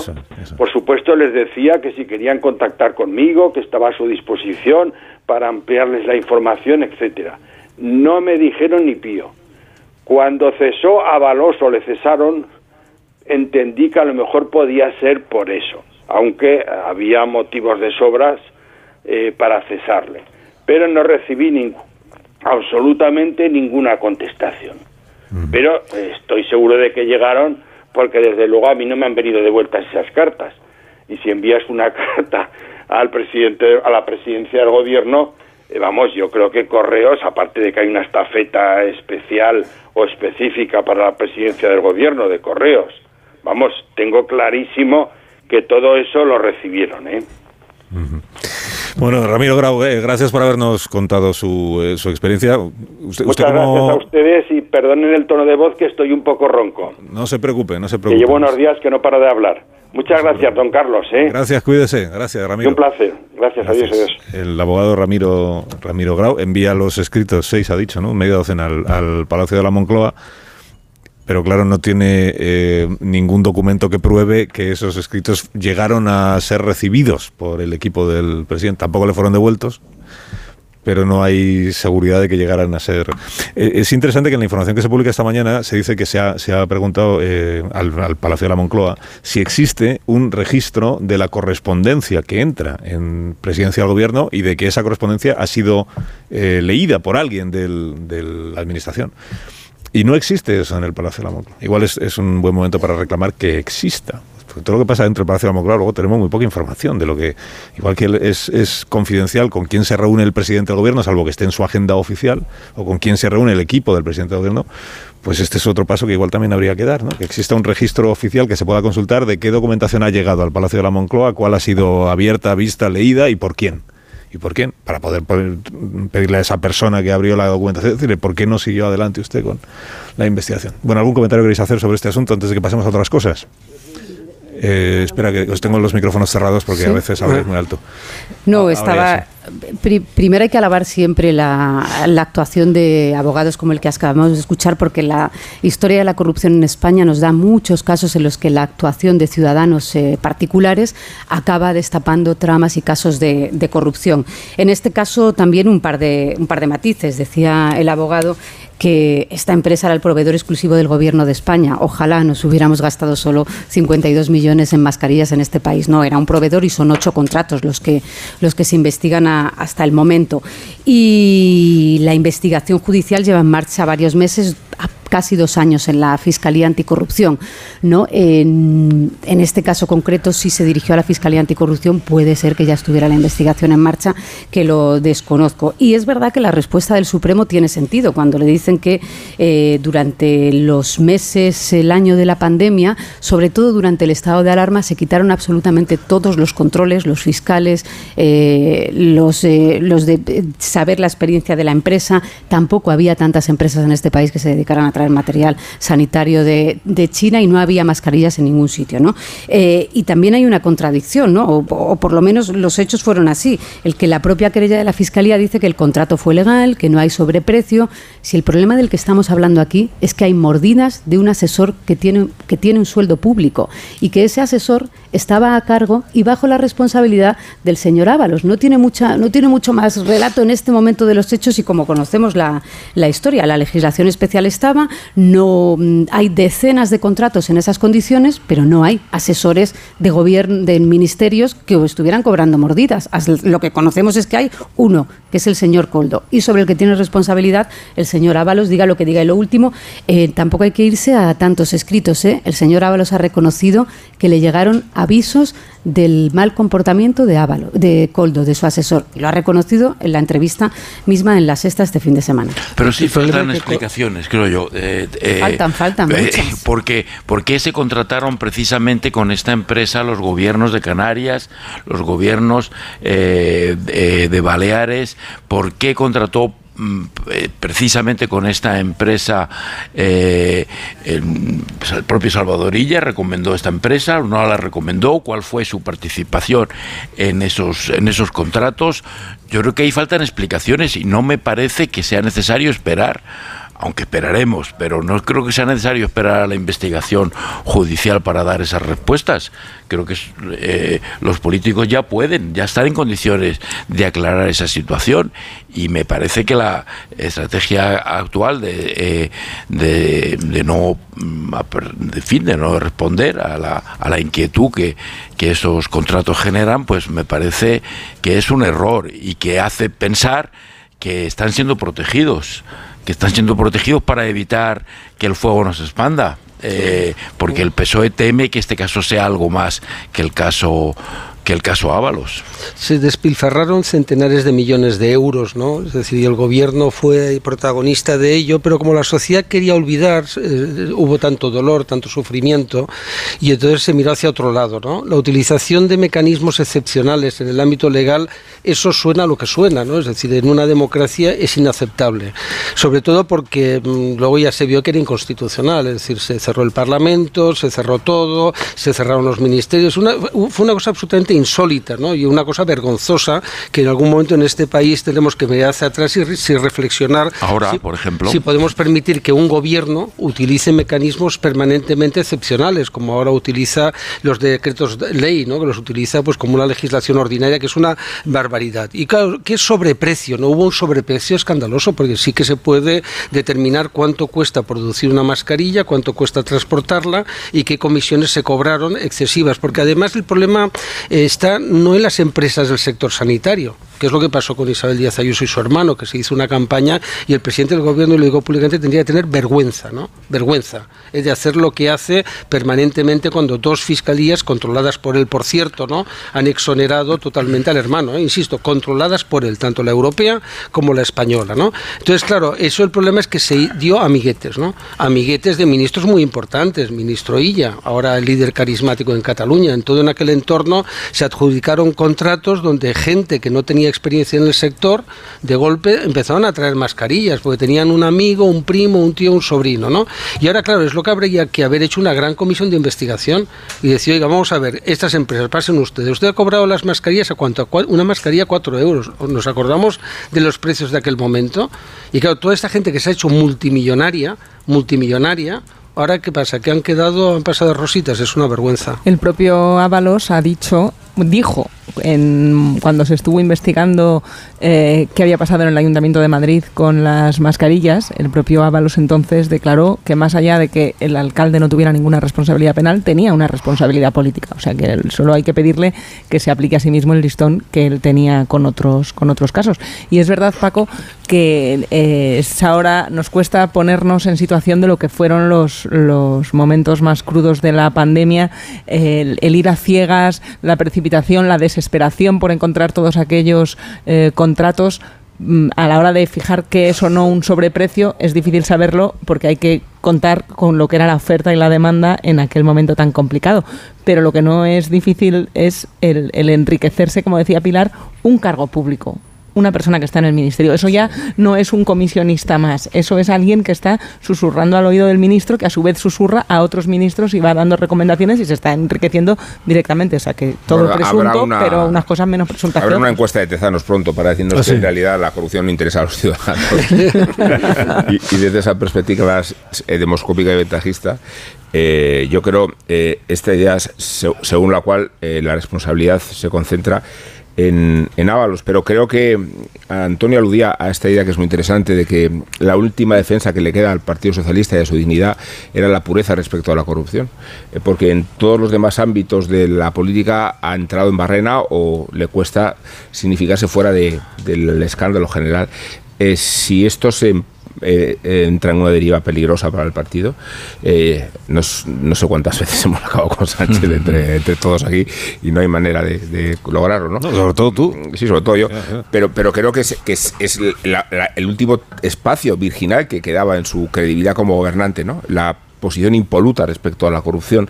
Eh, la corrupción es lo que le permite llegar al poder y no sé qué condescendencia van a tener sus socios. Ya veremos cómo se conforman ciertas mayorías, ¿eh? por lo, precarias que son. Hay elecciones en el País Vasco, lo recuerdo porque queda muy poco para ellas. Y qué grado de tolerancia. Eh, los socios son muy tolerantes respecto a la deriva eh, yo creo que, exagerada eh, respecto al independentismo, pero igual son mucho menos tolerantes cuando aparece la corrupción. Y ahí hay partidos como Esquerra Republicana, que siempre ha hecho bandera de su pureza, o del PNV, que hizo caer a, Mariano Rajoy por ese motivo. Bueno, os informo de que el ministro de Transportes, el de ahora, que se llama Óscar Puente, ha cancelado su presencia en el acto de inicio de fabricación de los nuevos trenes de cercanías para Cantabria y Asturias. Ha delegado en el. Eh, Puente forma parte de la ejecutiva del PSOE creo recordar. O sea, que, entiendo que le da prioridad el ministro a la reunión de partido que, al, que a la agenda oficial que como ministro tenía prevista para esta mañana. En su lugar acudirá el secretario de Estado del ramo, que se llama Santano. Además, este es, un acto el que va a tener lugar hoy en Beasain, que es donde tiene su sede la empresa que fabrica los trenes, un acto al que el gobierno le quería dar mucha eh, relevancia, porque venimos de aquella polémica, os acordáis, de los trenes de cercanías de Asturias y de Cantabria que por un error de cálculo o no cabían en los túneles o sobraba sitio. Entonces al final habían decidido que había que hacer trenes nuevos. Y hoy lo que se va a iniciar es este proceso. Lo que en otras inauguraciones es el corte de la cinta, en este caso es el corte de la chapa, porque lo que se ve es como la empresa fabricante corta por primera vez una de las chapas que luego formarán los trenes en cuestión. Bueno, todo esto no sé a qué viene, pero no sé por qué os lo explico, porque ya lo sabéis, pero el asunto es que Oscar Puente no estará en este acto de gobierno, porque sí estará, entiendo, en la ejecutiva del Partido Socialista. Y no me resisto a contaros que hay un periodista bastante malévolo que nos escucha y que a la pregunta que yo me hacía antes, si pactan con Ábalos, que le garantizan unos ingresos, pero no sabemos cómo, si a esto dice el periodista este malévolo, le podemos llamar una indemnización en diferido. Claro. Por aquello de como decíamos, no de recuperar de eh, de otros tiempos. aquello de es una indemnización en diferido. El repertorio de... De, momento te vas y luego ya vamos viendo cómo lo hacemos. Luego Oscar Ponce estará, muy, te lo estará ocupando, um, insultando periodistas y metiéndose con ellos también, ¿no? que le dedica muchísimo tiempo un ministro de gobierno a... Oscar Puente está deseando que volvamos a hablar de la amnistía, ya te lo dije. Está deseando que volvamos a hablar de la amnistía, ese tema de todos los días, pues sí, ese tema. la mejor amnistía de Coldo. Bueno, 23 eh, minutos para las 10 de la mañana, una hora menos en Canarias. Quizá entre que hablemos de Ábalos, si hablemos de la amnistía, quizá hoy prefiere que hablemos de la amnistía. Sí, sí, por eso. Hoy seguro, Sí, pero el nerviosismo en Moncloa es una demostración de que esto les hace muchísimo daño, ¿eh? porque están absolutamente histéricos y ya incluso el diario gubernamental El País y hasta Telepesoe pues eh, les dedican espacio importante. Un minuto y ahora mismo continuamos con otros asuntos de la actualidad de esta jornada.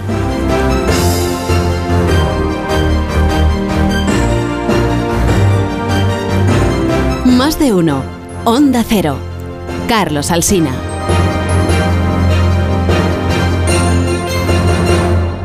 Descubre los diseños exclusivos y los productos innovadores de las tiendas porcelanosa. Piezas de gran formato, griferías con sistemas de ahorro, cocinas de inducción invisibles. La casa de tus sueños está en porcelanosa. Y ahora, del 1 al 16 de marzo, aprovecha los días porcelanosa con descuentos muy especiales. Porcelanosa. ¿Te lo digo o te lo cuento?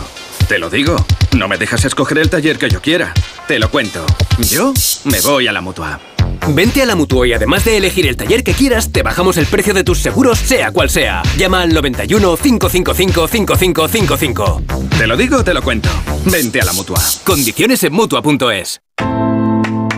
Creer en la energía renovable es creer en nuestra independencia energética, en nuestro desarrollo económico y en nuestro país. Tenemos una materia prima inagotable y la capacidad de transformarla en una fuerza imposible de frenar. Solo nos falta creérnoslo. Hay luz en el futuro y es eléctrica. AELEC, Asociación de Empresas de Energía Eléctrica, EDP, Endesa e Iberdrola. Hace nada eras un bebé. Y mírate, todo un hombre. Con tu trabajo, tus amigos, tu casa. Ay, estoy muy, muy orgulloso de ti, hijo mío. Gracias. ¿Puede arreglar la cisterna o...? Tengo que encargar una pieza, pero sí, hijo mío, sí. Por 17 millones de euros uno se hace padre de quien sea. Ya está a la venta el cupón del Extra Día del Padre de la ONCE. El 19 de marzo, 17 millones de euros. Extra Día del Padre de la ONCE. Ahora cualquiera quiere ser padre. A todos los que jugáis a la ONCE, bien jugado. Juega responsablemente y solo si eres mayor de edad. Cuando Berta abrió su paquete de Amazon, se le aceleró el corazón. Pantalla LCD y seguimiento de la frecuencia cardíaca. La pulsera de actividad se clasificó en su corazón por su calidad y su precio. Cinco estrellas de Berta. Productos estrella a precios estrella. Empieza a buscar en Amazon hoy mismo. La relación se hace más intensa cuando no hay distancia. Acércate más, siente más. Cupra León. Ahora por 27.900 euros con 5 años de garantía y mantenimiento. PVP en Península y Baleares para unidades en stock financiando con Volkswagen Bank. También híbrido enchufable. Descubre más en cupraoficial.es. Pasan los años y los huesos y articulaciones no son lo que eran. Artrohelp Forte, gracias a su fórmula, es un excelente suplemento para huesos, articulaciones y cartílagos. Pide Artrohelp Forte de Laboratorios Marnis en herbolarios, farmacias y para farmacias. Más información en marnis.com. ¿Cansado? Revital. Tomando Revital por las mañanas recuperas tu energía, porque Revital contiene ginseng para cargarte las pilas y vitamina C para reducir el cansancio. Revital, de Pharma OTC. Mira, colesterol alto. Yo estoy igual. Y si no haces nada, te sigue subiendo. Ya, pero es que yo no quiero cambiar mi vida. Pues yo cuido mi alimentación. Hago ejercicio y tomo un Danacol todos los días. Danacol bloquea parcialmente la absorción de colesterol, lo reduce en tres semanas y además después ayuda a mantenerlo. Danacol, reconocido por la Fundación Española del Corazón. You are the one for me, for me, for me, formidable. Hoy con Endesa tienes una oferta formidable. Elige formidable energía con luz, gas y mantenimiento de gas y ahorra 620 euros en dos años. Disfruta de este ahorro directamente en tus facturas, porque todo Endesa es formidable. Contrata ya en el 876-0909, en los puntos de venta Endesa o en endesa.com y empieza a ahorrar. Coche roto, ¡ay qué mal! Like a Bosch. Reserva online que irá genial. Like a Bosch. Pide cita online sin complicaciones. Red de talleres Bosch Car Service para todo lo que tu automóvil necesita. Los mejores móviles merecen nuevas ofertas con Tecmanía de MediaMarkt. Solo hasta el 29 de febrero tienes un Samsung Galaxy A34 de 256 GB 5G por solo 299 euros. Ya en tu tienda en MediaMarkt.es y en la app. Tenía siete recibos, pagaba mm, alrededor de 1.100 euros y ahora voy a pagar alrededor de 350. Pues que me ha cambiado la vida, que reconozco que me han ayudado mucho. Pues ha sido un salvavidas. Agencia negociadora les ha cambiado la vida. No lo dudes. Si tienes casa en propiedad y quieres pagar un 80% menos cada mes por tus préstamos, llama gratis al 900-900-880. 900-900-880. Llama ahora. Te cambiará la vida. En Lowy somos más cañeros que nunca, porque te traemos nuestra mejor ofertaza. Fibra y móvil 5G por solo 29,95, precio definitivo. Si quieres ahorrar, corre a lowy.es o ¡Llama! llama al 1456. Hola, soy Jesús Calleja. ¿Sabéis cuál es el verdadero sabor del agua? El agua de mi tierra, el agua mineral Teleno. Recuerda, agua mineral Teleno.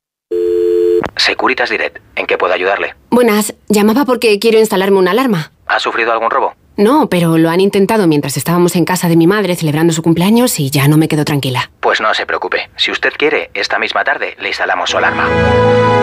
Protege tu hogar frente a robos y ocupaciones con la alarma de Securitas Direct.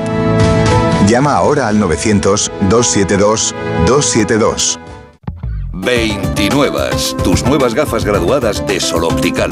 Estrena gafas por solo 29 euros. Infórmate en soloptical.com. La avería del coche, la universidad de Ana. No sé cómo voy a llegar a fin de mes. Tranquilo. Si alquilas tu piso con alquiler seguro, puedes solicitar el adelanto de hasta tres años de renta para hacer frente a imprevistos económicos o nuevos proyectos. Infórmate en alquilerseguro.es o en el 910-775-775. Alquiler Seguro, la revolución del alquiler.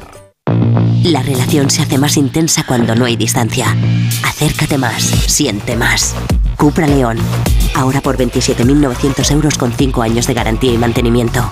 PVP en Península y Baleares para unidades en stock financiando con Volkswagen Bank. También híbrido enchufable. Descubre más en cupraoficial.es. Quiero explorar sin importarme cuando volver el exterior. Quiero formar parte de él. Vale, bichito, nos vamos a Disneyland París. Reserva durante Semana Mágica en viajes el corte inglés sin gastos de cancelación. Precio de referencia 144 euros por persona y noche en el Disney Hotel Cheyenne con entradas incluidas. Plazas limitadas. Consulta condiciones. Ven a Disneyland París con viajes el corte inglés volando con Iberia. Una de cada tres víctimas mortales en carretera es por distracción. Mientras conduces, mejor no fumes, no bebas, no comas. Al volante, solo el volante. Ponle freno y Fundación AXA, unidos por la seguridad vial.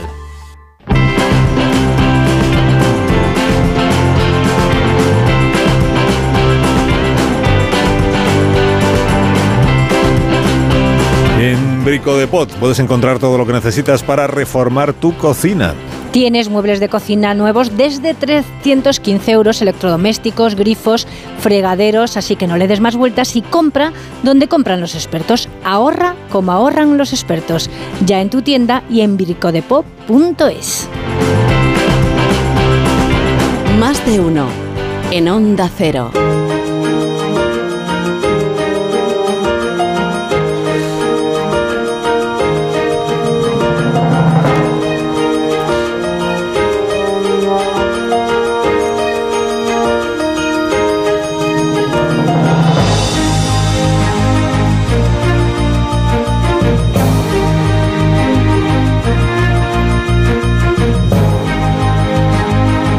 14 para que sean 14 minutos para que sean las 10 de la mañana, una hora menos en Canarias, con Paco Maruenda, Pilar Velasco, Antonio Caño, Marta García Ayer, Benamón. Estamos analizando las cuestiones del día del caso Coldo. Ya no tenemos nada más que añadir, ¿no? A la espera de que se produzca lo que se tenga que producir en la reunión de la Ejecutiva del Partido Socialista. No se os ha quedado ningún fleco por comentar. No. Bueno, que ojalá el invigilando de Ábalos, si no llega de aquí al miércoles, se instale así en general en la política española. Las responsabilidades por eh, indirectas, no judiciales, y éticas y políticas, ojalá eso marque precedente, que falta hace. Hay un aspecto que, que no hemos hablado bastante y es el tema económico, personal, ¿no? Es decir, ahora todo gira alrededor de que como Ábalos no tiene oficio ni beneficio, hablando claro, como Coldo y como tantos otros en el PSOE, o que son simplemente licenciados, lo cual hoy está muy bien ser licenciado, tener un grado, está como si fuéramos en México, ¿no? Licenciado Ábalos, ¿no? Pues claro, no saben dónde ir. Claro, es un drama. Me lo pueden convertir en asesor ahora. ¿De, de quién? Sale de diputado y entra como asesor. ¿De quién? Bueno, Bueno, eh, mira Garzón. Hemos contado también esta mañana, eh, por no olvidarlo, que los Reyes de España viajan esta tarde, se desplazan esta tarde a Valencia, van a estar en el barrio de Campanar, van a estar con eh, la alcaldesa y con el presidente de la Comunidad Valenciana y sobre todo eh, acuden para eh, interesarse por la situación de las familias que han perdido sus casas en el incendio la semana pasada y para interesar también por, por el realojo de estas familias. eh, las primeras de ellas, que son familias que tienen hijos o personas que es, mm, personas mayores, ya están empezando a recibir las llaves de estos pisos. He contado a los oyentes que es un bloque que tiene o que tenía comprado el Ayuntamiento de Valencia para destinarlo a alquiler social. Son 100 y 136 viviendas, creo haber leído. Y lo que se ha hecho es acelerar la preparación de esas casas y en lugar de ser destinadas al alquiler social, se van a destinar a que estas, a que estas familias tengan donde donde poder pasar, eh, iba a decir la noche, donde pasar su vida a partir de este momento, porque se han quedado sin, sin casa. Durante todo el fin de semana, lo contaba la alcaldesa de, de Valencia esta, esta pasada noche en el informativo de Matías y de Mónica en Antena 3, el- lo que ha estado haciendo unas cuantas empresas privadas que se han puesto a disposición del ayuntamiento de la ciudad es equipar esos pisos, porque son pisos que estaban listos para ser habitados, pero sin electrodomésticos y sin mobiliario. Y el trabajo que han hecho estas empresas privadas, y por eso lo agradecía anoche a la alcaldesa, es el de, con absoluta celeridad, pues empezar a poner mm, la lavadora, los, las neveras, las camas, los muebles para que las familias puedan empezar a hacer una vida, digamos, más o menos normal. Y ahí agradecida pues esa colaboración porque es verdad que desde el viernes se viene, se viene demostrando que está funcionando. Si queréis hacer algún comentario sobre este aspecto de lo que sucedió en Valencia, el, el aspecto que igual más nos eh, ocupa desde el punto de vista del análisis de la cosa política, que es eh, la reacción de las administraciones.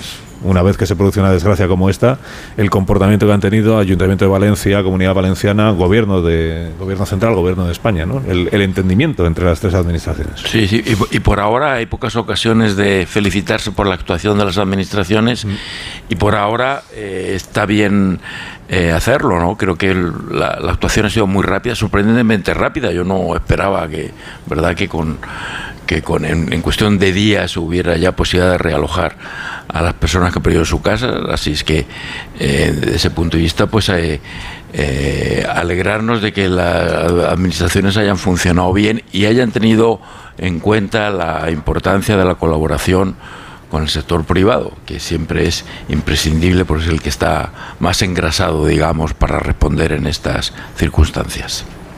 Vamos a contar la actualidad económica y financiera este día. Perdona, Marta, ¿querías decir alguna cosa? Sí, iba a decir que aparte de la cuestión eh, pública, eh, también está la, la privada. Hay otros edificios, en Valencia en concreto, que se construyeron en una época similar y con materiales parecidos que ahora están pidiendo eh, prevención y están diciendo, bueno, ¿y ahora qué pasa con nosotros? Sabiendo lo que pasa en un edificio de estas características, hay todavía muchas cosas de aquella época de la burbuja inmobiliaria que faltan por, por revisar.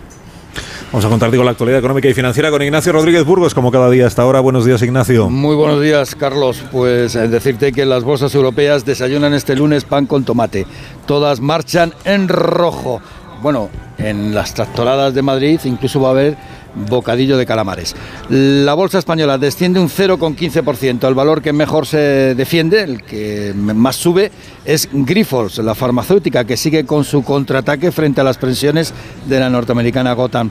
Las acciones de Grifols suben ahora mismo un 1,78%, seguida de IAG y de Indra, la compañía de tecnología con amplios intereses en defensa. Por cierto, la presidenta del Banco Europeo de Inversiones, la recién llegada Nadia Calviño, defiende en una entrevista en la prensa reforzar la defensa europea la industria en defensa y también la inversión en energía nuclear, una exigencia francesa. En el IBEX, las mayores caídas se centran en las energías renovables. Es el caso de Solaria y de Acciona, pero también baja el resto de las energéticas. Todo esto con la inauguración hoy de la Feria de la Telefonía Móvil en Barcelona, que es algo más que una feria de teléfonos, es la incorporación de la inteligencia artificial a las telecos y también de la movilidad, incluso con Carlos, con coches voladores y vehículos eléctricos de bajo coste, mientras la SEPI, la Sociedad Española de Participaciones Industriales, es decir, algo así como el INI de la actualidad, ultima los preparativos para comprar el 10% de Telefónica. Gracias, Ignacio. Te deseo que tengas un día estupendo. Gracias. Te enviamos un saludo ¿eh? de todo el equipo del diario La Razón. Gracias. Burgos es un lector empedernido del, del colaborador periódico de La Razón. Muy buen amigo. Eh, Amón, ¿quieres amnistiar a alguien esta mañana o lo, Sí. lo dejas pasar? No, no, lo no, puedo dejarlo pasar, aunque sea una amnistía condicional, y me refiero al cura de Don Benito. Tiene nombre y apellidos, pero sus responsabilidades eclesiásticas y el folclorismo informativo privilegian una suerte de anonimato, y no voy a utilizar aquí argumentos moralistas ni emitir sentencias mediáticas, pero sí confrontar al cura de Don Benito con sus obligaciones. No puede tener novio ni puede practicar relaciones sexuales. Se lo impiden el voto de castidad y la definición vaticana de homosexualidad, un pecado que debe expiarse en la abstinencia y el silencio, de tal manera que el cura de Don Benito ni es de Don Benito ni se comporta como un cura. Ha venido a saberse que la sacristía alojaba un alijo de Viagra y de sustancias afrodisíacas y alucinógenas. Me parece este un atajo populista y ventajista para encontrar el camino del éxtasis. No se vale, diríamos en el colegio, y no se vale porque el párroco tanto ha podido incurrir en un delito de tráfico de estupefacientes como haber participado en otro contra la salud pública. Ya veremos qué sentencia le impone la autoridad pontificia en la horquilla de la indulgencia a la excomunión y ya veremos si el Tribunal Civil que lo juzga aprecia la solidaridad y el cariño de los vecinos de Don Benito. Aquí el problema no es solo la lujuria del cura o la relación con un varón adulto en, las instalaciones de la casa parroquial, sino la finalidad con que se administraban las sustancias afrodisíacas. Si el cura la recetaba para fomentar la procreación de los feligreses en tiempos de baja natalidad, deberemos mostrar cierta simpatía. Pero resulta que la mayor parte del material incautado se utilizaba para fomentar el adulterio, cuando no prácticas sodomitas. Todo ello en la iglesia de San Sebastián, que es el patrón oficioso de los homosexuales. Pues eso, a ver qué dice Francisco.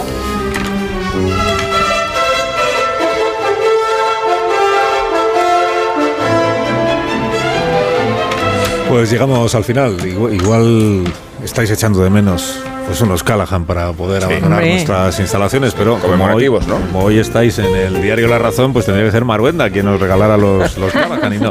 A- no Ahora se lo digo a mi buena amiga Rosa que prepare unos Callahan. Yo os mando un cargamento. Venga. Un cargamento con las nuevas tendencias en calzado para la próxima primavera-verano que ya tenéis disponibles en callahan.es. Hay una gran variedad de diseños, estilos y colores para la próxima temporada que te puedes poner en cualquier ocasión porque en Callahan han diseñado esta nueva colección siempre equipada con su exclusiva tecnología Adaptation a la venta en las mejores zapaterías y en callahan.es. Tecnología, diseño y confort a buen precio. Que tengas buen día, Marta. Que tengas buen día, Adiós, Amón. adiós. Sí. Que tengas buen día, Antonio. adiós, Pilar Velasco. Buen irme día. sin felicitar a Paco por el aniversario y por su perdurabilidad tan envidiable. Felici- felicitado queda, pero Paco es que se queda. Porque Sí, sí, yo me quedo de momento. En Sí, cinco sí, minutos contamos gracias. las noticias de esta hora. Las 10 de la mañana, a las 9 de la mañana en las Islas Canarias, escuchamos un consejo de Ibudol de los amigos de Kern Pharma. A ese dolor de espalda que no te deja hacer deporte o a ese dolor de cabeza que te hace difícil trabajar, ni agua. Ibudol, el primer ibuprofeno bebible en stick pack para aliviar el dolor. También Ibudol en comprimidos. Adultos y niños a partir de 12 años. Al dolor, Ibudol. Tenía que ser de Kern Pharma. Lea las instrucciones de este medicamento y consulte al farmacéutico. Síguenos por internet en ondacero.es. Estás escuchando más de uno en Onda Cero.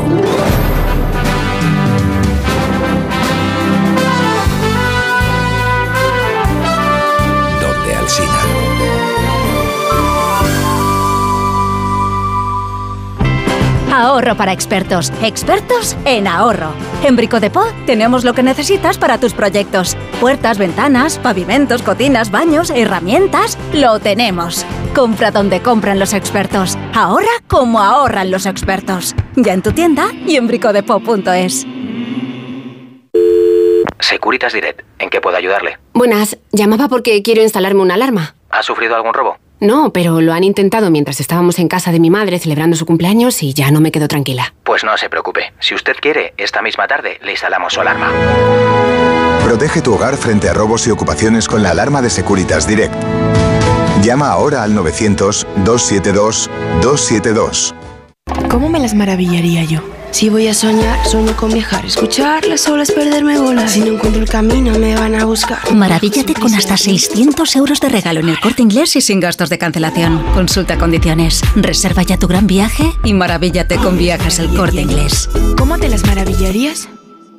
De nuevo, buenos días España. Protagonista, Luis del Olmo. Luis del Olmo era un enamorado de su trabajo. Protagonistas nosotros en acción. Abrió un camino que todos los demás seguimos. Le he respetado y le respetaré siempre. Información, opinión, entretenimiento. Para la radio cambiar es más que vivir. Sus principales virtudes yo creo que es sin duda la innovación, la independencia. Una parte de lo que entendemos por radio se la inventó Luis del Olmo. Te agradezco que recuerdes la historia de protagonistas. Una serie documental escrita y dirigida por Diego El mérito es de ustedes, amigos oyentes. Aquí están protagonistas. Cada lunes, un nuevo capítulo de este podcast en la web y en la app de Onda Cero. La gente y la radio del pueblo. Onda Cero.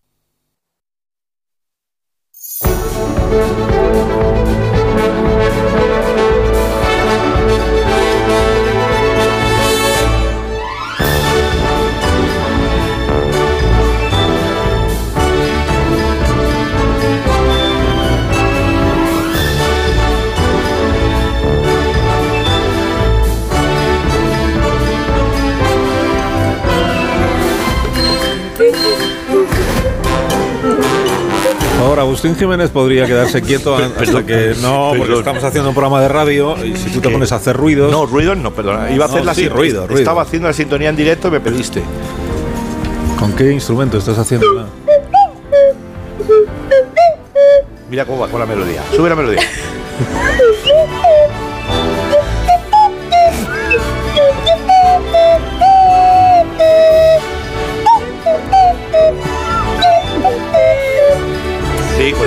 Ya no queda, ya no queda ningún oyente Que sí, hombre, al sí. otro lado. Pero también vale para los chistes. Con lo que costó convencerlos anoche. Pero si no entra un chiste, mira, si no entra, si, si no entra un chiste, haces. Y ya. Fin, de la, de la- Buenos días, Agustín Jiménez. Buenos días, desde la- aquí con la flauta de varas. Buenos días, Leonor Lavado. Buenos días, Carlos. Bienvenida a Gracias. La Razón. Me encanta salir de excursión. Buenos días. Eh, buenos días. a la clesa, tío. Buenos días, Borja Fernández Sedano, y bienvenido a. Buenos días, Carlos, ¿qué tal? Gracias. Pues muy bien, muchísimas gracias por tu interés, que sé que es sincero siempre. Y buenos días, eh, Goyo Jiménez, y bienvenido. Buenos días. a- Me han sentado, estoy como en las bodas. Te has sentado con los Y me han sentado con lo mejor, con lo mejor, con estos dos que son dos cracks. Ya, Pero además ese menú es bueno. Porque son más maduros que vosotros, Pero- lo más divertido. Ya pone filete empanado. Pero que quienes no están viendo el streaming no están entendiendo. Que no se refiere Goyo cuando dice estos dos a Agustín y a Leonor. No, No, nosotros no. no. Son otros niños.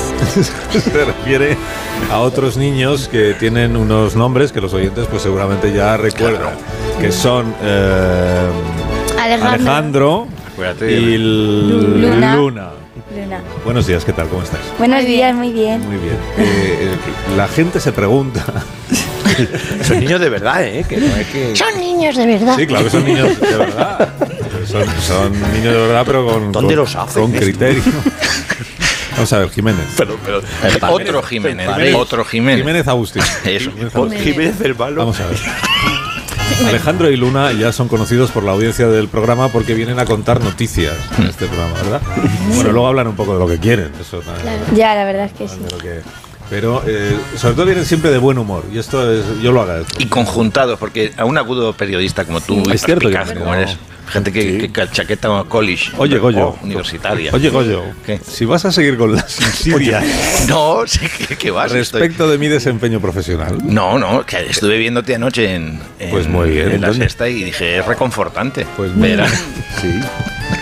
Yo no sé cómo a mí Évole no me ha hecho una cosa así. Vamos a ver, perdonadme una, perdonadme una cosa. Porque yo la pedí, pero no, no me lo han hecho. No sé por qué eligen a unos y a otros, ¿no? Porque hay favoritismo. En este programa hay favoritismo. Te quieren más a ti que a Pero mí. si hablamos de ti en el, en el programa, en la Sí, conversación. un poquito sí, sí es verdad. De sí. todas maneras, os he de decir no sé si está enfadado o no. que de todo lo que salió anoche en el programa de Jordi Évole, lo que ha causado verdadera impresión, Sí. positiva impresión, es, porque a mí me han preguntado, tengo, luego te enseño el teléfono, tengo WhatsApps de, sobre todo mujeres, anoche preguntándome, pero ese hombre tan atractivo, Sobre ti.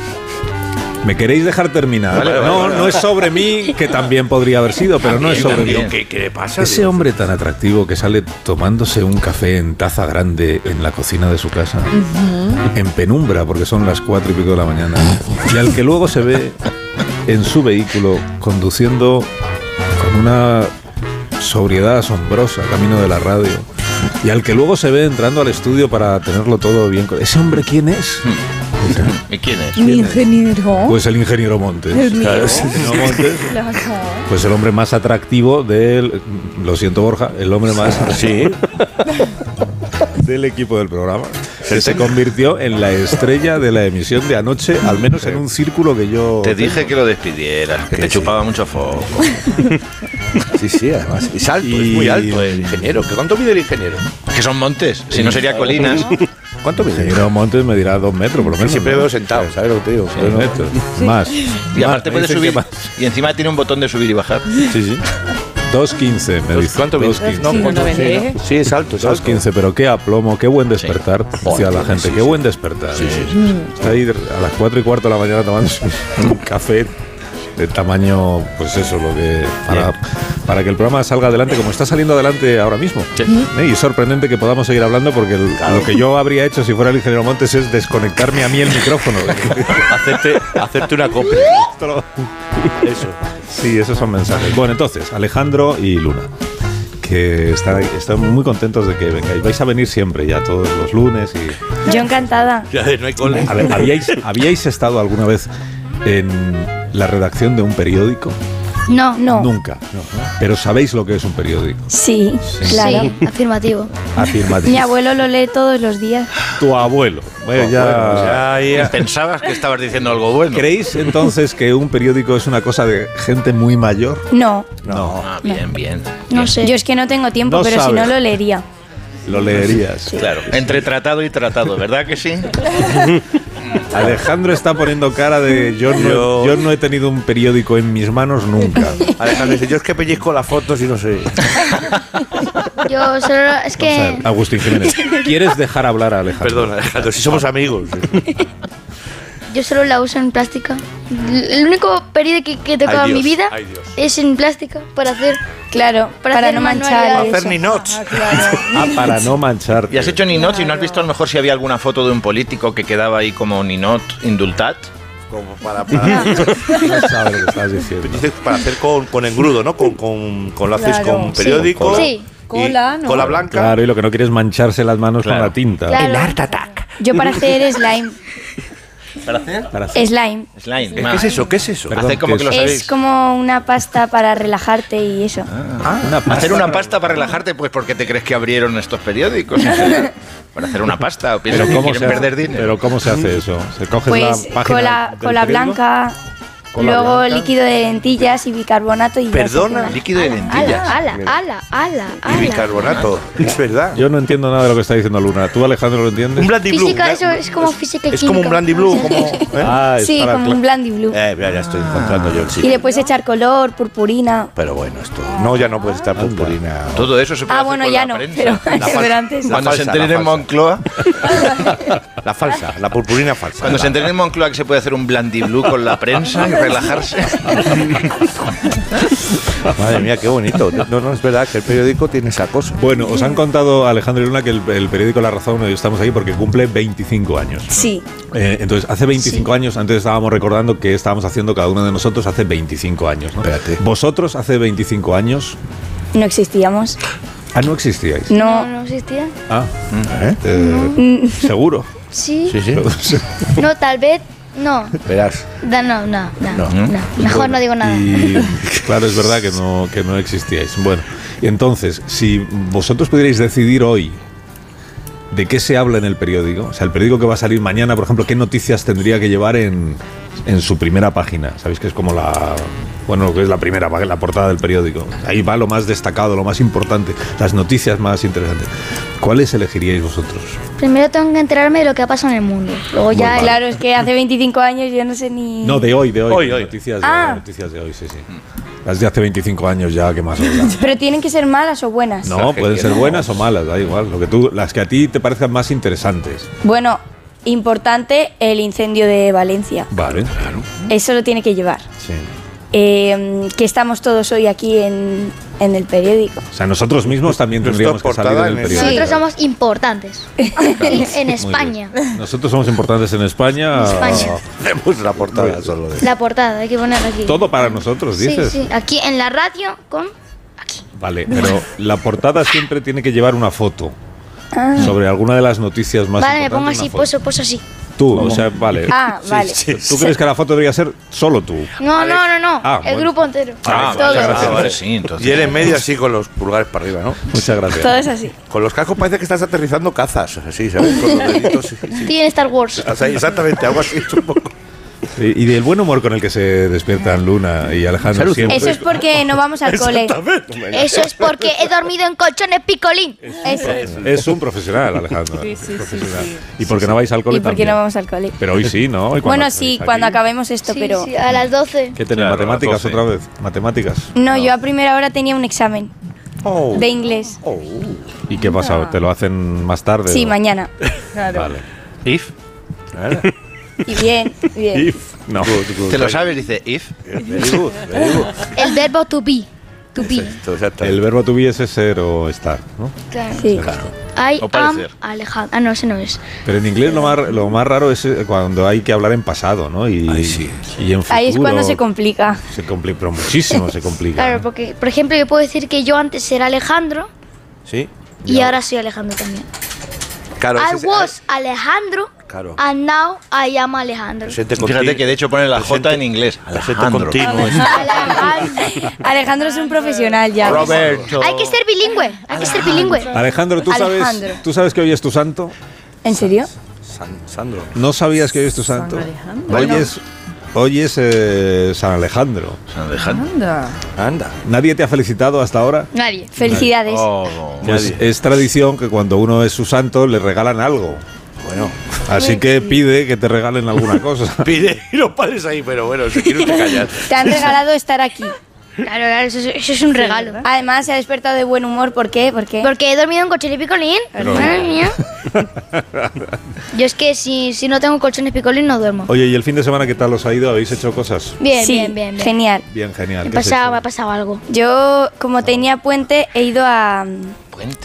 A Cádiz. ¿Cómo? ¿Pero cómo puente? ¿Pero Pero cuándo ha puente- sido Sí, fiesta? tenía puente. Pero si no ha sido Sí, fiesta. pero De lo que llamaban carnaval. la Semana Blanca, esa antigua, te Ah, acordarás. que ahora es carnaval o algo. Sí. Sí, por carnaval. ¿Y has ido a Cádiz? Sí, Pero a Conil. A Conil, hombre. A, a tomar el sol. No, ha hecho un poquito de malo justo. Bueno, pues a volar cometas. Pero bueno. Y Alejandro dice que ha pasado algo. Ha este pasado fin. algo. Ha pasado algo. pero vas a- yo me presenté a un casting de un musical. Eh, cuidado.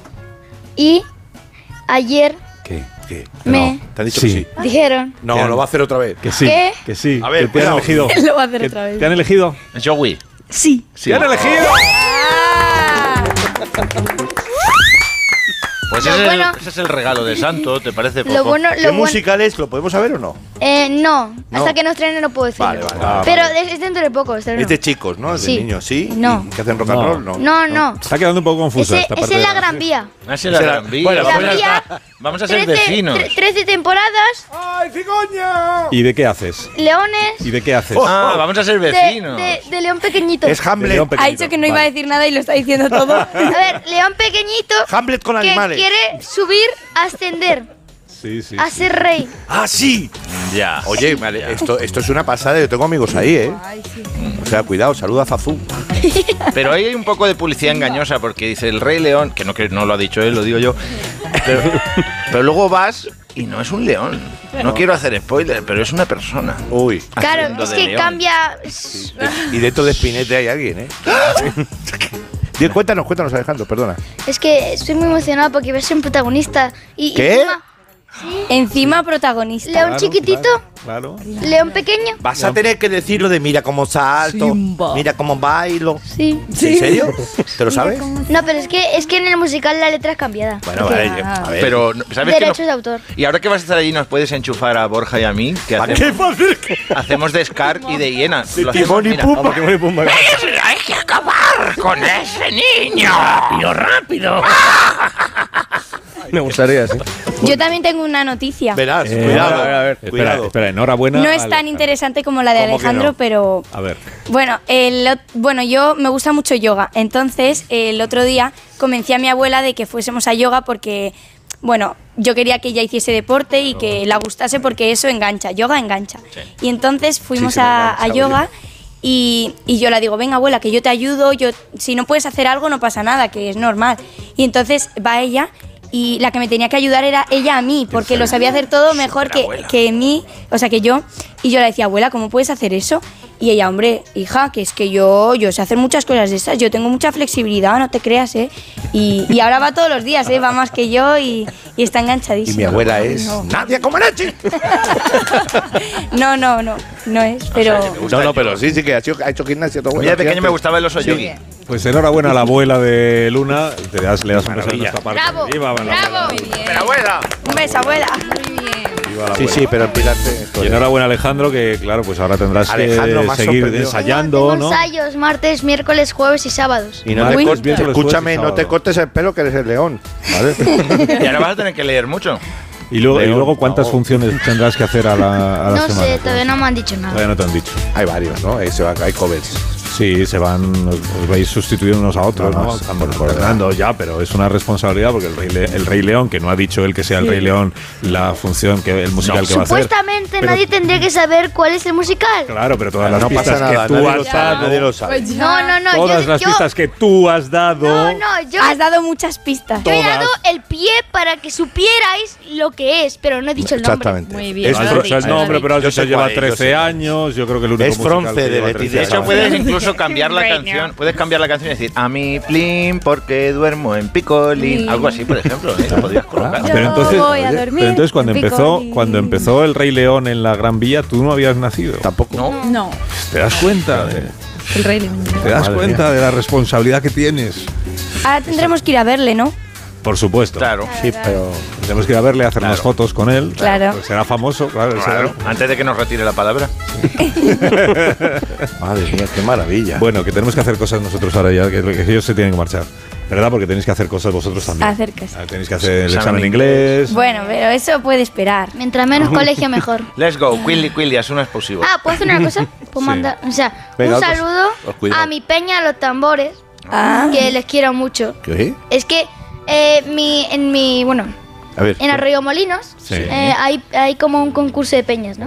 Mm, Y nosotros hemos formado como un grupo, es una peña, entonces nosotros conocemos a muchos amigos y quiero mandarles un saludo porque el otro día ganamos el tercer puesto de una competición. Ganamos y tercer puesto, Alejandro.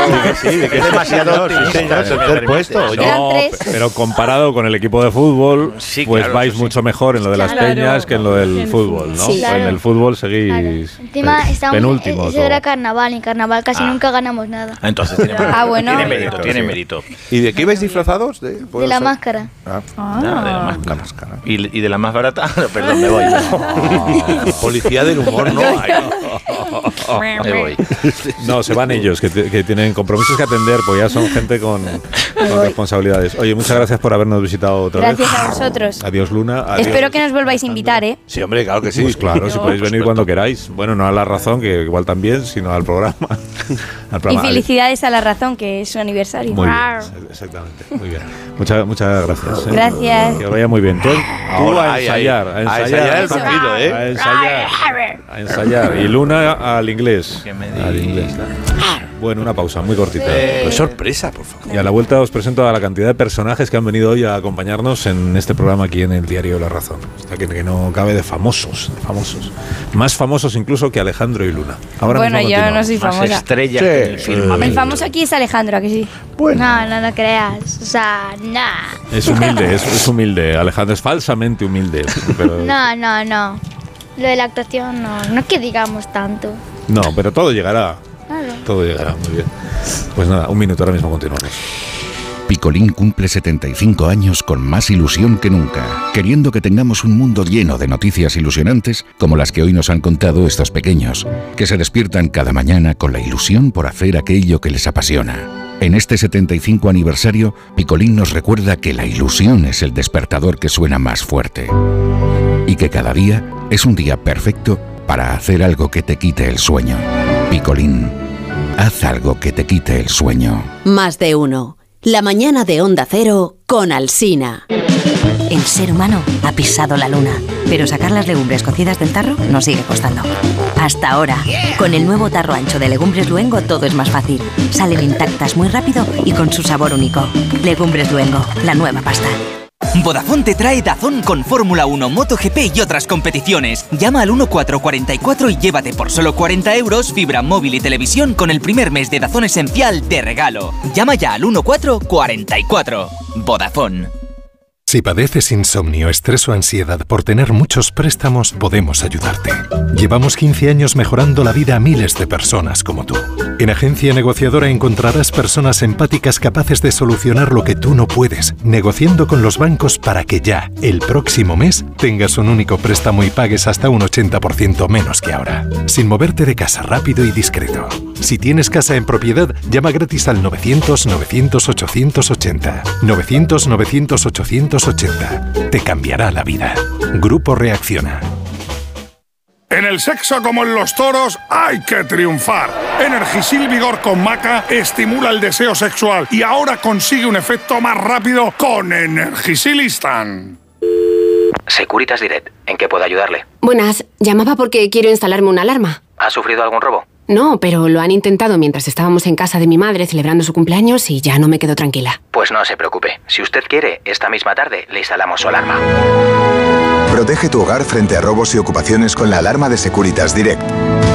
Llama ahora al 900-272-272.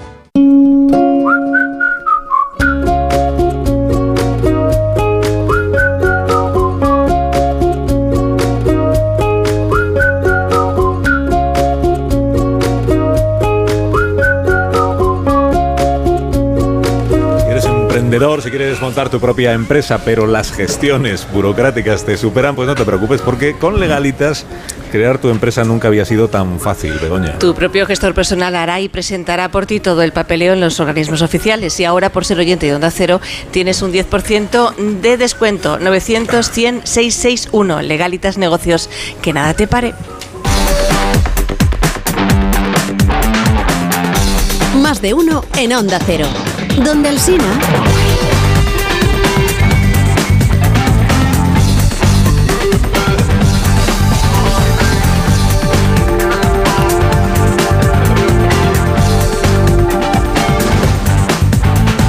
Preguntó, si no me preguntó Agustín, ¿por qué iba a hablar de ti? Si Jordi Évole no me pregunta por Agustín Jiménez, pues yo no, no voy a hablar de Agustín Jiménez, pues por eso no hable de ti.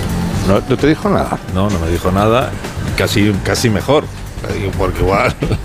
Igual que, que- Imagínate que me, que me pregunte y... De lo mío, de lo mío. Como diciendo, que estamos celebrando aquí el 25 aniversario, el vigésimo quinto aniversario, perdón, Goyo. Vigésimo quinto, ¿qué diría Esperanza Aguirre? Vigésimo quinto. ¿Eh?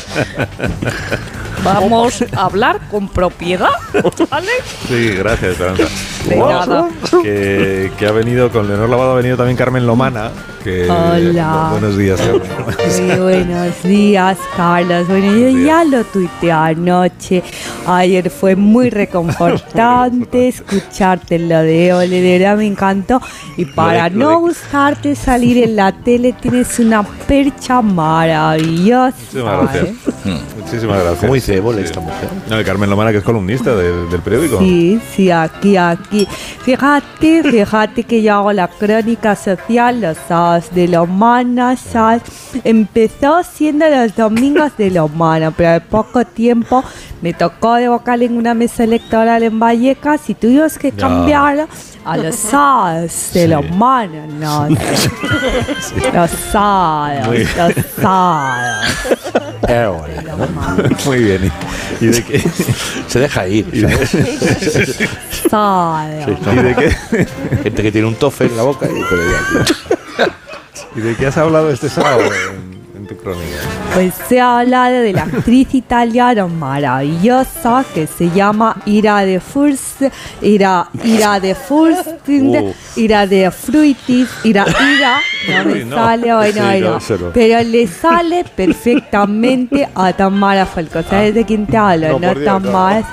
Pues claro que sí, que sé de quién hablas, Carmen. O sea, es súper fuerte, ¿no? O sea, eh, se refiere a, a ira de. A ira de frutis. A ira de frutis and verses. Está Eso. en la clave de wifi está. Sí, sí, sí.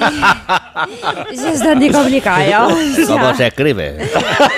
ay, sí. Lo voy a apuntar. Ay, ay, es muy, muy, muy, muy difícil, ¿no? Oye, y Tamara, y, y tú no te animarías a colaborar también a escribir para el periódico? Ay, pues me encantaría. Antes, antes estaba para acá y le he dicho para acá, pero ¿A quién? ¿Para acá? ¿Para acá? Para acá. Y, y, y estaba por aquí, acá. Y, y digo, pues, pues a mí me encantaría, pues, o sea, felicidades de, de estos 25 años, ¿no? Fíjate que yo también todavía recuerdo eh, vuestro primer número, el primer número de La Razón, el Reason, y yo tendría pues como, como unos tres añitos, ¿no? O sea, fue, ¿Tres fue muy mágico. Somos tres añitos. ¿Cómo? ¿Cómo? Sí. Si cumple 25. Sí, pues yo más o menos por ahí. Y. Pues sí, tres menos que su madre. Claro, sí, Sí, ah, pues por, por ahí, por ahí. Oye, Carmen, qué, qué, qué grande es esta sede de la razón, ¿verdad? Pues edificios teles que tienen unos 8.000 metros cuadrados. En el tuyo tenemos armarios empotrados, mucho más grandes que esta, ¿no? Bueno, un momento. 8.000 que- metros Perdonad- cuadrados. perdóname las dos. que Es que eh, alguien que quiere comentar la portada de la razón de esta mañana es la vicepresidenta del gobierno, eh, María Jesús Montero. Buenos días, ministra. ¿Cómo está? Muy buenos días. Bueno, pues hoy en La Razón song viene con este titular eh, que se titula Ábalos se atrinchera pese a la presión y las pruebas. eh. El Sí. presidente del gobierno esencialmente y los ministros continúan con los avisos contra el secretario de la organización eh, del PSOE. Sí, ya, lo, ¿Mm? ya lo habíamos leído. Muchas gracias, vicepresidenta. Muy bien, muy bien. Pues a que repaso mejor el periódico que el Ramírez García Mina en la España que madruga. ¿A que sí? Sí, bueno, ¿Eh? ¿Eh? Que tiene un pelo en el pecho que no vea ese tío. Que tiene mucho pelo en el pecho. Pues sí, sí. Cuando se pone jersey se le hace el velcro, el se le sube, se le pone ahí a los pechos lobos. Pero perdóneme. Y vamos. no está mal, ¿eh? Tengo que decirte Pero que no vamos a está ver, mal. mi- ministra, perdóneme. pero- pero en lugar de hablar del torso del nuevo, no, o sea, no- no- ¿por qué no habla del caso Coldo y de, Sí, el gordo, el gordo, uy, el gordo. Gordo, El sí. gordo nos tiene, sí, sí. Fíjate que ya lo dijo Sánchez este fin de semana, ¿eh? El gobierno va a ser implacable con la corrupción. Así que exigimos a Feijó que ya puede ir despachando Ábalos y a su tropa. No, sí, Fe- ¿cómo, que fuera. Fe- pero ¿cómo que Feijó? Si Ábalos es de los suyos.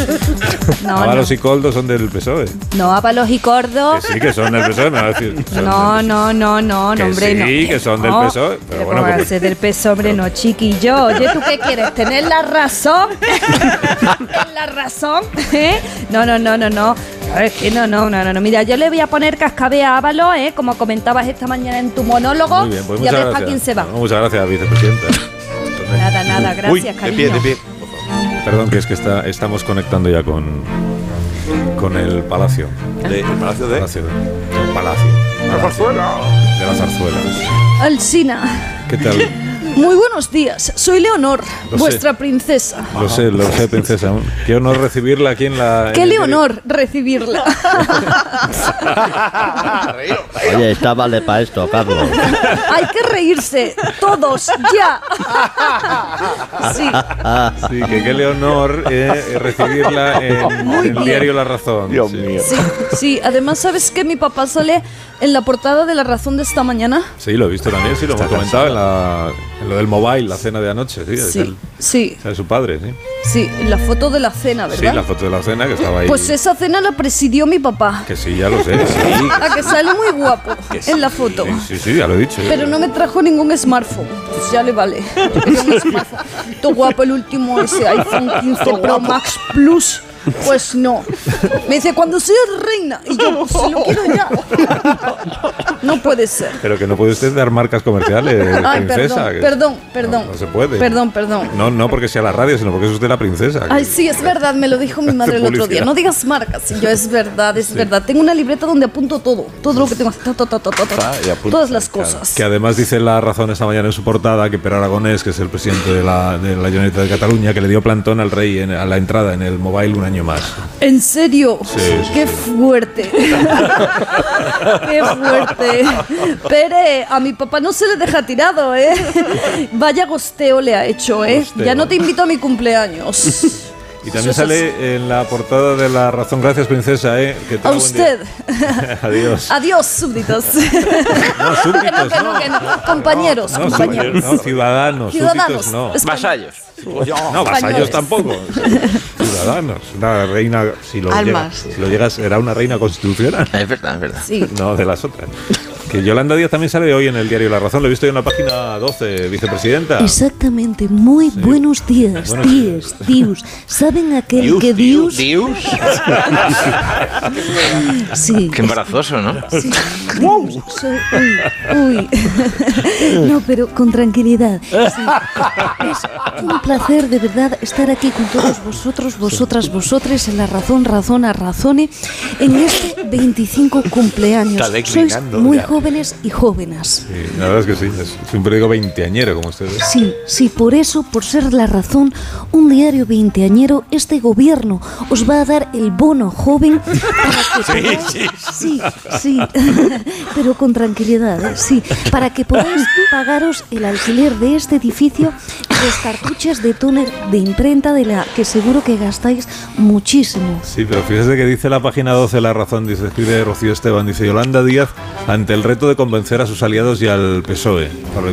¿Qué- ¿Qué tiene usted que decir después de las elecciones en Galicia que no le han ido bien? Eh, y no podemos comentar mejor la sección de moda de Carmen Lomana, que es muy interesante, interesante, No, yo creo que interesante. a mí me parece que no. Ay, yo encantada, esa verdad, a los sábados, pero a mí me encanta porque ¿dónde te has comprado este bolso, Yolanda? Es buenísimo.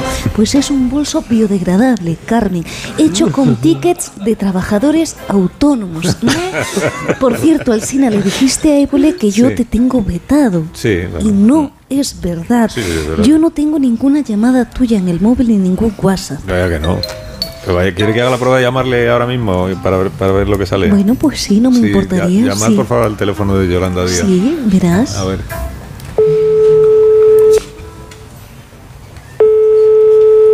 Buzón Yoliestar. Este teléfono tiene restringidas las llamadas de Carlos Alsina. Oh, ¿Lo? Mejor me paso otro día. ¿vale? Muy bien, pues hasta luego, vicepresidenta, cuando se Adiós, quiera. ¿eh? adiós, adiós. Bueno, eh, los, los oyentes que también quieren saber cómo viene el tiempo hoy, las temperaturas, pues vamos a leer la crónica que publica Roberto Brasero, también en el diario La Razón, en la página 60. Muy buenos días.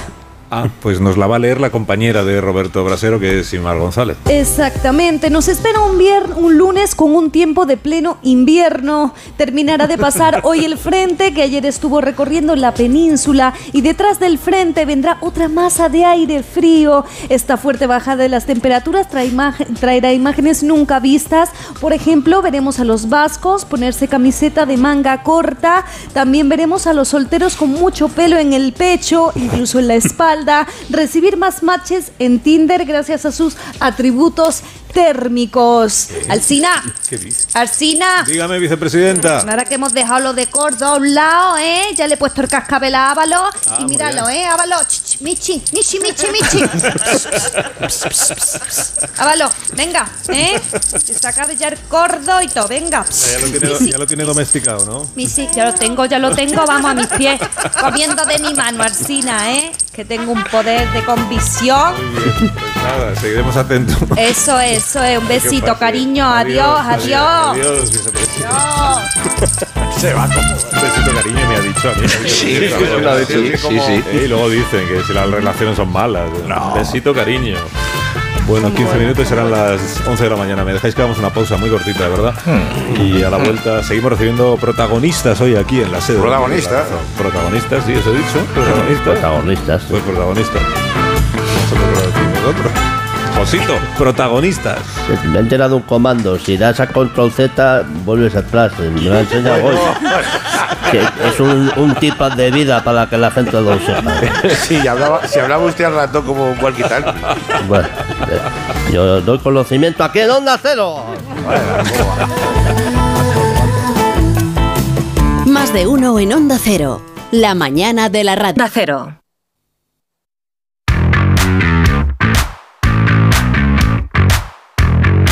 Más de uno en Onda Cero. Donde el Sina.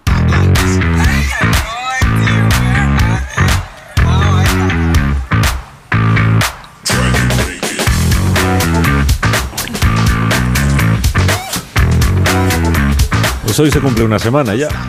¿Sí? Una semana. ¿Una semana? Una semana. ¿La semana del lunes? Una semana de. Desde que se publicó esta canción, que en siete días acumula casi 700.000 reproducciones en el YouTube. Oh, Uh. YouTube. YouTube. Esta canción. ¿Esta vez? Conozco en persona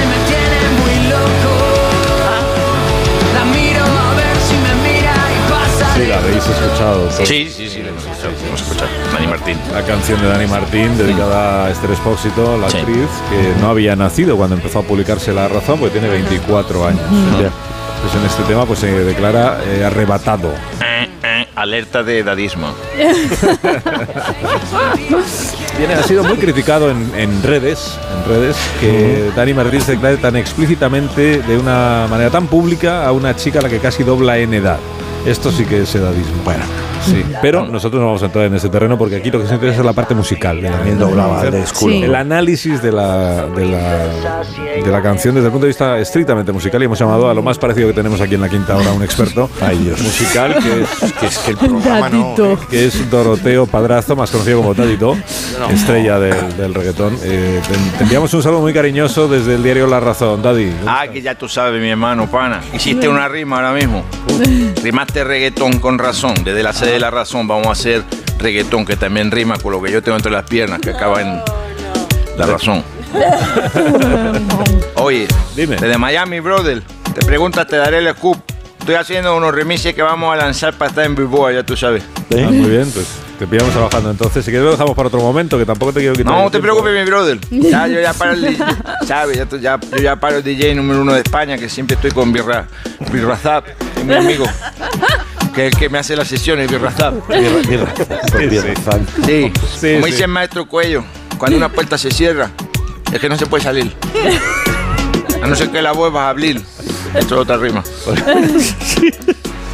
Me llama la atención que siempre citas a Pablo Coelho, Daddy, eh, con frases que no parece que sean de Pablo Coelho, ¿no? Porque no las escribió, pero las pensó.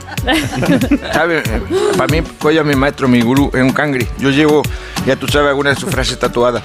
Sentencias, que son lesión de vida, pero que no las quiero olvidar. Y como se me olvidan, pues me las apunto. por ejemplo, aquí en el brazo dice, si la vida te da limones, cámbialo por melones. Sí, no es así. Luego tengo otra tatuada en el pecho que dice, la verdad es que para cagar como en mi casa en ningún sitio. Y otra que recuerdo Constantinopla, que no te digo dónde la llevo. Si hay camiones fuera se come bien. Bueno, es igual que. que no te llamaba yo para Eso me pasó de- una vez, si hay camiones fuera se come bien, y fui, y era un concesionario de, de Volvo. Que no te hemos llamado para hablar de Pablo Coelho, sino de eh, la canción de Dani Martín. Eh, la- ¿La has podido escuchar? Ah, supongo, sí, ¿no? en Martín, el, el canto del demente, del loco, mira toda mi gente. Yo estoy enojado, mi hermano, Alcina. ¿Por qué? Estoy con tremenda irritación a cuenta de esa canción. Tremenda irritación. ¿Pero qué te ha molestado de la canción? Porque es un plagio, mi pana. ¿Eh? Ah, es un mi plagio. pana es un plagio. El bichote de Martín me ha hecho un copy. Hay un copy pega. Como el control C, control V. Esto es violación de términos de copyright. Y vamos a lanzar nuestros lawyers, nuestros advocates. Lo vamos a lanzar por este chingón. Le vamos a dar lo suyo. Pero eh, lo que estás diciendo es que tú también le has hecho una canción a este depósito. No, que va, pana. Yo esa bebecita no sé ni quién es. Yo vivo en otro mundo. Yo le he escrito un tema para otra muñe en una locotrona que me tiene arrebatado. Una canción para declararme también. Eso era la mía anterior y es un reggaetón de amor. Ah, es de amor. De amor. Ah, de amor, eso es lo mismo. El amor, el amor y el amón que indulta. Bueno, que todo lo que te ha copiado es el, el concepto. Eso digamos, es que bien lo definiste. El concept, mi hermano, mi brother. Por eso te saca el ébole, porque define. Él es, con- él es confortante. Él es confortante escucharte. ¿Y a qué mujer le has dedicado tu canción? Ay, Dios. ¿Se puede saber? ¿Es una persona conocida? O... Pues ya que me lo ruega, me lo suplica, te voy a hacer. Voy a publicar, presentar, voy a lanzar fuera de, de fecha porque me anticipo. Mi nuevo tema aquí en Escuela La Razón en más de uno. Vamos allá. Pero que solo te he preguntado a quién se la has dedicado. Da igual, da igual. Que no quiero que la cante. Y lo voy a presentar mi nuevo tema que lleva el Venga. 8 con Birrazap. Bueno, que lleva vale. por título el de la friquitona. Ah. El de la muña el que me tiene demenciado. Con toda mi gente. La nueva canción de Daddy Do. Del amor ya no me salvo. Se titula Carmen Calvo. Dale a la base de Birrazap. Carmen Calvo. Dámelo todo, mami. Mi Carmencita. Ajá. Quiero verte disfrutar, mi jueza. Dadito es tu animal, magistrada. Manejando el carro por la comarcal. Llegamos a la disco para perrear. Aquí entra el cangre con la gorra hacia atrás. Mira, mamita, me subo a la tarima. Para darte lo tuyo y lo de tu prima vicepresidenta. Y voy al reserva con Nicky Hammond. Bellaqueando con bebiendo cola y ron. La vieja que largo. Estoy perreando con una bebecita. Cuando de pronto no toque algo a mi mesita. Medícame mi brother que a mí me da algo. Mira que lo voy a hacer con autotune. tienes? Que visto entrar a Carmen Calvo. La conozco en persona y me tiene como loco. Me bajo a la pista, me acerco de a poco. Suena Maluma, me he puesto a bailar. Carmen Calvo como perrea. Yo estoy jateando como la berrea. A mí la Robles no me gusta, me gusta eso. Vente para acá, mamacita, va a sentir mi herramienta. Dale que yo te respeto porque eres vicepresidenta. Viene con Peter Sánchez y el Bolaño. Pero me muevo, vacilón. Vente conmigo al baño. Ya tú sabes, te va a gustar mi mecanismo. Es de los que suben y bajan los toldos y no como el del coldo. Yo te hago a tope de feminismo. Carmen Calvo, vámonos de party en mi Lambo. Y te enseño de cerca lo que tiene este zambo. Para hacerte disfrutar, dame tu pum pum. Daddy doy Carmen Calvo, la cabeza te hace boom. Te pasaste Jorge Abad con la cantidad. Qué fuerte. Qué fuerte. Qué fuerte, bro. Esto es un fuerte y no el que sacaba John Fall. Madre mía, qué Yo no he entendido nada. ¡Doroteo! ¡Esto te pasa por no ejercicio, están llamando, Daddy, te está llamando alguien. ¡Doroteo! ¡Mamá! ¡Sal ya! ¡Sal ya de tu cuarto! con la radio! ¡Vete con tu padre! ¡A la manifestación con tu padre! ¡Venga la tractorada, chico! ¡Que no me voy yo ahí! ¡Que no me voy!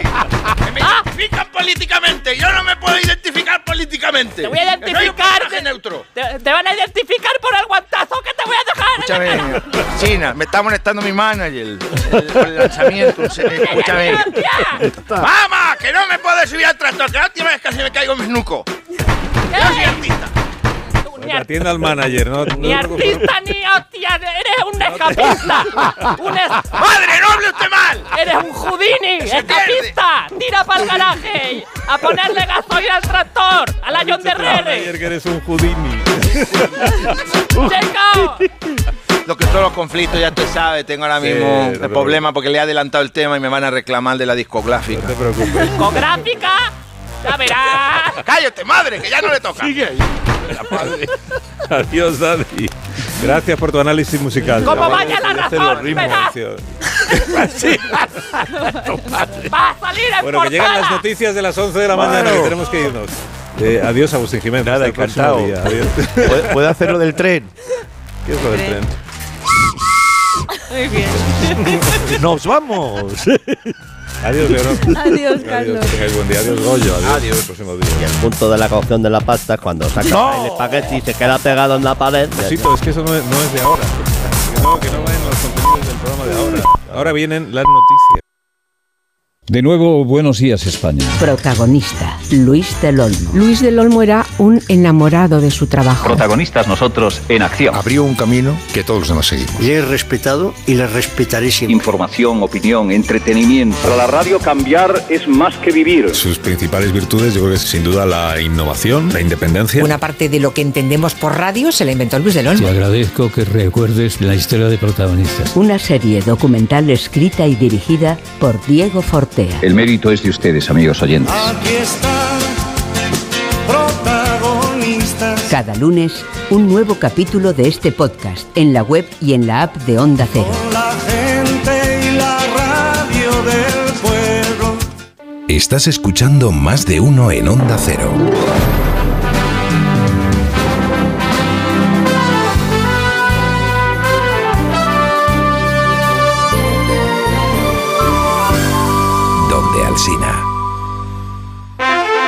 La palabra ladrón puede significar dos cosas. Clavija donde poder conectar tu coche eléctrico o persona que roba el cable de tu coche eléctrico. Ahora el seguro de coche eléctrico e híbrido enchufable de línea directa también significa dos cosas. Que además de ahorrarte una pasta, también te cubre el cable de recarga en caso de robo. Cámbiate y te bajamos el precio de tu seguro de coche sí o sí. Ven directo a lineadirecta.com o llama al 917-700-700. El valor de ser directo. Consulta condiciones. Quiero explorar sin importarme cuando volver el exterior.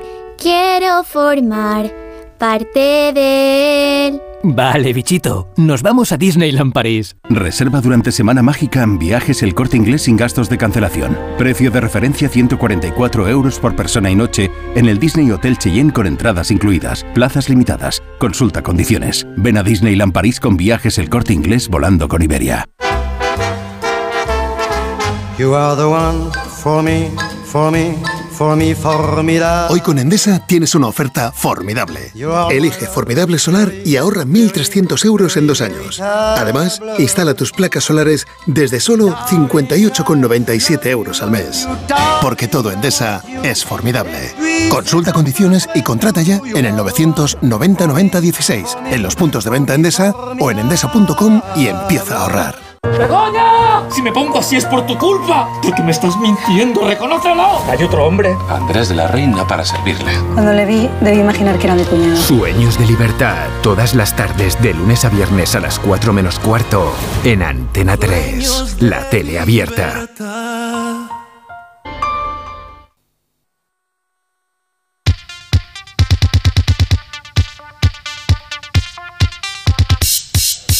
Claro, miras el recibo y te llevas la sorpresa, Alicia. Te das cuenta de que tu seguro te ha subido el precio, así que de vuelta a hacerlo de todos los años. Menos Buscar otra aseguradora para ahorrar un poco. Esa es, Begoña, menos mal que es posible cambiarte a la mutua, porque si te vas a la mutua con cualquiera de tus seguros, te bajan su precio sea cual sea. Y es sencillo, solo tienes que marcar un número de teléfono, el 91 555 5555 91 555 5555. Te lo digo, te lo cuento. Vete a la mutua, consulta condiciones en mutua.es. Más de uno.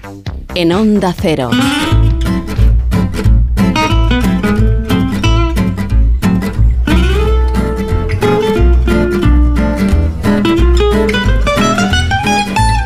Pues ya vamos estando todos poco a poco. Jorge Abad, buenos días, ¿cómo estás? Hola Begoña, pues muy bien. Sergio del Molino, hola, buenos días. ¿cómo Muy estás? buenos ¿Todo días, muy buenos días, Que, muy bien. mm, ¿Sabes lo de Fortea, no?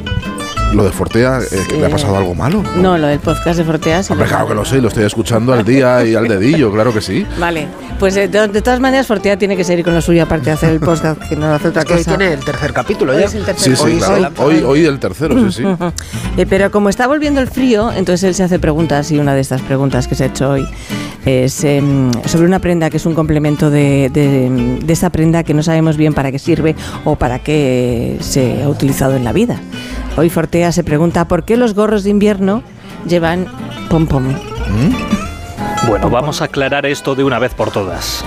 Es una cuestión que lleva preocupando a mucha gente desde hace tiempo y ya está bien. Vamos a dar una respuesta. ¿Por qué hay gorros de lana con pompón? ¿Por qué? ¿Por qué lo llevan? ¿Abrigan más la coronilla? ¿Cumplen únicamente con algún tipo de tendencia estética? ¿Por qué? ¿Por qué el pompón? Los primeros pompones se observan en los cascos de los vikingos. ¡Mira qué mono mi casco! ¡Ah! ¡Lleva pompón! Esto se observa, por ejemplo, en una representación escultórica del dios mitológico Freyr, en la que aparece con un casco con pompón. Esta estatua se encuentra en Södermanland, Quizás quisiste decir en Suecia, y data del año 1904. Y ocurría algo similar con los pompones que se encontraban en los cascos y los sombreros de la época napoleónica, que servían para identificar el regimiento, la compañía o el clan familiar de aquel que llevase el gorro con pompón. Aunque la explicación que más nos ha llamado la atención es que los gorros de lana con pompón siempre han sido habituales entre los marineros y los pescadores. En este caso el pompón de los gorros servía para evitar que el marinero se golpease la cabeza con los techos bajos del interior de su barco. Es decir, como una especie de, de- de colchoncito craneal que amortiguaba el posible golpe. ¡A mí me duele igual!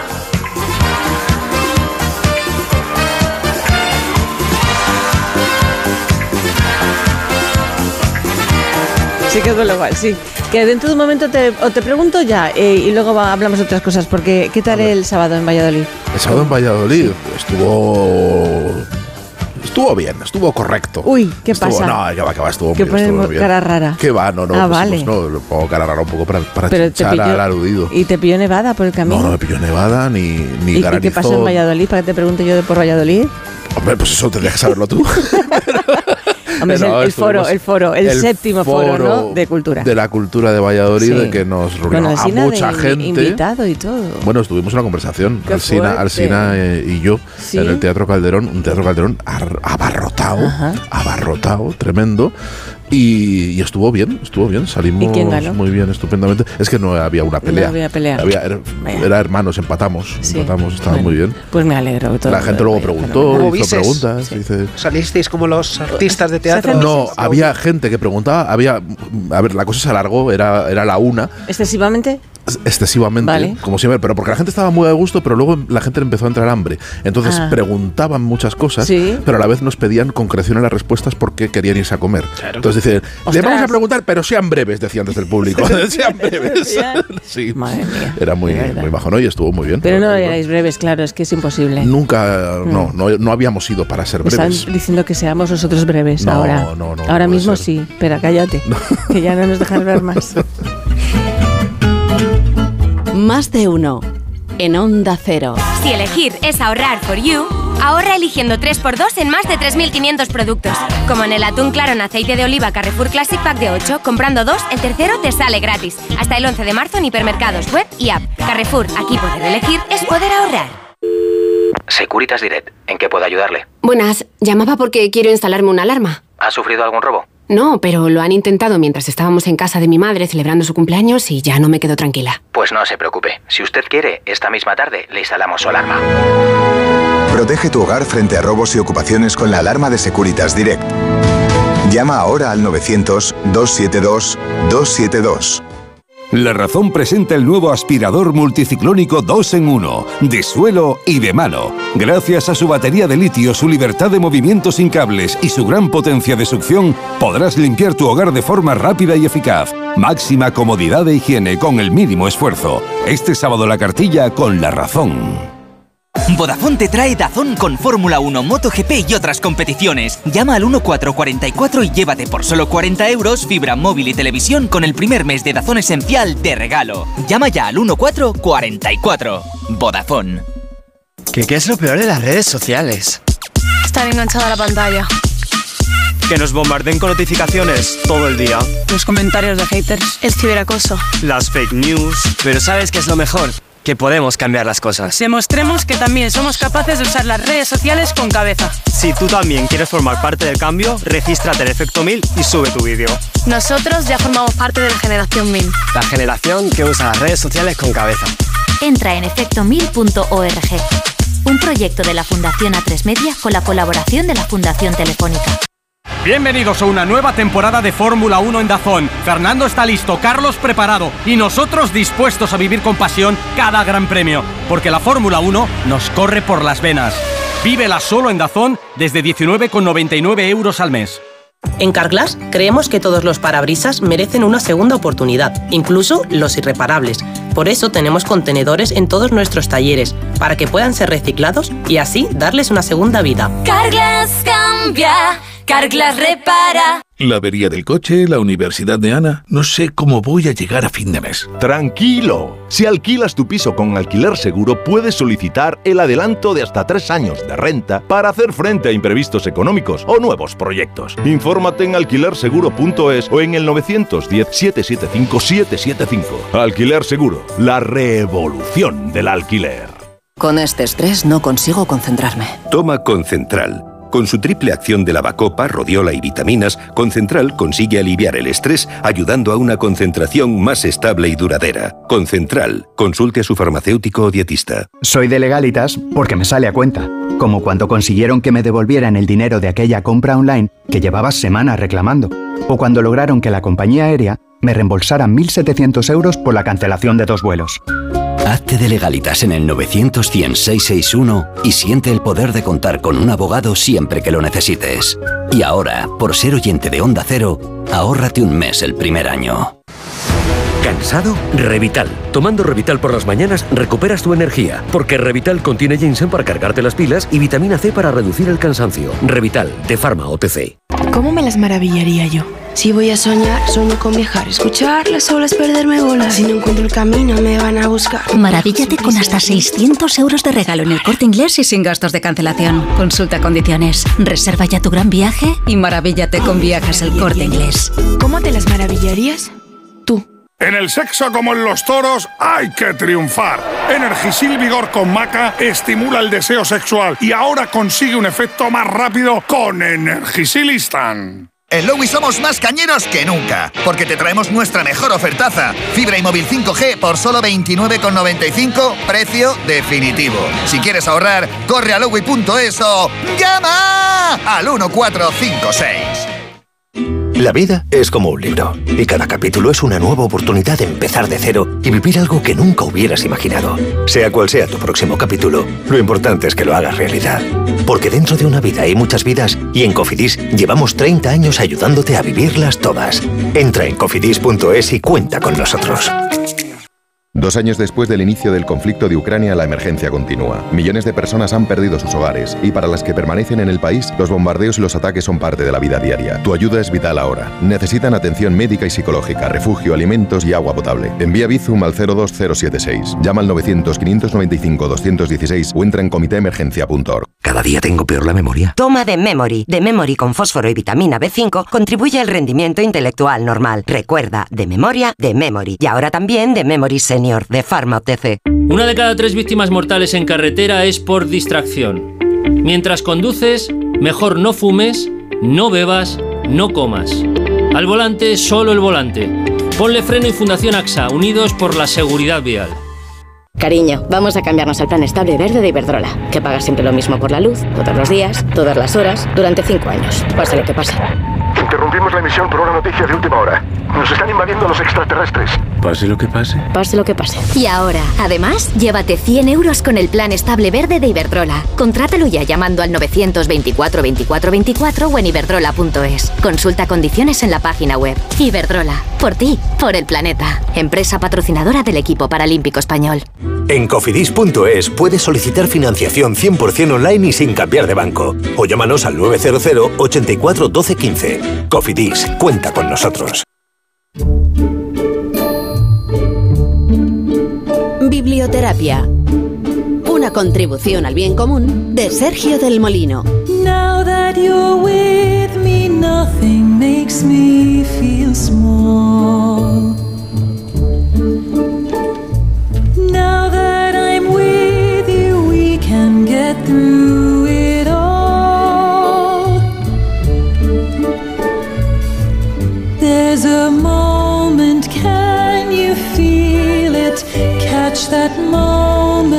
Sergio, juntos. Espera que hago ahora yo. ¡Qué horror! si no sé, no te digo juntos. Si lo sé, no le dices. No, hombre, sí, no, lo pues, pero está muy bien, porque No, así, sí. así recuperamos el espíritu Mira que anti, te, mira que te gusta ya y todo. No, pero, pero tenía que estropearla. Ah, es por Claro, eso, es lo has por hecho eso, aposta. Lo he hecho aposta Ah, para, para poner mi impronta. Tú eres una soprano, vamos, de excepción. Me salió sobre todo en las notas altas, es Sí, donde yo ¿verdad? doy el talle. El do, el do. Bueno, que mm, hablando de los gorros de Fortea, de los gorros de invierno de Fortea, eh, eh, tiempo muy revuelto este lunes en toda España, por cierto. Eh, avisos por viento o por nieve en todas las comunidades autónomas, salvo Canarias, y frío, mucho frío, eh, aunque no se note aquí dentro tan calentitos que estamos en la magnífica sede de la razón. Por todo lo cual, yo creo que nos podríamos tomar un buen chocolate caliente. No lo han puesto, pero doy ideas.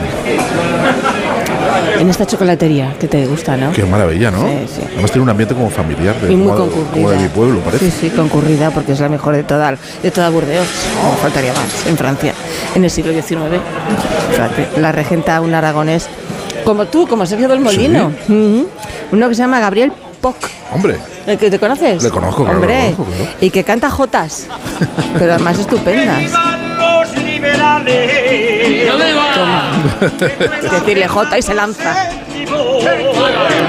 Claro, eh, su currículum dice mm, Gabriel Poc, leyenda de las guerras napoleónicas, el asedio de Zaragoza, la España popular y liberal, pero también la fiesta, la música, la jota aragonesa y el chocolate.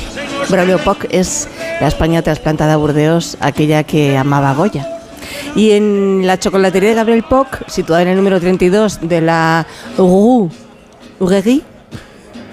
Creo. bien, bien, bien. Se reúnen los exiliados españoles de Fernando VII, el propio Francisco de Goya, fanático del chocolate, el abogado y político Manuel Silvela, el joven pintor Antonio de Brugada o el dramaturgo también Leandro Fernández de Moratín. Y Queridos están- amigos, Uh, desde este exilio al que nos obligan las circunstancias, va por ustedes este verso. Español, si a Francia vas, si sed por acaso llevas, Agua sola no la bebas o te lleva a Barrabás. Mézclala con algún gas o no te andes con rodeos. Bebe vino de Burdeos y deja el chocolate a los demás. Señores, por la libertad. Por la libertad. Fíjate, es que Goya ha partido a la ciudad francesa ya cerca de los 80 años de edad, más o menos, bastante sordo además. Llevaba montones de décadas y con mala salud. Pero allí encontrará tranquilidad junto a su familia y no dejará de trabajar en su casa y también fuera. Goya camina por Burdeos armado con una libreta grande. En ella dibuja lo que ve como si fuera un reportero o un caricaturista, el duelo con pistola de dos hombres de honor, la guillotina pública sobre el cuello de un parricida. Goya se inspira en la cruel realidad que presencia, como si fuera un buen reportero. Sus dibujos son des- descaradamente realistas, como verdaderas fotografías. Como si fuera un reportero a pie de calle, recoge todo lo que ve y lo transcribe. Todos esos dibujos eh, bordeleses compondrán los llamados caprichos de Burdeos, recopilados en un cuaderno que descansa sobre la cómoda del dormitorio del anciano. Es la madrugada del 15 al 16 de abril de 1828 y el pintor acaba de morir. El último cuadro que pinta en su vida también está en aquella habitación, acompañándole en su última hora, la lechera de Burdeos. Y con un poco de leche tomaban el chocolate algunos de sus compañeros de tertulia. Él no, a él le gustaba espeso y con un poco de canela. Será precisamente el chocolatero Gabriel Poc uno de los cuatro hombres que carguen el ataúd del artista, lejos de casa, en Burdeos. El último Goya se llama el libro que nos propone esta mañana Sergio del Molino sobre los años bordeleses del artista, sus últimos años, unos años eh, bastante periodísticos, sostiene este ensayo, ya que estamos en la sede de, de nuestro periódico. Sí. Un ensayo que me ha fascinado y me ha encantado, por cierto. Sí, no, es un ensayo estupendo. Es que pensamos cuando eh, sabíamos, supimos que íbamos a venir a La Razón, dije, yo, a mí se me ocurrió, el sueño de La Razón produce monstruos y me acordé Ah, de este libro maravilloso bueno, de, María, bueno. de María Santos Sainz, que es eh, eh, profesora de, periodismo en la Universidad de Burdeos y que desde la misma Burdeos pues ha ido viviendo, ha ido encontrándose con el fantasma de Goya y de todo el mundo de Goya en Burdeos y con a fuerza de paseos y de conocer y de encontrarse con, con ese mundo, pues ha escrito este ensayo dedicado a esos cuatro últimos años de vida de, de Goya, bastante desconocidos, pese a que hay incluso una película de Carlos Saura que se titulaba Goya, Goya en Burdeos, pero claro, pero Goya en Burdeos hablaba también de todo, de toda la vida de Goya, en realidad era, era un recuerdo de su vida. Pero esos últimos cuatro años del exilio, un exilio bastante relajado en, en el sentido de que vol- volvió a Madrid un par de veces, que luego nos lo contará María. Que Un yo exilio pensaba que- elegido, ¿no? Exilio Digamos. elegido, sí, sí, No un exilio obligado. elegido con, eh, con su segunda familia, con, con Leocadia y con, y con Rosario, que no llevaba su apellido, pero bueno, todo apunta en que, en fin, si no fue su hija, su, fue, en fin, si no le de Ventrovato, y, y vivió unos cuatro años, pues por lo que nos cuenta María y ahora nos confirmará, yo creo que bastante felices y prolíficos, nada Y que libre, ver. y libre, y libres, y nada que ver con el tormento que llevó a, a- a los años de la quinta del sordo, en los cuales eh, pintó las pinturas negras, fueron unos años terribles para él, en los que se le vio pues verdaderamente eh, eh, pesimista, eh, apocalíptico, y en Burdeos pues encontró, encontró la luz, encontró muchas cosas, encontró la lechera de Burdeos, que es un cuadro luminoso y precioso, hizo retratos a sus amigos y hizo muchos dibujos, eh, que están en dos cuadernos, de, de escenas populares y de, y de cosas que se iba encontrando por Burdeos, del, del- del circo, de, de los amigos, escenas callejeras, un montón de cosas que, que le gustaron. Por lo visto, Burdeos fue una ciudad que fue muy amable con él, a pesar de que no- apenas se dio cuenta de que, de que, de que Goya estaba en Burdeos. Apenas eh, María ha rastreado noticias eh, de la época y no sale en la prensa de Burdeos de la época, no sale la presencia de Goya por ningún sitio y ni siquiera se dio la noticia de la muerte, ¿no? Que tenemos aquí a María Santos a María. Santos que nos ha venido a visitar Buenos para días. contarnos esto. Sí, Buenos efectivamente, días. buenos días. ¿Que te ha perseguido entonces Goya como un fantasma? Bueno, sí, me ha perseguido a lo largo de toda la ciudad. En el Ujú. primer lugar donde yo vivía, en una pequeña guardilla, recuerdo que cuando bajaba a pasear tenía un maravilloso parque que se llama Jardin Public y ahí estaba la, la- la escultura de, de este Goya imponente, solemne. Bueno, es Eh, una escultura que regaló Madrid a Burdeos, Sí, ¿no? correcto, De- efectivamente. De, de Benlliure. Exactamente, y ahí le tenía todos los días, con lo cual Goya me saludaba. Pero no solamente ahí, en esos largos paseos que yo daba mientras estaba haciendo mi, mi tesis doctoral, doctoral eh, en Burdeos, bueno, pues me iba también a la iglesia Notre Dame, que es así una iglesia muy española, muy barroca, y allí es donde fue el famoso eh, funeral eh, multitudinario, porque toda la comunidad española exiliada estuvieron todos allí, a pesar de, de- de no haber sido informada a la ciudad en ninguna noticia.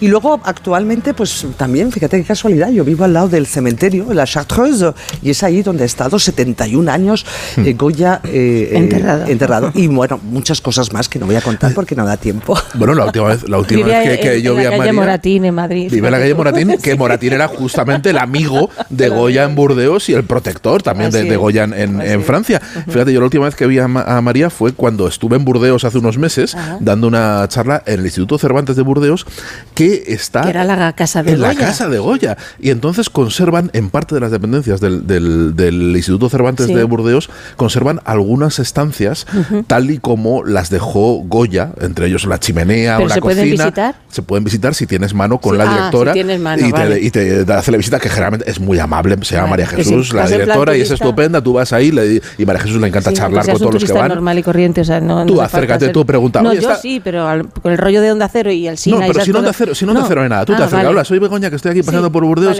Está María Jesús, que es la directora, María. Jesús baja y tal, y te lo, te lo enseña estupendamente. Perfecto. Y, eh, y entonces, eh, una de las cosas que tienen eh, en esa casa es el retrete de, de Goya. El retrete, que está Ah. Buen conservado sitio. tal cual, que es lo que yo he visto. Yo, es uno de los sitios más alucinantes de la historia de España que he visto que se retrete. María me mira así alucinada porque no lo, lo has ¿Cómo visto. era el Sí lo has retrete? visto, ¿no? Lo he visto muchas veces, sí. ¿verdad? y la Porque tú, tú sí fuiste antes de que estuviera el, Claro. el Cervantes, ¿no? Sí, es que fue remodelado. Ese edificio es Claro. una pena, ¿eh? De- yo Ujú. en eso me- es una pena porque se remodeló y debería haberse dejado tal cual como era, con esas escaleras que llevaban hasta el tercer piso, que es Ujú. donde estuvo viviendo Goya, fue su última morada. Y ahora, pues esa traza no, no, no, no ha quedado mucho. eh, bueno, queda el retrete, queda pequeños eh, chimene- la pequeña chimenea. Pero el resto, pues es un poco que se haya esfumado, como se ha esfumado también la Quinta del Sordo, ¿no? Eh, que también entre claro. muchas cosas, que es verdad que esa presencia de Goya de lugares emblemáticos donde vivió, pues deberíamos haberla eh, guardado y preservado, ¿no? Para poder eh, visitarla y demás.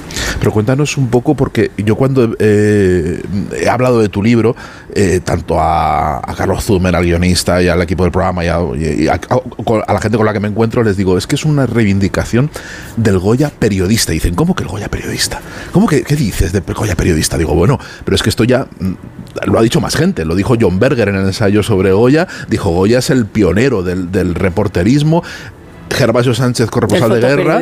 El foto, eh, claro, cuando. Gervasio Sánchez hace una serie de fotos de, de recopilación de sus guerras, lo llama Los desastres de la guerra, siguiendo la estela de de Francisco de Goya y hay mucha gente que lo ha dicho que esos que muchos de los grabados y las escenas que cuenta son el antecedente directo del- de la crónica de guerra ¿no? de los desastres de guerra y, de- y no solo de la crónica de guerra sino de las cosas de costumbres aquí hay un, un dibujo que hace en Burdeos de una ejecución de- con guillotina ¿no? que también que cuenta A ahí. partir de un suceso, ¿no? Sergio, tienes totalmente razón. Efectivamente, hay también el- uno de los historiadores y biógrafos de Goya, Rob- Robert eh, Hughes, que también en su, en su libro sobre Goya le reivindica como, como reportero, ¿no? Eh, hay, hay muchas... eh, y, en, y en- y en Madrid eh, ha habido varias exposiciones también.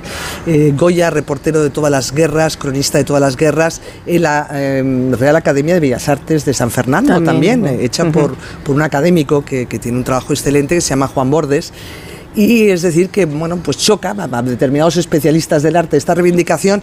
Hay que entender que es dentro de la dimensión periodística, es decir, era un pintor, ante todo Goya era un gran pintor, un genio, un pintor, pero es verdad que tiene determinado tipo de cualidades que se acercan al reporterismo, es decir, eh, determinadas eh, dibujos, eh, en especial los desastres de la guerra, por citar uno en concreto, tienen esa dimensión de, de pionero del fotoperiodismo, es decir, son relatos, relatos que reconstruyen toda una serie de secuencias de lo que ha sido la guerra y muchos de ellos eh, testimoniales, es decir, él pone yo lo vi, es que es muy importante también eh, esa, ver- esa El pie de foto, ¿no? el pie de Sí. foto. Es decir, eh, Goya tiene unos comentarios que son siempre muy periodísticos, son como pequeños editoriales, eh, toma de posiciones y, eh, bueno, pues eh, probablemente eh, muchos de esas imágenes eh, tuvo él, eh, bueno, pues se la contaron sus amigos que lo vieron. Él tuvo un viaje a Zaragoza en la que probablemente pudo haber también presenciado escenas de, de esta barbarie. Y es muy interesante porque al final, como todo buen reportero, es neutral, es decir, que lo que hace es denunciar la barbarie tanto de un bando como del otro. Es decir, lo que está haciendo con los desastres de la guerra es antes que nada un tratado de la violencia y de lo que es la barbarie. Es decir, es cronista de todas las guerras. Ahí estamos ante imágenes, eh, bueno, pues de lo que va a ser el primer bombardeo a a una población civil como imagen fuerte. Yo estoy pensando en ese, en ese dibujo que se llama Estragos de la Guerra, que vemos pues toda una serie de cuerpos, eh, de cadáveres. Ahí podemos ver también los campos de concentración, podemos ver incluso guerras actuales como la de Gaza y la de Ucrania en este momento. Entonces, en ese sentido, eh, Goya tiene una serie de cualidades de tener esta manera de escrutar, de saber elegir esa imagen, esa imagen que lo cuenta todo, en donde todo se resume, eh, resume todo eh, la información, porque nos está informando de lo que es y lo que supone una guerra y una barbarie. Y luego que Goya, en, en- el Goya que pintas en Burdeos, este Goya, dirían los cursis crepuscular, ¿no? Este Goya de los últimos cuatro años. Pero de, crepuscu- de crepuscular tiene poco, ¿no? Tiene poco, es muy Pero luminoso, un- es muy luminoso, es muy luminoso, Eh, Yo creo que hasta se coge vitalidad, ¿no? Se revitaliza. sí, pero incluso fíjate lo- a lo que iba con, con la conexión con el periodismo, es que ah, está en el exilio, pero no se desentiende de lo que ocurre en España, todo lo contrario, y, y encima mm, ha abandonado su, su, su vida cortesana, su to- todas la, eh, la- las trazas de pintor oficial que tenía, que tenía en España, y la vida que, que lleva en Burdeos, pues gira mucho en torno a la chocolatería de su paisano de, de, de, de Poc, eh, y en la chocolatería lo que montan sobre todo son tertulias con los españoles, donde están todo el rato discutiendo las últimas noticias que les llegan de. España constantemente y conspirando a ver cuándo puede caer el felón, cuándo puede caer el rey y pueden volver todos a España. Es decir, que tiene una vertiente muy política y muy periodística también, ¿no? Efectivamente, la verdad es que se convierte en un cronista de, de la ciudad de Burdeos porque, bueno, pues se va a interesar. Y es curioso, en eso tienes razón, eh, Sergio, que para haber sido un- el pintor de la corte, es el pintor de los monarcas, de los reyes, de las reinas, eh, de marqueses, de marquesas, siempre al servicio eh, del poder, al final de su vida, bueno, pues deja las mundanidades, un poco como Michel de Montaigne, también filósofo eh, de Aquitania y de Burdeos, deja todas esas eh, mundanidades y al final se interesa por la vertiente popular de la ciudad y por la gente más sencilla, podemos decir por los invisibles, eh, por los marginados, los locos, y eso es lo que resulta también muy interesante, ¿no? Esta vertiente también más periodística eh, cuando llega en Burdeos, en el que, bueno, pues ya es libre, es decir, es un arte privado, eh, no pinta, ya nadie, no tiene encargos como anteriormente, tiene la suerte de poder dejar las cosas arregladas y jubilarse como pintor de la corte, con lo cual no necesita pintar para comer, ¿no? Como ha, ha podido ser anteriormente. Y bueno, pues tiene esta libertad, esta autonomía que ya ha ido ganando en España, porque en España ya empieza también con un arte más privado, tanto con los disparates como eh, también con los desastres que no se conocerán hasta muchos años después de su muerte. Y eh, en Burdeos, bueno, pues nos pinta prostitutas, los locos, y a partir de sucesos, es decir, sucesos que han un salido en poco los dibujos denuncia, ¿no? El circo también, que le gusta El mucho ir al circo, ¿verdad? Sí, sí. Efectivamente, personajes estrafalarios en el circo, eh, también el tema de la guillotina de los locos, ¿Por prostitutas. qué le interesa tanto lo de los locos? Bueno, los locos los de siempre. Es que es muy interesante todo el mundo, el- el- la relación y la reflexión con la demencia, ¿no? Eh, también. Como también le interesó mucho a Cervantes. Yo hago también una aproximación que parece muy interesante con el tema de la locura. Y tiene, la verdad es que Goya es un, es un pozo sin fondo, tiene tantas y tantas cosas todavía que analizar, ¿no? Porque todos sus textos, como decía antes, y sus escritos tienen una dimensión eh, filosófica y política que yo creo que todavía merece ser explorada todavía, todavía más. Hay muchos, hay muchos mensajes y hay que situarle también en cierta medida más como ese lado como pensador, es decir, como un pensador y sobre todo una conciencia subversiva. En ese sentido también coincide con la línea de los grandes, eh, grandes genios que ha dado este país, España, como Cervantes, ¿no? Conciencia también subversiva. Y lo curioso es que eh, sea en, épocas eh, de una gran represión, en donde está la Inquisición funcionando, que se haya conseguido tener unas obras tan universales como es el caso de, de Cervantes con el Quijote y en el caso de Goya con ese lenguaje universal, ese idioma universal que utiliza y que ha sido capaz de contar, bueno, pues eh, todos los vicios, eh, las barbaridades y ese lado oculto de la humanidad que hoy en día pues sigue teniendo una gran resonancia en nuestra conciencia contemporánea. Era un hombre culto, aunque Ortega se decía que era que similar a un obrero, ¿no? Decía él, no sé. Sí, sí, sí, me ha llamado la atención en la biografía que tiene. Bueno, o sea, conocemos, eh, es un gran filósofo español y también una proyección internacional, pero es verdad que yo pienso que le ninguneó un poquillo, ¿no? Sí. Eh, no tuvo conciencia y es verdad que, que la correspondencia con su gran amigo Zapater, eh, su amigo de, de- de Zaragoza, eh, utiliza un lenguaje muy familiar y muy coloquial que se presta a pensar que, que- que tenía pues, eh, pues una manera de expresión muy rudimentaria. Yo, sin embargo, reivindico en mi obra eh, ese lado más de pensador y, y situarle como, como un gran ilustrado, de verdad. Eh, de pensamiento probablemente había leído muchas de las obras de sus amigos, de jovellanos, y tenía conocimiento, y no se lo dictaron eh, en los pies de fotos como algunos han querido creer, y eh, esa mirada ácida y, y crítica que tiene es la de un ilustrado y también un afrancesado, porque hay que decirlo que también fue reconocido por José I y, y- y en esa parte fue también un poco sospechoso en determinados momentos Claro. en la historia de España. Que por eso decide exiliarse también, ¿no? Para... También, aunque también por, Claro. su- por una historia de amor. Es que ese mundo, ese mundo, ese mundo del exilio que está muy bien retratado en el último Goya, tanto en Burdeos como en París, pero sobre todo en Burdeos, ¿no? Que, es un- que es- Sí. encuentran una ciudad que está cerca de España, que, dice que, si- que si la cosa cambia, pues en, en un momentito estoy en la frontera y puedo volver.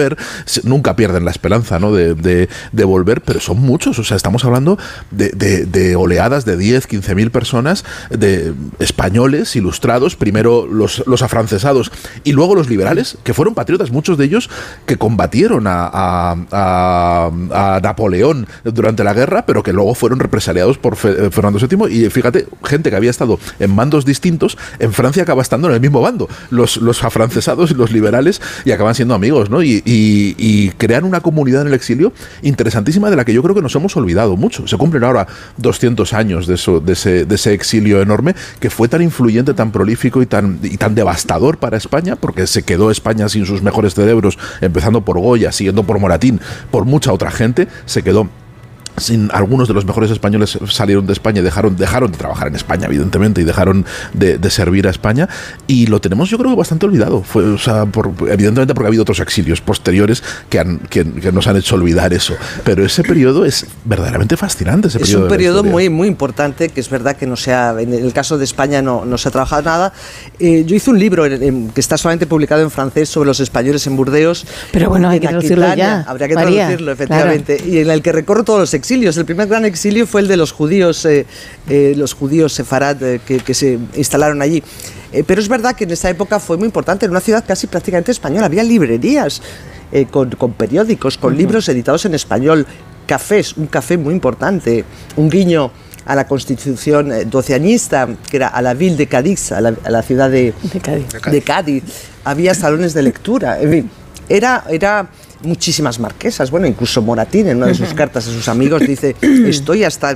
Sí, es, es gorro". divertido eso. Dice, si aquí, so- aquí solo han venido marqueses, por lo visto se han, se han quitado de encima todos los marqueses. Efectivamente, efectivamente. Aquí en España han echado a todos los marqueses y es Mira, verdad. Era un exilio de mucho dinero también, Era ¿no? De, mu- mucho de dinero, categoría. eh, de mucha categoría, muchos aristócratas. Bueno, Claro. eh, la condesa, la famosa condesa de Chinchón, eh, estuvo también un- un poquito antes de que llegase que llegase Goya allí, incluso bautizó a, un- a su nieto, un Borbón, en la- en la- ha sido bautizado en la iglesia de, de Notre Dame. Fue una época realmente en la que todo el gobierno josefino, fundamentalmente, estuvieron eh, eh, eh, también en, en Burdeos. Y eran, bueno, pues con medios, muchos iban con sus servicios domésticos y otros también lo pasaron francamente mal, lo pasaron canutas. Yo he estado investigando, que me gusta muchísimo, en los archivos departamentales de la Gironda y hay cantidad de cartas que se te desgarran, ¿no? Gente que tenía medios y claro, cuando uno se exilia se va con lo opuesto prácticamente. Y bueno, cartas desgarradoras en las que eh, piden auxilios, subvenciones a Francia, algunas se las conceden para poder sobrevivir ¿no? en, ese, en ese exilio en Burdeos en el que el español se oía por todas las calles. Incluso el, el gran escritor eh, Théophile Gautier, años después, comenta esto, cómo la lengua de Cervantes y de Guzmán de Alfarache se oye en todas las esquinas de Burdeos. ¿no? Qué hermosura. Eh, un- me das unos minutitos, eh, María, y ahora volvemos y seguimos hablando. Y, y me cuentas si, si se murió pobre. Pero luego me lo cuentas.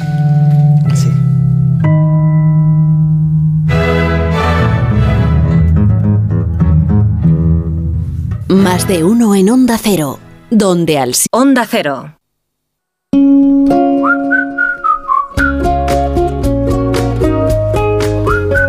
Eres emprendedor, quieres montar tu propia empresa, pero no te lanzas porque las gestiones burocráticas te superan. No te preocupes, con Legalitas crear tu empresa nunca había sido tan fácil.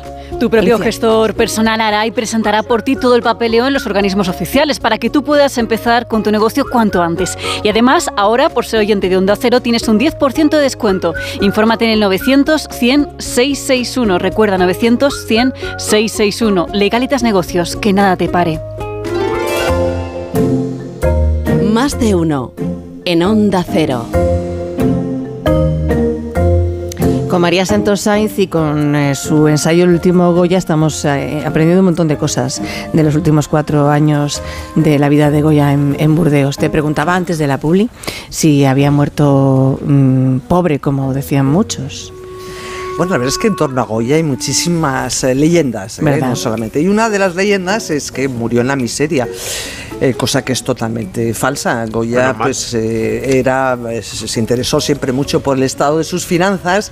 Eh, prueba de ello queda la correspondencia con su único hijo, con Javier, en el continuamente le está tranquilizando como que todo está arreglado, la herencia y demás. Y que va, invirtió, invirtió en, en renta francesa, que le dieron muchas allí en- con el Jacques Gallo, que luego le pintó y tiene el retrato sobre este, este eh, banquero francés. Y también tenía rentas algunas casas en, en- en Madrid y, y bueno, y la, y- y la casa, la Quinta del Sordo, que se la, Ujú. se la legó, se la donó a, a su nieto Marianín también. Es decir, que no, sí, no, vamos, que el hijo y el, y el nieto vivieron de las rentas A toda ver, su vida. el, vamos. el- el hijo vivió de las rentas y el nieto, Y el por lo visto, la de- la de- lo dilapidó La todo, ¿no? Dilapidó claro. y fue vendiendo hasta, hasta, los, hasta los dibujillos últimos, ¿no? Vendió todo. Totalmente, totalmente. Y. El, nieto también es un personaje muy típico, segunda, tercera generación, dilapidar todo, toda esa herencia, vender todo, cualquier retrato, y al final incluso se compra un, un título de marqués y eh, del marqués del Espinar, cosa que al final no. En fin, es un personaje muy pretencioso también ese Marianín, al que tanto cariño le tenía y, y Sí, sí. ponía en sus en sus cartas. Pero, pero No lo bueno, vio venir. Pero le dejaron abandonado ahí en Burdeos eh, eh, eh, eh, eh, y no se le trajeron el cuerpo a España. Es decir, que en el fondo iban a por el dinero de, de su. Sí, sí, de su- despiadadamente, porque además, bueno, Leocadia, que un oficialmente para la historia es su ama de llaves, pero tú bien demuestras en el libro, además, por alusiones del propio eh, Moratín, cuando dice, he estado con, con Goya y su mujer y la niña, que dice, lo tratan como una familia, evidentemente, y, porque Goya era viudo y, y esta fue su, su segunda mujer, la dejan, pero en la calle a ella y a la niña, o sea, la- el, el- el hijo, el hijo Javier, Javier Goya, ¿no? Fue Sí, hacen sí, una no, cosa sí, terrorífico con ellos. No, el tema de la herencia, la verdad es que fue un tema muy complicado porque Leocadia también se pensaba que ella pues le correspondería pues a- a una parte porque ella fue su segunda familia. Hoy- se llamaría en el lenguaje moderno una familia re- recompuesta, ¿no? Sí, Es- bueno, era su segunda, su segunda mujer, claro. Eh, Totalmente. Y con ella estuvo viviendo en Madrid cuando murió la, mu- la mujer de, de Josefa Valleu en 1812 y estuvieron viviendo en Madrid y luego en Burdeos. Es decir, que eh, Goya cuando tras pasar estos dos meses del verano en 1824 en París, en septiembre vuelve a Burdeos y allí llega en septiembre, pocos días después, eh, Leocadia con sus dos hijos ¿no? y demás. Y es verdad que bueno, pues no les deja absolutamente nada y eh, poco después de la muerte, incluso ni siquiera va al entierro el hijo, va- está en Madrid haciendo los papeleos y cuando vuelve a Burdeos rápidamente pues va a ver a Leocadia, les quita la cubertería de plata, les paga solamente el alquiler de un mes del piso donde están ahora en la sede del Instituto Cervantes. Bueno, les deja solo una cosa, que es la, lechera de Burdeos. Exactamente. ¿A cuatro manos? Ah, todo eso también es leyenda. Qué maravilla. Hay muchas Eso es precioso. es- Hay muchas eh, teorías y de especialistas que ven que es un trazo muy juvenil, que es un trazo muy potente, es un trazo y es verdad que dentro de los especialistas de Goya eh, consideran que podía haber sido eh, pintado a cuatro manos. Ya habían pintado a cuatro manos, es decir, Rosarito, que es digamos, si hablamos la hija adoptiva, eh, hija adoptiva. de Bueno, Goya. adoptiva, adoptiva o Ay, ay, ay. igual. Pero tenía el mismo genio que el padre, vamos, se puede decir. esta niña, bueno, pues aprendió con Goya, aprendió a dibujar antes que a escribir. Y entonces los dos hacían dibujitos. Y ahí hay cuadernos eh, que quedan todavía de los dibujitos que empezaba con un trazo más firme Goya y continuaba Rosarito. Y en esa complicidad artística que tenían los dos, porque comunicaban con mímica y comunicaban pues con dibujos, eh, probablemente hay esta posibilidad que haya sido pintado pues a cuatro manos. Pero qué raro, qué raro que ese cuadro haya quedado sabiendo que, que tenía este lado Javier de llevárselo todo y quitarles Sí. todo, que les haya dejado solamente ese cuadro, No dice mucho. Desde luego que sí. El último Goya de María Santos Sainz, editorial Marcial Pons. Muchísimas gracias. Ha sido un placer inmenso, de verdad. Leerte y escucharte. Muchísimas gracias a vosotros. Hasta el próximo libro. Gracias. Sergio del Molina, hasta el viernes. Hasta el viernes nos vemos. Disfruta, que ahora viene José Mi Rodríguez y Airo.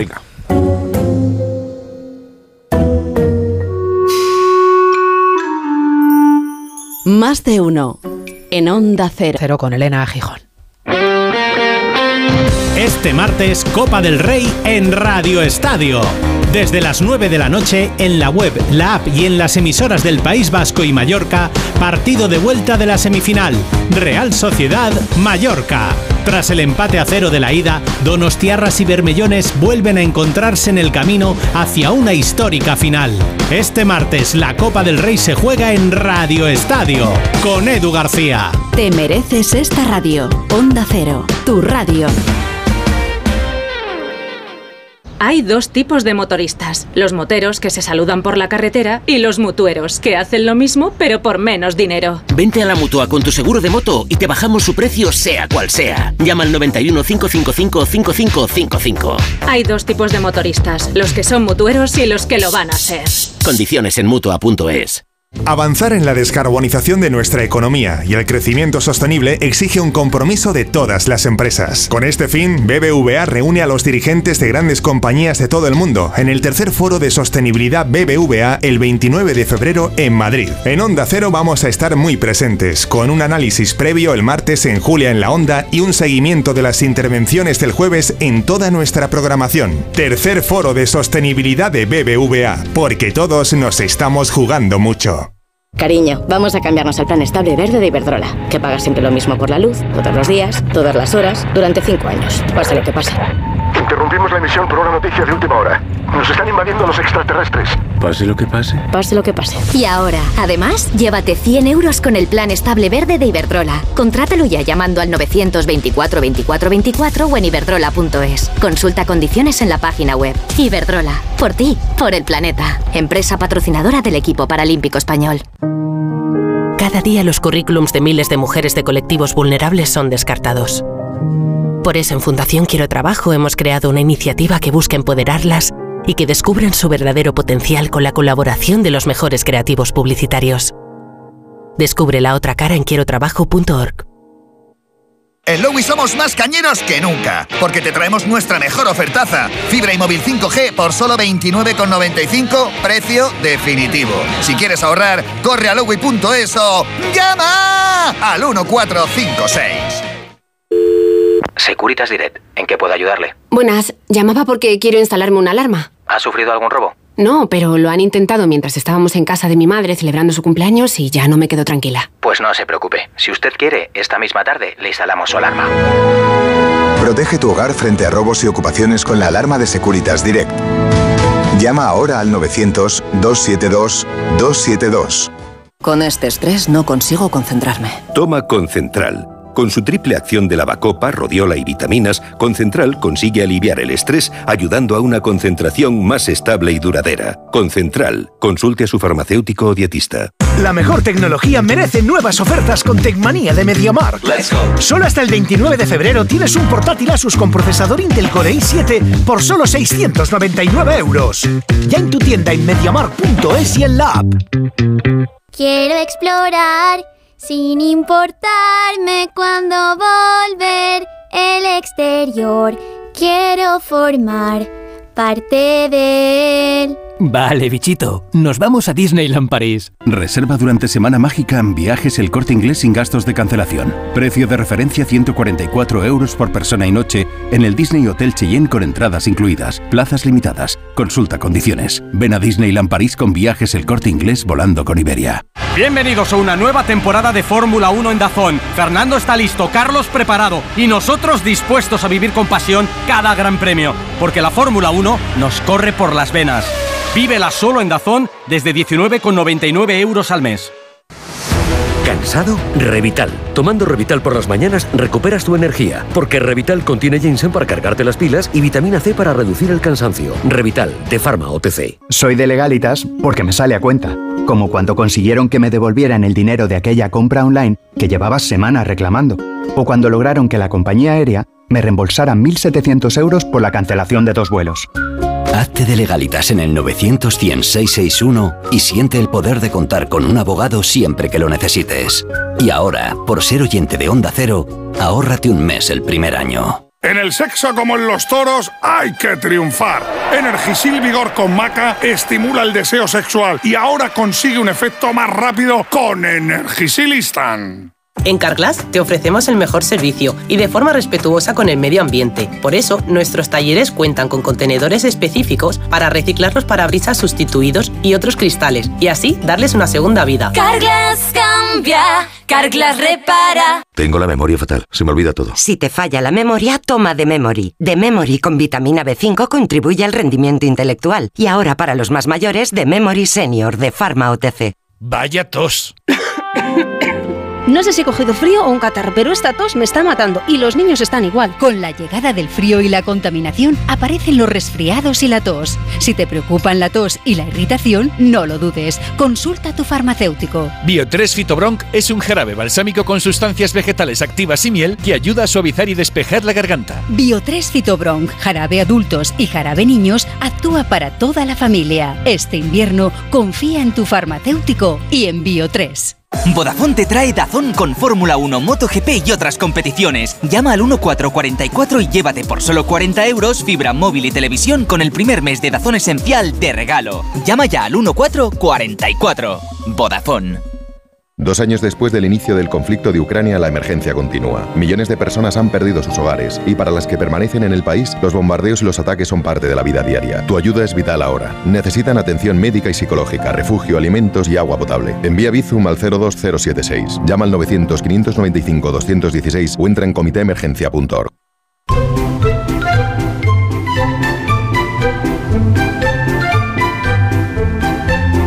Más de uno en Onda Cero. Donde el Sina. Dime, José, que soy, se te oye todo. Dime, ¿qué estabas diciendo?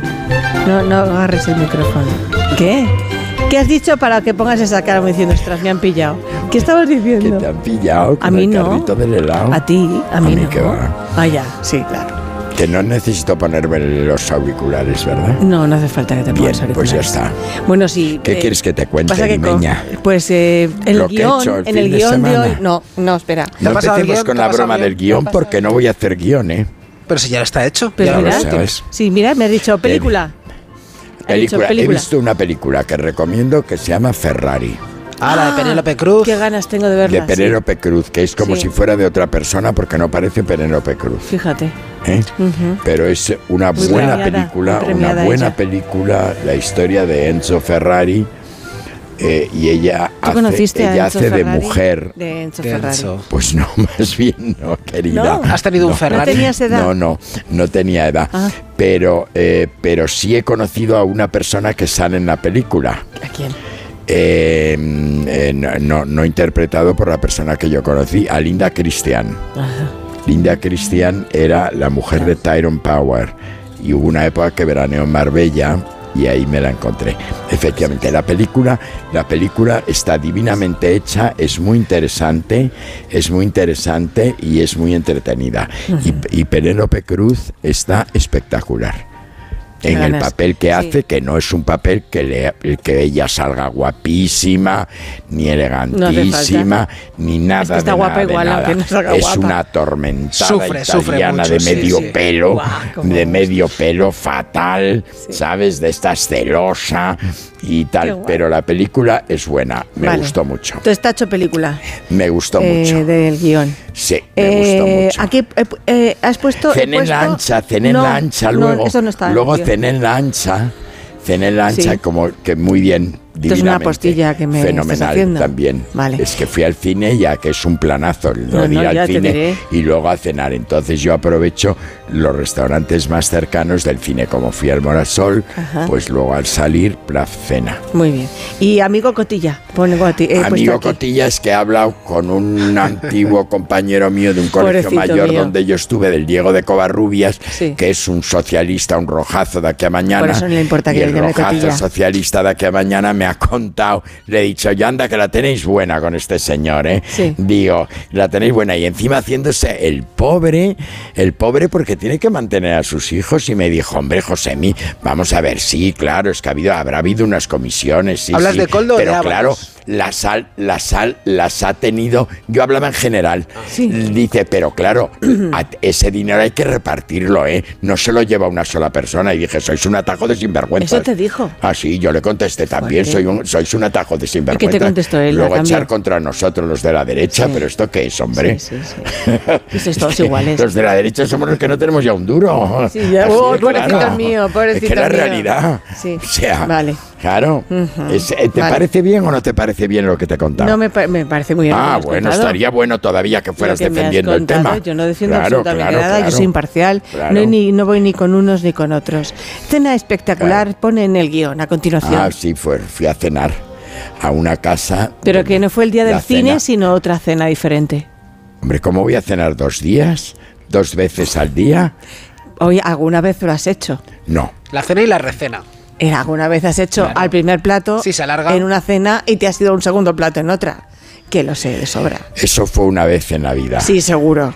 No, no, una vez Sí, en la pues vida, porque tú no te conmigo. puedes levantar de una mesa. Querida, tú no te puedes levantar. Puedes ir a una, una cosa cuando es un cóctel, una Claro, cosa que ahí no ahí te largas y no se nota sí. nada. Un cóctel sí, pero una Te cena, te cena no, porque si tú estás sentado en el te puesto, ¿qué pasó una haces? vez en la te levantas de la mesa, te levantas de la mesa y dejas a la señora de la derecha y a la de la izquierda abandonadas Pues que se Pero que pasó una vez en la vida. Pero es que- que- ¿Pasó es que- una vez en la vida? ¿Tú has ido alguna vez a cenar a una casa donde te sientes, señor, señora, señor, señora, señor, señora? Sí, he ido. Entonces, ¿cómo se vale? ¿Y se ha levantado un señor de los de la mesa? Yo como me levanto de vez en cuando, sí, no pasa nada. Pues no tienes que levantarte nunca de una mesa. Pero haces Jamás. como que vas de a una mesa Ni no se debe aseo, levantar ni uno. para ir al aseo, es que, ni nada. Vamos a ver, es que todas esas cosas hay que llevarlas hechas. Por Dios, de verdad. Claro, Pero tú es- no te levantas para ir a la- eh, al aseo, quieres decir al baño. Claro. Efectivamente.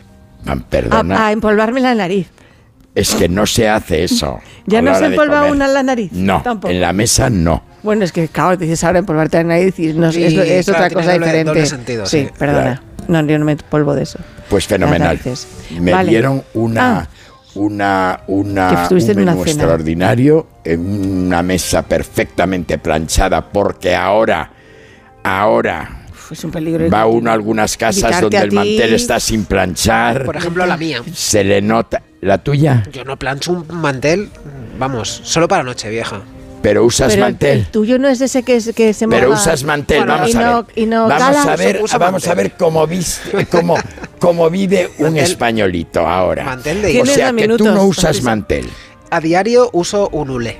Yo uso mantel, Un pero. hule. Sí. ¿Hule? Es- pero no, es un hule no, no. muy plástico, es un hule bastante elegante. Hule. No, yo tengo Es un uno que no, que no, que yo tengo uno que no cae, no cala. Claro, porque ese es, que un, no es cala. un mantel Entonces no es hule, pero- es un sí, pero mantel que es un especial, especial que es de material plástico, pero no parece, parece No tela, hule, sí, pero efectivamente. que los no de cala. Placemat, los de Placemat. Pues a lo mejor Sí, es pues eso. los que de dices tú Placemat, será. sí, Sí. que se lavan, Hombre, por Claro. supuestísimo. pero que no se planchan. Pero no se ponen en todo suavizante, pues entonces estropea el ingenio de la no absorción del agua. Que no se planchan. No se plancha. No, sí que ha aniquilado. Y no has pensado unos Claro. individuales. También tenemos de eso en casa. ¿Tú no? no, Yo no, sí. no, nosotros Tú no compartimos, tienes individuales. sí. Compartimos Muchos. todo. Muchos. Tengo un camino de mesa, así. Pero eso es para, Pero eso eso es para adornos, ¿no? eso es una cosa de adorno. de, no, ¿de qué valen los caminos de mesa? Un de camino de nada. mesa bueno para dos. Para poner un plato encima, Eso que no se bonito. raye. Ah, de lado a lado, dices. Claro. Cuando, cuando, cuando, Claro. cuando almuerzas con Un tu camino. mujer, uno Claro. frente a otro. Bueno, mañana Una nos enseñas cómo hay que poner esto y cómo hay que eh, adecuarlo, porque est- estamos muy pez. Me doy cuenta. ya me doy cuenta. ¿A yo que sí? Para mañana Ya me estás doy poniendo una cuenta. cara que flipo. Ya Es me doy decir, cuenta. yo no, yo no entiendo, yo no entiendo cómo esto no te parece normal, lo que decimos eh, Jorge y yo. Que hasta mañana, que ha sido un placer estar contigo aquí en La Razón, que nunca lo habíamos estado.